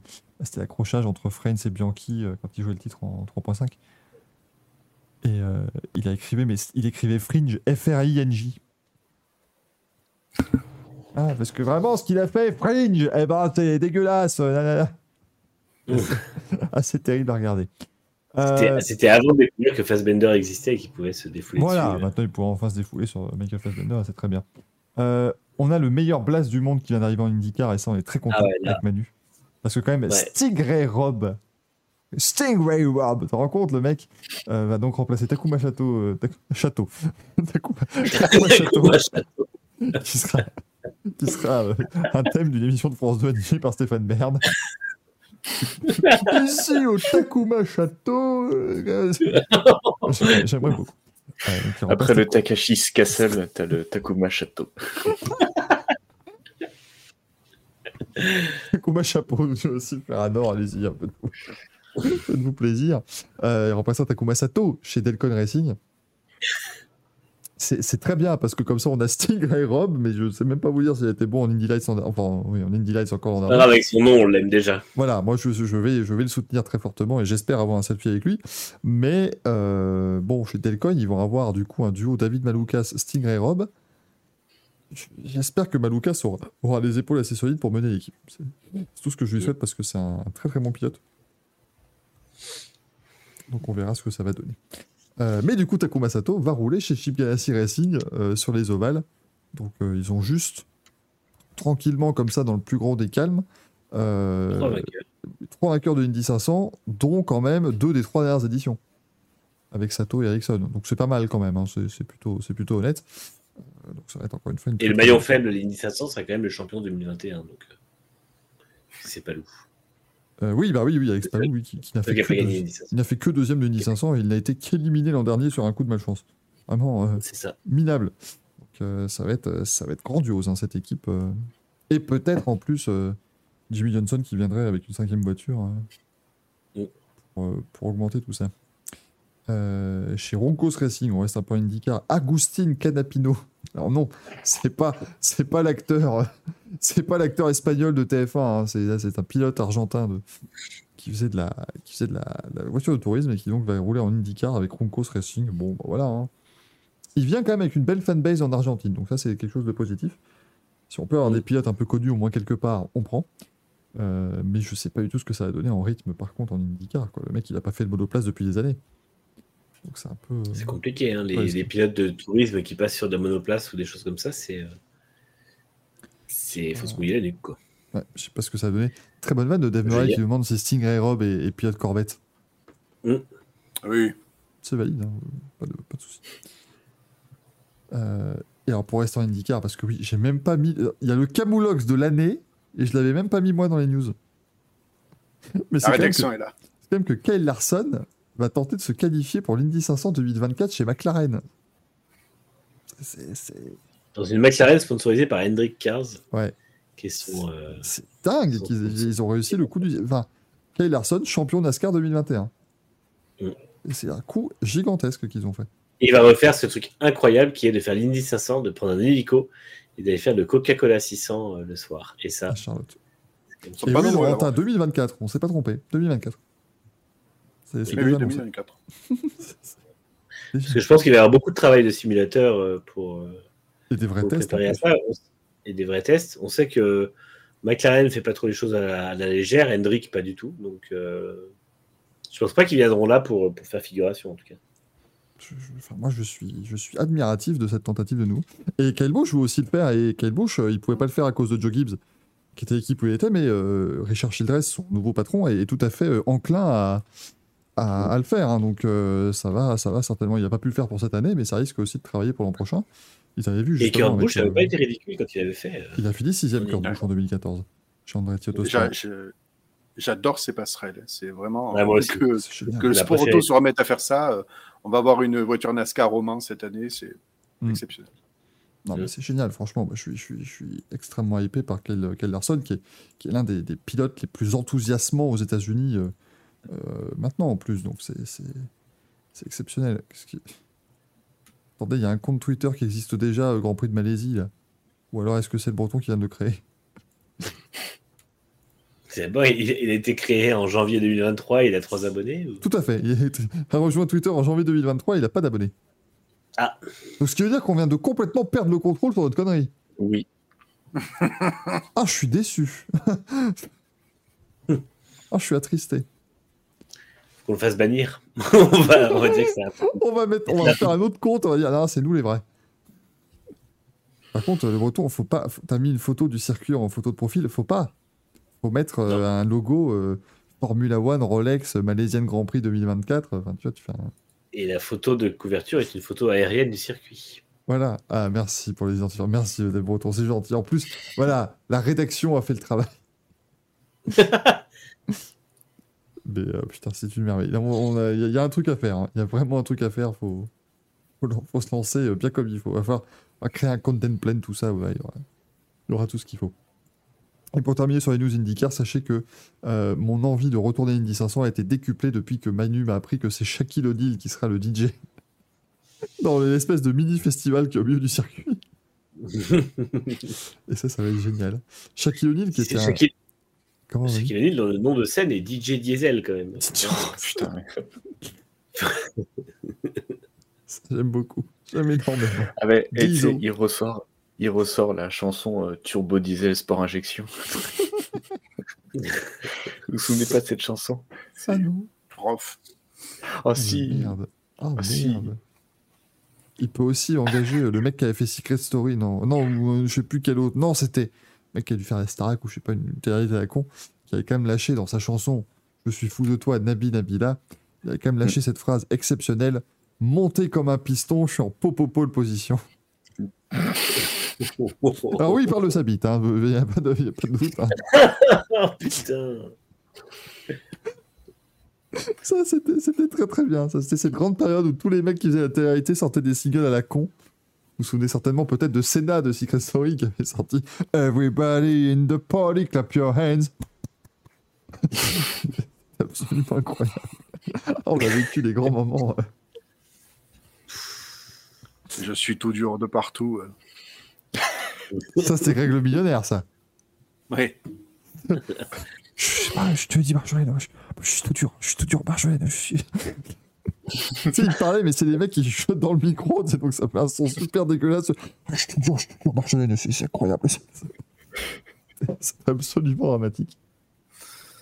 La Kunkumania, ah bah oui, de. comment il Ah, s'appelle là, Kunkum, de voilà, Félicien. Chopé, chopé, chopé, le cum Choper le Kunkum. C'est un enfer. comment on en est arrivé là? Le cerveau humain ne peut retenir. Une quantité limitée d'informations. Et Goulkar pose une très bonne question. Ayrton Senna a été dans Secret Story. Oui, tout à fait. C'est Mickey qui était à la présentation. Oh, bien sûr, Secret Story. Et Ferranor, bah, Jean-Pascal, c'était agitateur. Eh oui. Oui. Mais Provocateur, un animal, my name is Jean-Pascal. Qu'est-ce que je vous dis avec tout ça moi, Ça commence avec Shaquille O'Neal et ça termine avec la Kumkum Mania. Donc, euh, c'est- c'est- Attendez, je vais vous linker le compte du Grand Prix de Malaisie. Qui changera peut-être Ah oui, d'identifiant. ça- On va voir comment on va l'arranger. Hein. Mais, euh, mais par contre, non, non, mais vous abonnez pas tous, hein, que ce soit pas... pas que ça se voit trop. S'il vous plaît. Faut rester euh, under the radar pour l'instant. S'il vous plaît. Hop, alors, qu'est-ce qu'on a d'autre? Travis Pastrana qui a tenté de faire une Daytona 500, parce que maintenant, de toute façon, les news n'ont plus aucun, n'ont plus aucun sens. Donc Travis Pastrana, la légende du motocross qui va essayer de faire la plus grande course de NASCAR de l'année. Mais il a déjà fait de la NASCAR, hein, Travis Pastrana, en, en deuxième division, où il était chi- Il y avait une course où il a évité genre trois accidents devant lui. Et la radio, c'est, tu vois, le mec, il y a, il y a un accident qui se passe devant lui, il l'évite et tout. Il sort de l'action, il fait Wow, that was awesome! Wow, fantastic! le, mec, le mec, il vivait sa meilleure vie pendant que les autres se crachaient devant lui, c'est extraordinaire. Donc euh, Travis Pastrana, enfin voilà, c'est, D'ailleurs, maintenant, ça fait une actualité. Va falloir que je m'attelle à ce, à ce t-shirt Travis Pastrami, hein, parce que là, euh, Oui. là, on est en plein dedans. tu pourrais peut-être avoir le sponsor de Bifi comme ça. Tu pourrais les titiller attends. comme ça. Vous vous souvenez les potes dont je vous parlais régulièrement quand, euh, qui- que j'ai rencontrés à Indy 500 ils, ils font le Daytona 500 cette année. Je vais leur envoyer une cargaison de t-shirts Travis Pastrami. sur un malentendu, ça passe sur la Fox. Et effectivement, bah, Jean-Baptiste, il y a aussi Frankie Muniz qui va se retrouver en quatrième division de la NASCAR. Par contre, euh, encore une fois, tout le monde dit Ouah, il, devient pilote. Arrêtez, il a été pilote il y a 10 ans déjà. hein. Enfin, je veux dire, c'est toujours été sa passion. Là, il a juste été à temps complet, mais sinon, euh, non, non, voilà, mais c'est c'est assez cool, effectivement, d'avoir Malcolm euh, qui va. Et il y avait aussi euh, Jason Priestley qui était euh, acteur dans Beverly Hills à l'époque, qui avait fait de Lindy Lights Oui, absolument. et qui s'était pris une boîte monumentale au Kentucky, qui a mis un, un terme à sa carrière. Ouais. Comme beaucoup de Lindy dans cette époque-là. Euh, en WEC, chez Jota, donc on aura Yifei Ye, hein, le pilote chinois, avec Will Stevens et Antonio Félix Acosta dans la Porsche 963 en WEC, donc, euh, puisqu'ils auront une Porsche client. Comme Proton, on les a un petit peu évoqués tout à l'heure. Et ils arriveront à partir de Portimao seulement, hein, par contre, parce que les Porsche clientes ne seront prêtes qu'en avril. Ils ne seront pas, ils seront pas à Sebring avec cette voiture. Et on a donc découvert aussi la liste des engagés officiels du WEC 2023. Alors, elle, est quand même alléchante, cette liste. On va se le cacher. Mm. Puisque du coup, en hypercar, on aura euh, une Cadillac à la saison. La. Cadillac, donc engagée bleue. par Ganassi avec Earl Bomber, Alex Lynn et Richard Westbrook. Un bon, un, un- un bon, un, un bon, comment dire, un bon équipage. On aura la Van Wall, donc l'équipe de Bikeoles va engager sa voiture, elle a été acceptée, avec Tom Dillman, Esteban Guerrieri et Jacques Elle, elle doit encore être homologuée quand même, je crois. Oui, oui, il faut encore passer Oui. l'homologation, mais ça devrait être une formalité puisqu'elle roule, elle a fait des essais. Enfin voilà, au Ouais. moins, elle, est, elle a un stade assez avancé par rapport à l'Isota Franceschini, je sais plus quel est le nom de cette équipe, mais Fraschini. il n'a pas, été- il n'a pas été accepté. Jacques Villeneuve. hein. Panis s'est amusé à dire euh, le contrat n'est pas encore signé, mais bon. Oui, non, mais voilà. Est-ce qu'on prend les paris Moi, je prends les paris. Il sera pas aux 8 heures de Bahreïn. Ah, à la fin de saison? Moi, je vous garantis, il finit pas la saison, Jacques Villeneuve. Je pense que Villeneuve, il veut faire le Mans, mais euh, je pense que ça s'arrêtera là. Après, il faut Mm. qu'il. Le contrat n'est pas signé parce qu'il doit encore passer des, des validations pour avoir sa licence, en gros. Mais moi, je suis convaincu qu'il finira pas la saison. C'est- une habitude, malheureusement, avec euh, ces dernières années. Après, j'espère qu'il va la finir, mais je vois. Enfin, ouais. C'est. Il va, En fait- engager, Mario Thyssen pour le virer euh, à nouveau. En fait, je veux pas être. je- j'ai un- Enfin, c'est pas négatif. C'est notre je nouveau directeur technique. C'est pas Ah, négatif parce que je trouve que je trouve que c'est vachement cool parce qu'il le fait vraiment que par plaisir. Quoi. Il est juste là parce qu'il veut s'éclater au volant de cette voiture et voilà, il veut s'amuser. Donc c'est j'apprécie, mais c'est justement voilà, je pense qu'une fois le Mans passé, il n'aura pas forcément intérêt. Surtout si ça se passe mal, parce que bon, là, c'est une bike hein, en dessous de en dessous du Nova Hall. Il y a quand même des chances que ça se passe très mal. Donc euh, Il Ah, y va, je pense qu'il veut faire le Mans, mais bon, on va pas se mentir, il n'y a pas de gros, gros, euh, pas de grosses, grosses ambitions. quoi. C'est histoire de faire le Mans euh, sur l'édition centenaire. c'est pas mal. voilà, ça fait la blague. C'est- cool. Euh, après, on a Porsche qui viendront donc avec deux voitures en officiel, hein, les Porsche Penske, avec Dane Cameron, Michael Christensen et Fred Makowiecki dans la 5.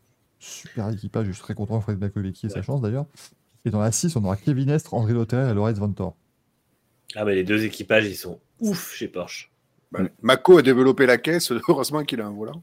Ouais, Oui. clair. Mais, oui, c'était pas prévu au début. Dans chaque voiture. Il n'a pas été dans les premiers annoncés en plus, donc euh, c'était c'était l'inquiétude en fait. Euh, J'aurais été très triste qu'il n'ait pas ce volant. Parce que Fred Makowiecki, c'est un, talent brut. Mais Estre et Makowiecki, euh, ça fait partie de nos, nos pilotes français les plus, euh, les plus incroyables, et spécialement en endurance. Bah, Pour, moi, si Porsche est au niveau qu'on attend d'eux, euh, les deux auront une, une chance de gagner le Mans et d'être champions du monde. Ça, c'est et net. On demande si les équipes qui choisissent les numéros. Oui, hein, Laurentin, c'est les équipes. D'ailleurs, chez Porsche, ils ont pris le numéro 7, pour- euh, numéro six 6. Euh, attends, c'est Porsche qui a. Oui, je crois que c'était pour faire référence aux, aux anciennes Penske jaunes, il me semble. C'est Qui possible. avaient le même numéro 6. Il me Parce qu'ils ont la 5 et la 6 en, en WEC et la 6 et la 7 en IMSA. Alors, c'est un IMSA, je crois qu'ils ont pris le numéro 7. euh, Chez Toyota, bug, qui donc la 7 et la 8, ça, joue, ça bouge pas. Hein. Conway, Kobayashi, Lopez dans la 7, Boemi, Hartley, Irakawa dans la 8. Ça, c'est- Je sais, euh, je veux pas, je veux pas me montrer méchant, mais je pense que si la concurrence est au niveau de Toyota, ils vont regretter d'avoir gardé Lopez parce que les, les relais qui fait un peu foireux au Mans des fois Ouais. euh, pourraient coûter très cher sur un peloton où il n'y a pas juste Toyota en course. hein. Honnêtement, euh, C'est là je où suis un il peu va falloir de l'avoir gardé. il hausse son niveau, très clairement. Ouais. Euh, chez Jota, donc la 38, qui sera donc une Porsche cliente avec donc Antonio Félix Dacosta, Will Stevens et Yegi Fay. Ferrari qui engagera deux euh, 499P avec la 50 pilotée par Antonio Focco, Miguel Molina et Ni- Niklas Nielsen. Bel équipage de spécialistes du GT. Et la 51, ce sera James Calado, Antonio Giovinazzi et Alessandro Pierguidi. J'ose espérer que Giovinazzi ne sera pas le maillon faible de cette équipe, mais Pierre, sera là pour aller euh, les Porsche lui, uniquement. oui, de toute façon, voilà, c'est c'est l'avantage. Il signait que s'il y avait des Porsche dans la catégorie, comme il y en a, c'est très bon. Euh, Et intéressant, elle porte les noms de AF Corset, vu qu'ils ont participé au. Ah, mais AF Corset, de toute façon, va faire une bonne partie d'exploitation. hein, donc, euh, ce sera, ce sera Oui. aussi eux. Et les numéros sont globaux, euh, sont globaux effectivement. Donc euh, là, les numéros que je t'annonce là, Laurentin, tu ne peux pas les avoir dans l'autre catégorie. hein. C'est euh, c'est- c'est toutes les. c'est Le, le paddock global a des numéros différents pour tout le monde. Peugeot viendra de nouveau avec les deux 9X8, hein, toujours. Donc euh, la 93, Michael Jensen, Paul Di Resta, Jean-Luc Verne. Et la 94 de Loïc Duval, Gustavo Menezes et Nico Muller. Ça, ça n'a pas bougé. À savoir, que, pour les numéros, euh, Peugeot a choisi ses numéros euh, exprès aussi. La 93 pour le triplé de 1993, dont on fête les 30 ans. Et 94, parce que le problème, c'est que les deux victoires, les deux premières victoires de Peugeot au Mans, c'est 92 et 93, mais euh, Porsche en GT à la 92. Donc, c'était impossible de prendre, de prendre ce numéro-là. Proton sera donc là avec une euh, 963, une Porsche 963 numéro 99. Il y a Gian Maria Bruni qui sera au volant. Extraordinaire de retrouver Bruni en hypercar. Maintenant, on ne sait pas qui seront les deux autres pilotes. Lui, lui, cette carrière, quand même, Mmh. c'est- vraiment Incroyable. improbable. Il était en F1 il y a, 20 il y a 19 ans quand même. hein. Ouais. Et puis, euh, chez Glickenhaus, pour l'instant, ils n'ont annoncé qu'une seule voiture, la 708 de Romain Dumas, et on n'a pas encore les deux autres, euh, les, les deux autres pilotes. Euh, mais une deuxième voiture pourrait être alignée au Mans C'est ce que Jim Keno souhaiterait. Le numéro 1, par contre, c'est pas pour le champion euh, Laurentin, puisque le Richard Mille Racing avait le numéro 1 en LMP2. Donc, euh, À noter qu'au Mans, normalement, il y aura une deuxième euh, Cadillac. Oui. Et, Alors, Cadillac veut même en engager qui- trois. Ouais, il y aurait potentiellement. En fait, il y en a sur une deuxième et potentiellement une troisième. ouais. c'est ça. Alors le, alors, le 1, par contre, tu l'avais quand même en champion LMP1 à l'époque. Donc, euh, techniquement, Toyota pourrait utiliser le 1, je crois, en, en qualité de champion hypercar. Et en revanche, le 92 est libre cette année. C'est dommage pour Peugeot. C'est vrai. Mais bon, maintenant que toute la com a été faite sur le 93 et 94, ce serait dommage. ce serait, embêtant. Euh, donc, du coup, on a 13 hypercars à l'année, je crois. C'est ça. Très joli plateau et qui oui. pourrait monter à 17 au On 24 va en avoir 15 ou 16 au Mans, ouais, ou 17. Donc, euh, c'est- c'est c'est très bien. La, la nouvelle ère de, de l'endurance commence enfin cette année et ça fait plaisir. Mm. Euh, on a le Red Bull Junior Team qui a annoncé son, son équipe 2023. Alors, du coup, Isaac Adjar va faire de la Formule 2. Ça, c'est 212 pilotes. Ouais, ça- mais c'est terrible. hein. Donc, en Super Formula, il y aura Liam Lawson. Donc, ça y est, lui, ça a été l'exilé. En Formule 2, tu auras Jack Crawford, Isaac Adjar, Denis Auger, euh, Ayumu Iwasa, donc ça, ça vous fait pro, Enzo Fittipaldi, Zayn Maloney, enfin, après tout le monde. hein, Merci à France Racing pour l'excellent article. En faisant un paragraphe par pilote, ça me permet de savoir très rapidement qui est qui. C'est absolument génial. En Formule 3, il y aura Suta Arao, qui est cette personne, euh, qui fait de la F4 française, et Sébastien Montoya. Ça y est, hein, c'est- c'est- donc maintenant, euh, il croit avoir le nouveau Max Verstappen. Euh, en Formule 4, ils auront Arvid Lindblad et Enzo Deini. Il y a pas, pas mal de Français hein, dans Ah. Enzo, euh, très, très en vue, le français. Enfin, à surveiller. C'est bien. C'est positif. Et en karting, on aura un Thaïlandais qui s'appelle aussi Enzo. Voilà. Tu veux pas prononcer son nom? Tard Vanish Cool, ça va. Ça va. Il y a eu des vraiment pires. Axel pourra confirmer qu'en moto. euh, Ouais. Putain de merde, les Ah oui, noms oui, des oui. Thaïlandais, des fois, c'est terrible. hein. Euh, moi, j'étais. Je toujours un souvenir ému de Ratapark Widerot. Ou moi, en fait, je croyais qu'il était français au début. Parce que je mets. euh, il est en moto 2, je crois, hein, du coup. Comment c'est le nom? Ratapark Widerot. Attends, tu viens de me dire le, le nom et le prénom, là? Oui, Ratapark, c'est le prénom. Et Ah oui, c'est son nom. Votre nom, c'est Gaël, c'est juste. Bah, C'est- bah, pareil, Ah, mais c'est Ratapark, c'est Ratapark. Ce qui ce qui est Ah juste non, compliqué, c'est que tu mets la saison à le retenir. Après, il fait qu'une saison, tu l'oublies. Voilà. Enfin, il est plus là, mais toi, tu continues à retenir son nom. Et c'est surtout la première fois où tu ne vois pas le nom et que tu l'entends dans les commentaires. Tu te dis, putain, attends, je comprends que dalle. Ça commence où et ça finit où le prénom Et Titi Pong va au corne, c'est exactement euh, Dave Murray. On restait sur Titi Pong, c'était très bien. Mais non, mais Ratapark Villarot, en fait, je, je me rappelle de ce nom parce que je mets c'est une fois de la, pour une fois de la moto 2 sur Eurosport, et il y avait Rémi Tissier qui passe toute sa course à parler de Ratapark. Donc je me dis, putain, mais c'est génial, il y a un pilote français qui est là, tu vois, c'est un, c'est un pilote français, c'est cool, machin. Et je dis, eh, Ratapark Villarot qui remonte en 7 position, enfin, oh la chute de Ratapark.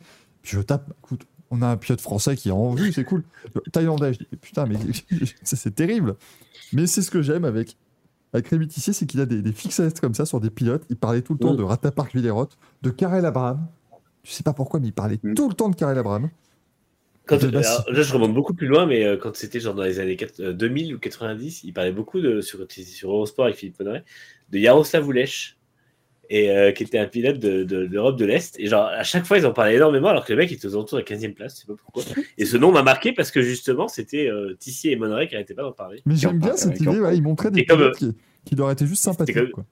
C'était comme Jakub Schmurtz aussi, ou Schmurtz, je sais pas comment ça se prononçait, c'était SMRZ. Et c'était ça, il montrait aussi, il nous parlait, enfin, c'est, c'est- voilà, il parlait toujours de pilotes et tout, c'était vraiment, euh, j'aimais beaucoup. Et de Massimiliano Biaggi. Parce que ça, Évidemment. c'est le seul qui ne l'appelait pas Max Biaggi, et rien que pour ça, respect éternel. Euh, bon anniversaire du coup. Bonne nuit à Mylène, hein. courage surtout, merci d'être resté aussi longtemps. Et bon anniversaire effectivement à Jack Douane, Jordan Palmer, Norberto Fontana. Et on aurait fêté aussi les 36 ans de Marco Simoncelli, pour qui on a une pensée. Et nous sommes à 119 jours de l'anniversaire de Popek. Ça se rapproche, mesdames et messieurs. On a toujours hâte. J'espère que c'est un jeudi, bien évidemment. Euh, donc voilà pour la liste du Red Bull Junior Team avec ses 47 pilotes. Yamaha a présenté sa moto 2023, bah, elle est bleue et noire. Voilà. C'est mieux parce qu'ils ils ont pas mis ces lignes dégueulasses autour du euh, sigle. Monster et je trouve ça plus sympa. Moi, je la trouve sympa, ça change. Parce Non, c'est fait, cool. L'avant est cool. on Moi, a- ce qui est problème, a c'est qu'ils ont les- comme sponsor maintenant. Et l'orange, ça jure un peu Ah, quand même. là. Ouais, je- j'ai eu beaucoup de retours là-dessus sur le bêta. Je dis, ouais, mais après, c'est leur, leur marque, c'est orange. Je dis, mais Ah oui. c'est. L'intégration c'est est pas folle. Le bêta. Ouais, moi, je trouve ça sympa. Ça, ça me gêne pas. Moi, ça me choque pas. Et puis, ça change parce que toutes les livrées l'an dernier ont été quasiment identiques. Là, on- ça change un peu et les gens sont pas contents. Ah, mais Moi, oui, ça me gêne pas. Avoir un... ça, J'aime beau- déjà, moi, le gris, le gris c'est une couleur. Le gris Nardo. Enfin, le gris, c'est une couleur que j'aime bien. Oh, calme-toi, arrête-toi. Je rappelle que la, la Peugeot 9X8 n'est pas Grinardo, s'il vous plaît. hein. Le, gris est une couleur que j'aime beaucoup. Et donc, voir un peu de nuance de gris, moi, ça me fait plaisir. Je rappelle que c'est Renault avec la deux chevaux qui a inventé le Grinardo. Cette jeune Renault de chevaux. Quel enfer. Euh, du coup, Giovinazzi et Robert Schwartzman seront pilotes de réserve de Ferrari en F1. Antonio Foucault et David Erigon, pilote de simulateur. Mais qu'est-ce que David Erigon, du haut de ses 47 ans, va faire pilote de simulateur Mais oui, et même, enfin, je comprends pas comment Giovinazzi a une emprise chez Ferrari pour avoir les Ah meilleurs. bah il a une sextape de... On sait pas qui. Non, mais c'est Bah oui, mais du coup, maintenant, c'est Vasseur, donc euh, il n'y a plus. le peut-être coup. plus haut. Je comprends Ouais, pas. c'est Je pense c'est certain. Et ce que je comprends pas, c'est que euh, bah, enfin, Mick Schumacher, il a disparu complet. Ah bah oui, Ah bah, il est chez la Mercedes ouais, c'est euh, fini. Ouais, mais moi, j'étais persuadé que euh, ils allaient le garder, mais l'aligner en WEC. Non, non, mais en fait, je pense que lui, lui voulait garder un pied en F1 et Ferrari ne Ouais. voulait pas lui proposer. Donc, euh, Parce que quitte à pu être en F1, moi j'aurais bien, j'aurais bien voulu le voir en WEC. Mm. Ça aurait pu Ah être ouais. sympa. Je, crois que la je, plaine je de pense que F1 lui, euh, il vise un peu un truc à la De Vries en plus rapide avec un retour chez un client de, de Mercedes dans Mm. les deux années à venir. Tu vois. Ouais, mais enfin, s'il reste trop éloigné de la Formule 1, ça va être un client de Mercedes Tourcoing euh, qui, a, qui a acheté une nouvelle classe S, quoi, si tu veux. C'est- c'est- Ça va être beaucoup plus, quoi. Euh, et oui, donc il est pilote de réserve Ferrari, Giovinazzi, Laurent. hein, c'est effectivement ce qu'on vient d'annoncer. Euh, et puis, Il est déjà l'an dernier. hein. Oui, bah oui. Et Schwartzman fera du GT World Challenge, voilà, super. La calé sur Rovera et Niklas Nielsen. Ah, donc Nielsen, il va doubler Hypercar et GT World Challenge. Puisqu'il est chez Ferrari en, en Hypercar. Gaël, c'est ta news, hein, donc là, si tu pouvais me.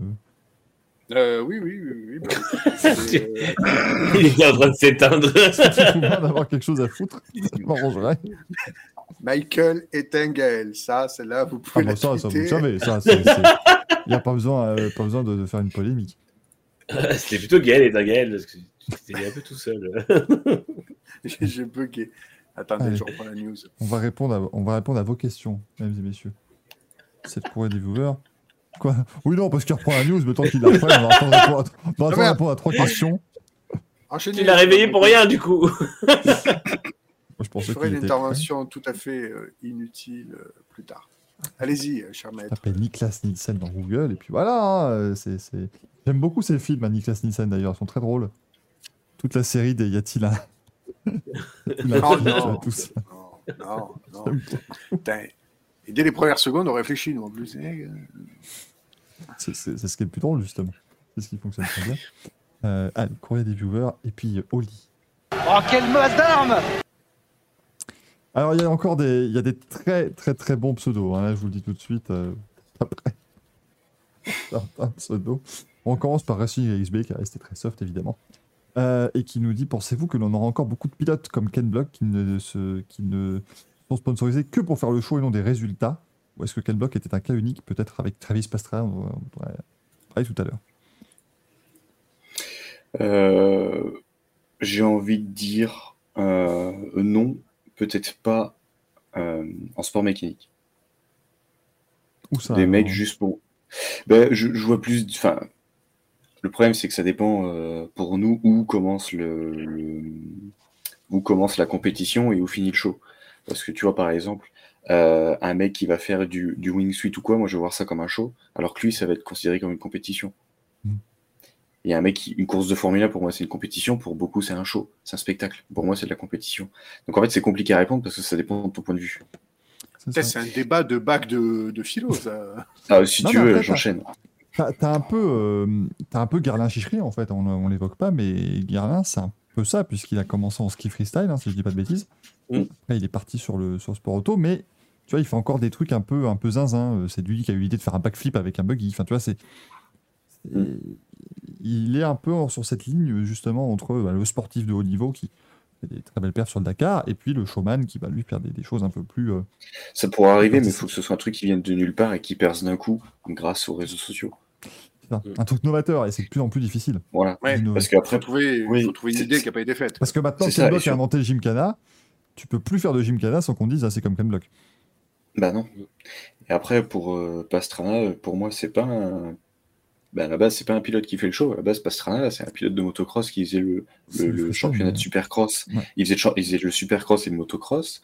Euh, il, a gagné, il a gagné des courses. Je crois même qu'il est. Je me demande s'il a pas été titré en 125, en supercross ou en outdoor, je sais plus.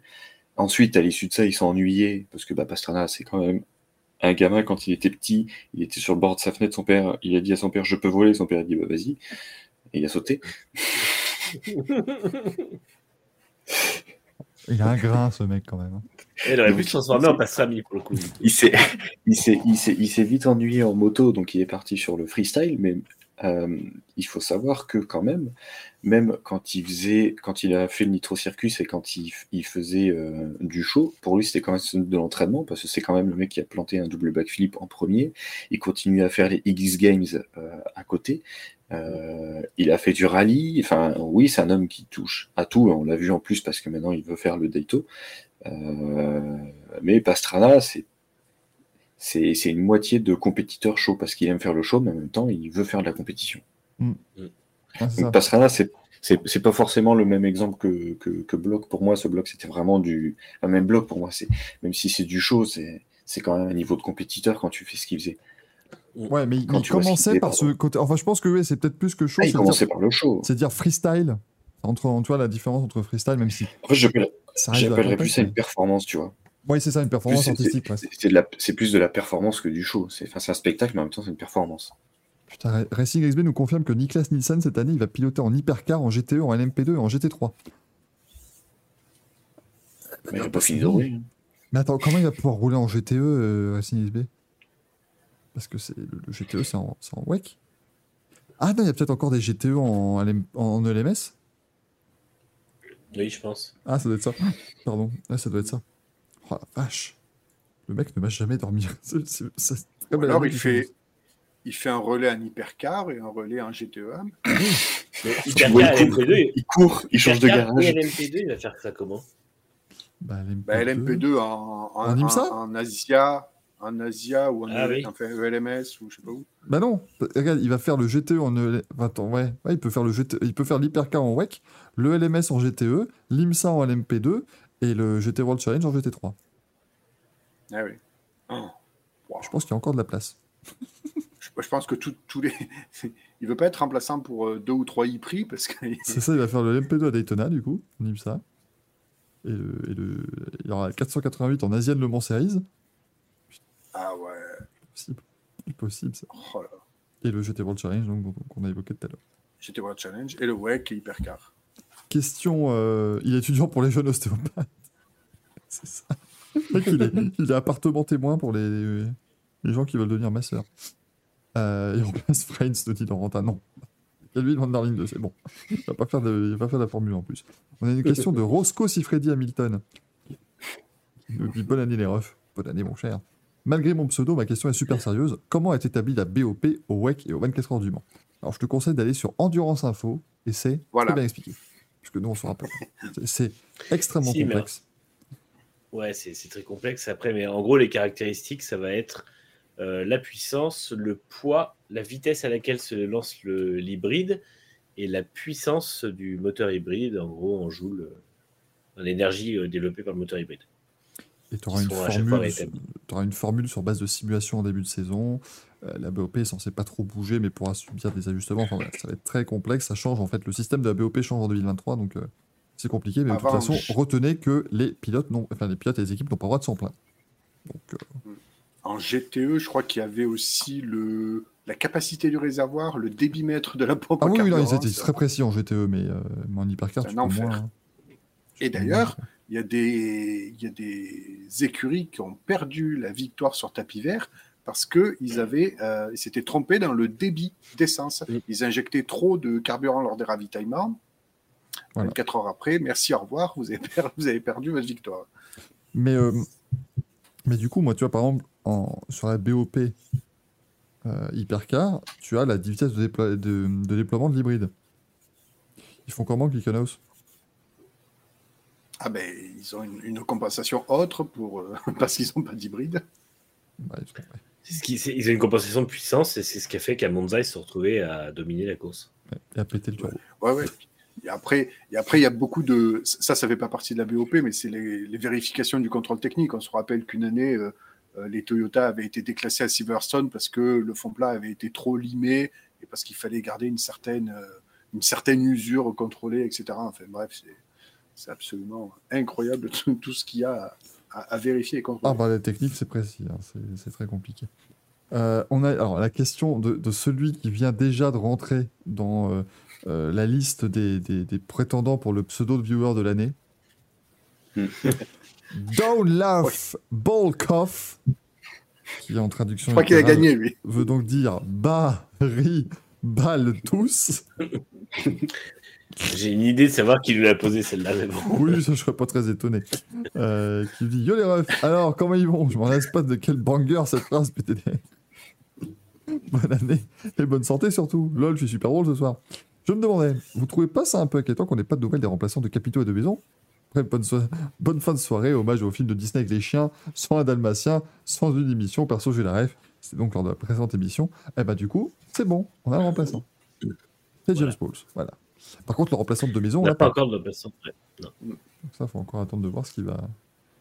Il va être. Pas On le remplaçant de, de Vasseur chez Sauber Alpha non plus.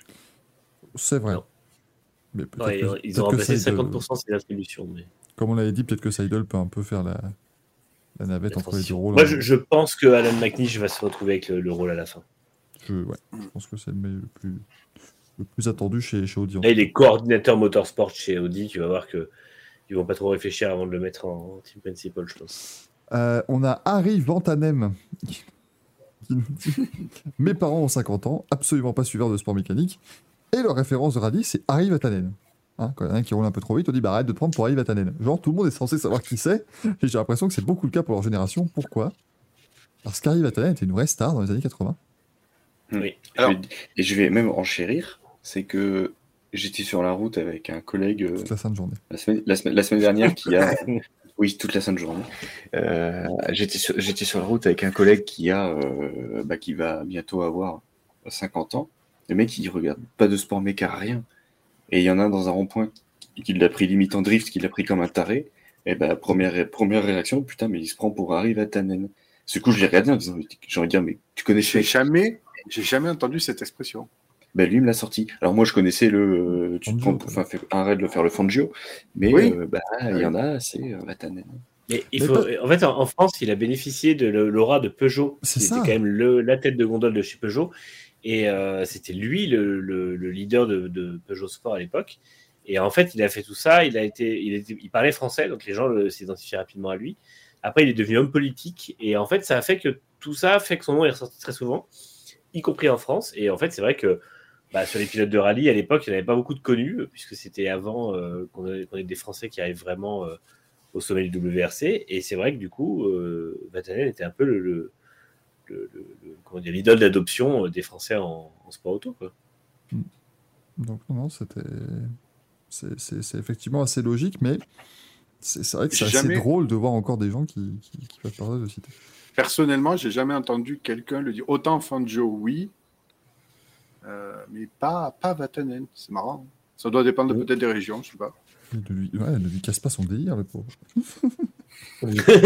Euh, Goodcar qui nous dit sur quelle chaîne pourrons-nous suivre les manches du championnat du monde d'endurance? Eh bien, euh, la chaîne L'équipe Eurosport. Mm. Bon, tu vois, c'est bien ça. précis, concis. Et enfin, Miss Mackenzie qui nous demande J'aimerais savoir pourquoi un équipage comprend trois personnes chez les camions au Dakar? Bah, c'est très simple. Voilà une question. Ah, bah, Parce dis- que le pilote. Pilote, copilote, mécano. Voilà. Et puis surtout, quand tu as vu la taille des roues euh, ou la taille Ah, du camion, tu es bien content d'être trois. Et Aibezi nous dit Pour l'anecdote, la femme de Prost lui dit de pas se prendre pour Fangio quand il roule trop vite.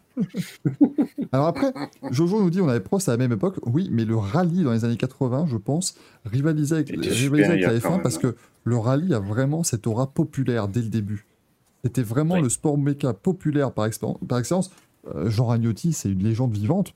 Il faisait du rallye avec la, la Renault 5 Turbo à l'époque. Enfin, tu vois, c'est vraiment des choses. euh, En, en fait, ils avaient un peu remplacé les pilotes de F1 dans l'aspect gladiateur et tout ça, parce que c'était l'époque où la F1 tirait vraiment le frein à main sur la puissance, la vitesse des voitures en disant on a vraiment besoin de sécurité. Pendant que le rallye disait nous, c'est les groupes B, euh, on va au Portugal, on met 400 000 personnes au bord des routes, et surtout pensez bien à vous mettre sur la route avant qu'on arrive, histoire que ce soit bien sympa. Et en fait, c'était le rallye était une vraie fête populaire, c'était du grand n'importe quoi, mais euh, où, où les pilotes Après, retrouvaient des- littéralement des, des- des morceaux de pieds et de mains euh, sur- dans, les, dans les passages de roue euh, à l'arrivée des spéciales, mais, euh, mais c'était quelque chose de très très populaire. Et parce que, ouais, il y avait ce côté où c'était eux, c'était devenu eux les gladiateurs du, du sport auto. En fait, il y a eu des courbes complètement opposées quoi, entre la F1 Mm. et le rallye. Et, euh, décalé, je dirais, ouais. Et encore une fois, c'est vrai que le rallye est extrêmement populaire et encore aujourd'hui. Euh, moi, je le vois sur les audiences qu'on fait sur bon, le Dakar évidemment, mais le Monte Carlo aussi. Mais les sites spécialisés en rallye, je pense à Rallye Sport ou même à Dirtfish, ils doivent faire des audiences d'enfoirés parce que c'est juste hallucinant. Quoi. Le rallye, c'est ultra populaire. Et des sites spécialisés sur le rallye, euh, c'est bon, la route, elle est tracée pour eux. Ils n'ont pas à s'en faire. Je pense parce qu'ils n'ont pas beaucoup de concurrence non plus. Parce que je pense qu'aujourd'hui, le rallye est quand même un peu en perte de vitesse. Enfin, aujourd'hui, entre, euh, entre un, un Lewis Hamilton, euh, j'exagère, mais entre un, on va dire, un. Max Verstappen et un Haute Tanak, euh, il y en a un des deux qui est plus populaire que l'autre, tu vois.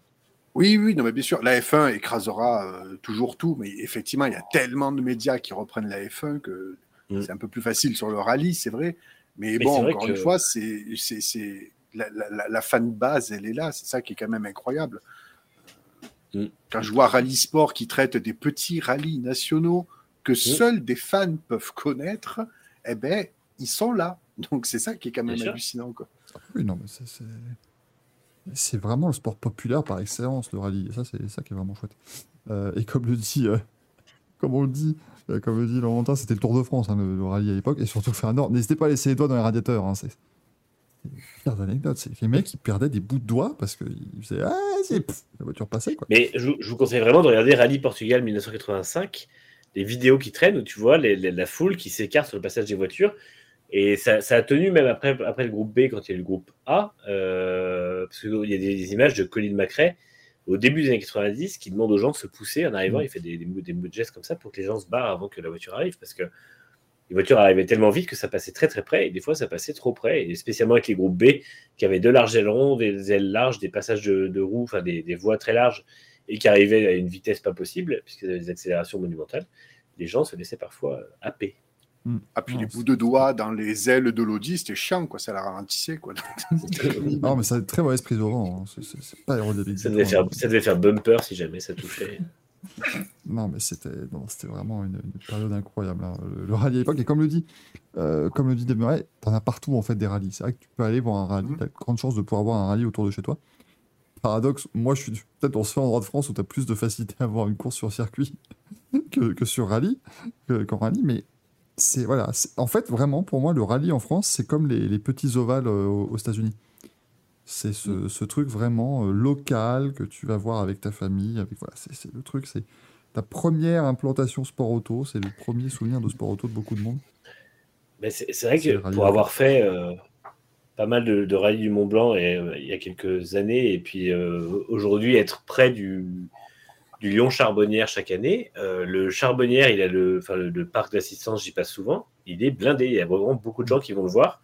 Et sur les spéciales, tu as vraiment beaucoup, beaucoup de monde qui vont voir du rallye, alors que c'est que du championnat de France. Quoi. Donc, euh, Mm, Mais c'est surtout, bah, c'est gratuit. bah, c'est ça. Ouais, c'est ça. T'allais- t'a- T'avais juste à te mettre dans un champ là où tu avais de la rubalise, où c'était délimité pour les spectateurs. Tu restais une ou deux heures, tu partais, tu allais voir autre chose, ou même tu rentrais chez toi. Tu as vu une quinzaine de voitures passer, tu étais content. Ça et les courses de côte. Moi, je sais que- Ça, c'est c'est le truc. Moi, c'était, voilà, moi j'allais Les dire, courses de c'est que côte, c'est- quand j'étais gamin, donc je suis né dans l'Est, il y avait la course de côte euh, d'Abrège-Villers qui était, folle. Après, je suis allé dans le Nord, bah, j'avais Rallye d'Ypres juste à côté parce que j'étais à, quelques kilomètres de, la frontière. Ensuite, tu avais en championnat de France, tu avais le Rallye du Mont des Flandres. T'avais un peu, un peu un t'avais petit rallye euh, local de temps en temps aussi dans l'Artois. T'avais toujours du rallye qui traînait partout. Mm. Et t'étais pas obligé d'y aller une journée, de te faire une logistique de fou, de payer. C'est à 14h tu finissais de manger, t'allais, tu regardais quelques voitures et tu rentrais le soir. C'est à côté de chez toi, ça te coûte rien. C'est non, c'est c'est très pratique. rallye. C'est ce qui est vraiment chouette. Moi, je suis d'Alès, j'avais le rallye des Cévennes juste au-dessus de Ah chez ouais. moi. C'est génial. Et j'ai participé une année au Eco Rally. Putain, mais c'est bien. J'étais copilote. Et C'était vraiment fun. Puis en plus, et puis même, cool, ça. on, on dit en plus, tu sors de chez toi, tu- même pas. Allez, un nombre de fois en rallye en Belgique où le, le rallye vient chez toi, puisqu'il y a des gens qui se retrouvent avec une voiture de rallye dans leur salon parce que le mec a raté une corde. Enfin, c'est- vraiment. Il n'y en a pas beaucoup des sports auto qui vont vraiment comme ça auprès des gens. Le- La Formule E essaye, mais pas encore assez. Si t'avais une, une McLaren Formule E qui arrive dans ton salon, déjà soudainement, là, ce serait beaucoup plus impressionnant. Après, faut, faut Manu- négocier avec le constructeur pour qu'il. Ouais, faut, faut négocier avec le constructeur pour qu'il laisse sa voiture dans le salon, ça fait une miniature en plus. Bah, là, c'est l'échelle 1-1, mais tant pis. Mais Ah. eh, Manu, ça te ferait une belle table de salon, à vous. Par exemple. Belle table de pocket. Pour faire, pour faire des soirées poker, ce serait très bien. Si le mec le dit, bah, le rallye du Condron à boire du vin chaud à 8h du mat, ça c'est le rallye. Ça, je crois, en plus, c'est vrai. Le rallye, c'est déjà génial, mais les rallyes hivernaux, c'est encore mieux. Je Mm. pense qu'un rallye sur un rallye, tu vois, où les mecs font leur petit feu de camp, machin, tout ça, enfin, ça doit être, ça doit être vraiment chouette. Et Ouais, puis, pour le coup. Monte Carlo, c'est très cool aussi. Ouais, pour le coup, tu as souvent des passionnés et vraiment, tu as une ambiance, mais c'est il n'y a plus de il y a plus de rang social, c'est fini, tu vas sur le rallye, tu es entre passionnés quoi et tu Mm. tailles euh, le bout de gras avec ton voisin, tu apprends que le gars, ça fait 40 ans qu'il vient là, il a des anecdotes de fou, mais c'est et juste pour ça, c'est génial quoi, c'est Bah, après, la seule chose qui différencie les gens au fil de la journée, c'est le taux d'alcoolémie de toute façon. si si tu as un Daniel Elena qui passe là et qui se fait un petit pique-nique. bon, qu'après, voilà, c'est c'est là où ça, ça, ça, ça, ça, dit- ça, ça bifurque et bon. Dès, dès qu'on dépasse les 2 deux, les deux grammes, pardon, là, c'est c'est très, très différent. Euh, ah oui, c'est sûr, c'est vrai que le WRC, c'est fou. hein. Quand, tu, quand tu vas voir du WRC, c'est encore autre chose que le championnat de France et tout, mais c'est déjà bien de pouvoir voilà, assister, euh, se rapprocher. Moi, j'ai fait une course de côte dans ma vie, c'est une course de côte ultra locale avec des mecs. bah, c'est toujours impressionnant de les voir euh, bombarder avec des bagnoles qui sont pas forcément faites pour ça, quoi. Il y avait, euh, Et puis, a- championnat de France, tu as quand même beaucoup de, de R5 maintenant, et c'est des voitures qui vont vraiment très vite, quoi. même si évidemment, c'est pas des WRC, tu vois la différence quand tu es en bord de route, mais euh, quand même, quoi. Mm, non, ça envoie. Euh, en tout cas, voilà, on espère qu'on a bien répondu à vos questions, chers amis. Euh, comment on a réussi à revenir sur cette question de rallye alors que on était sur une question de Dakar?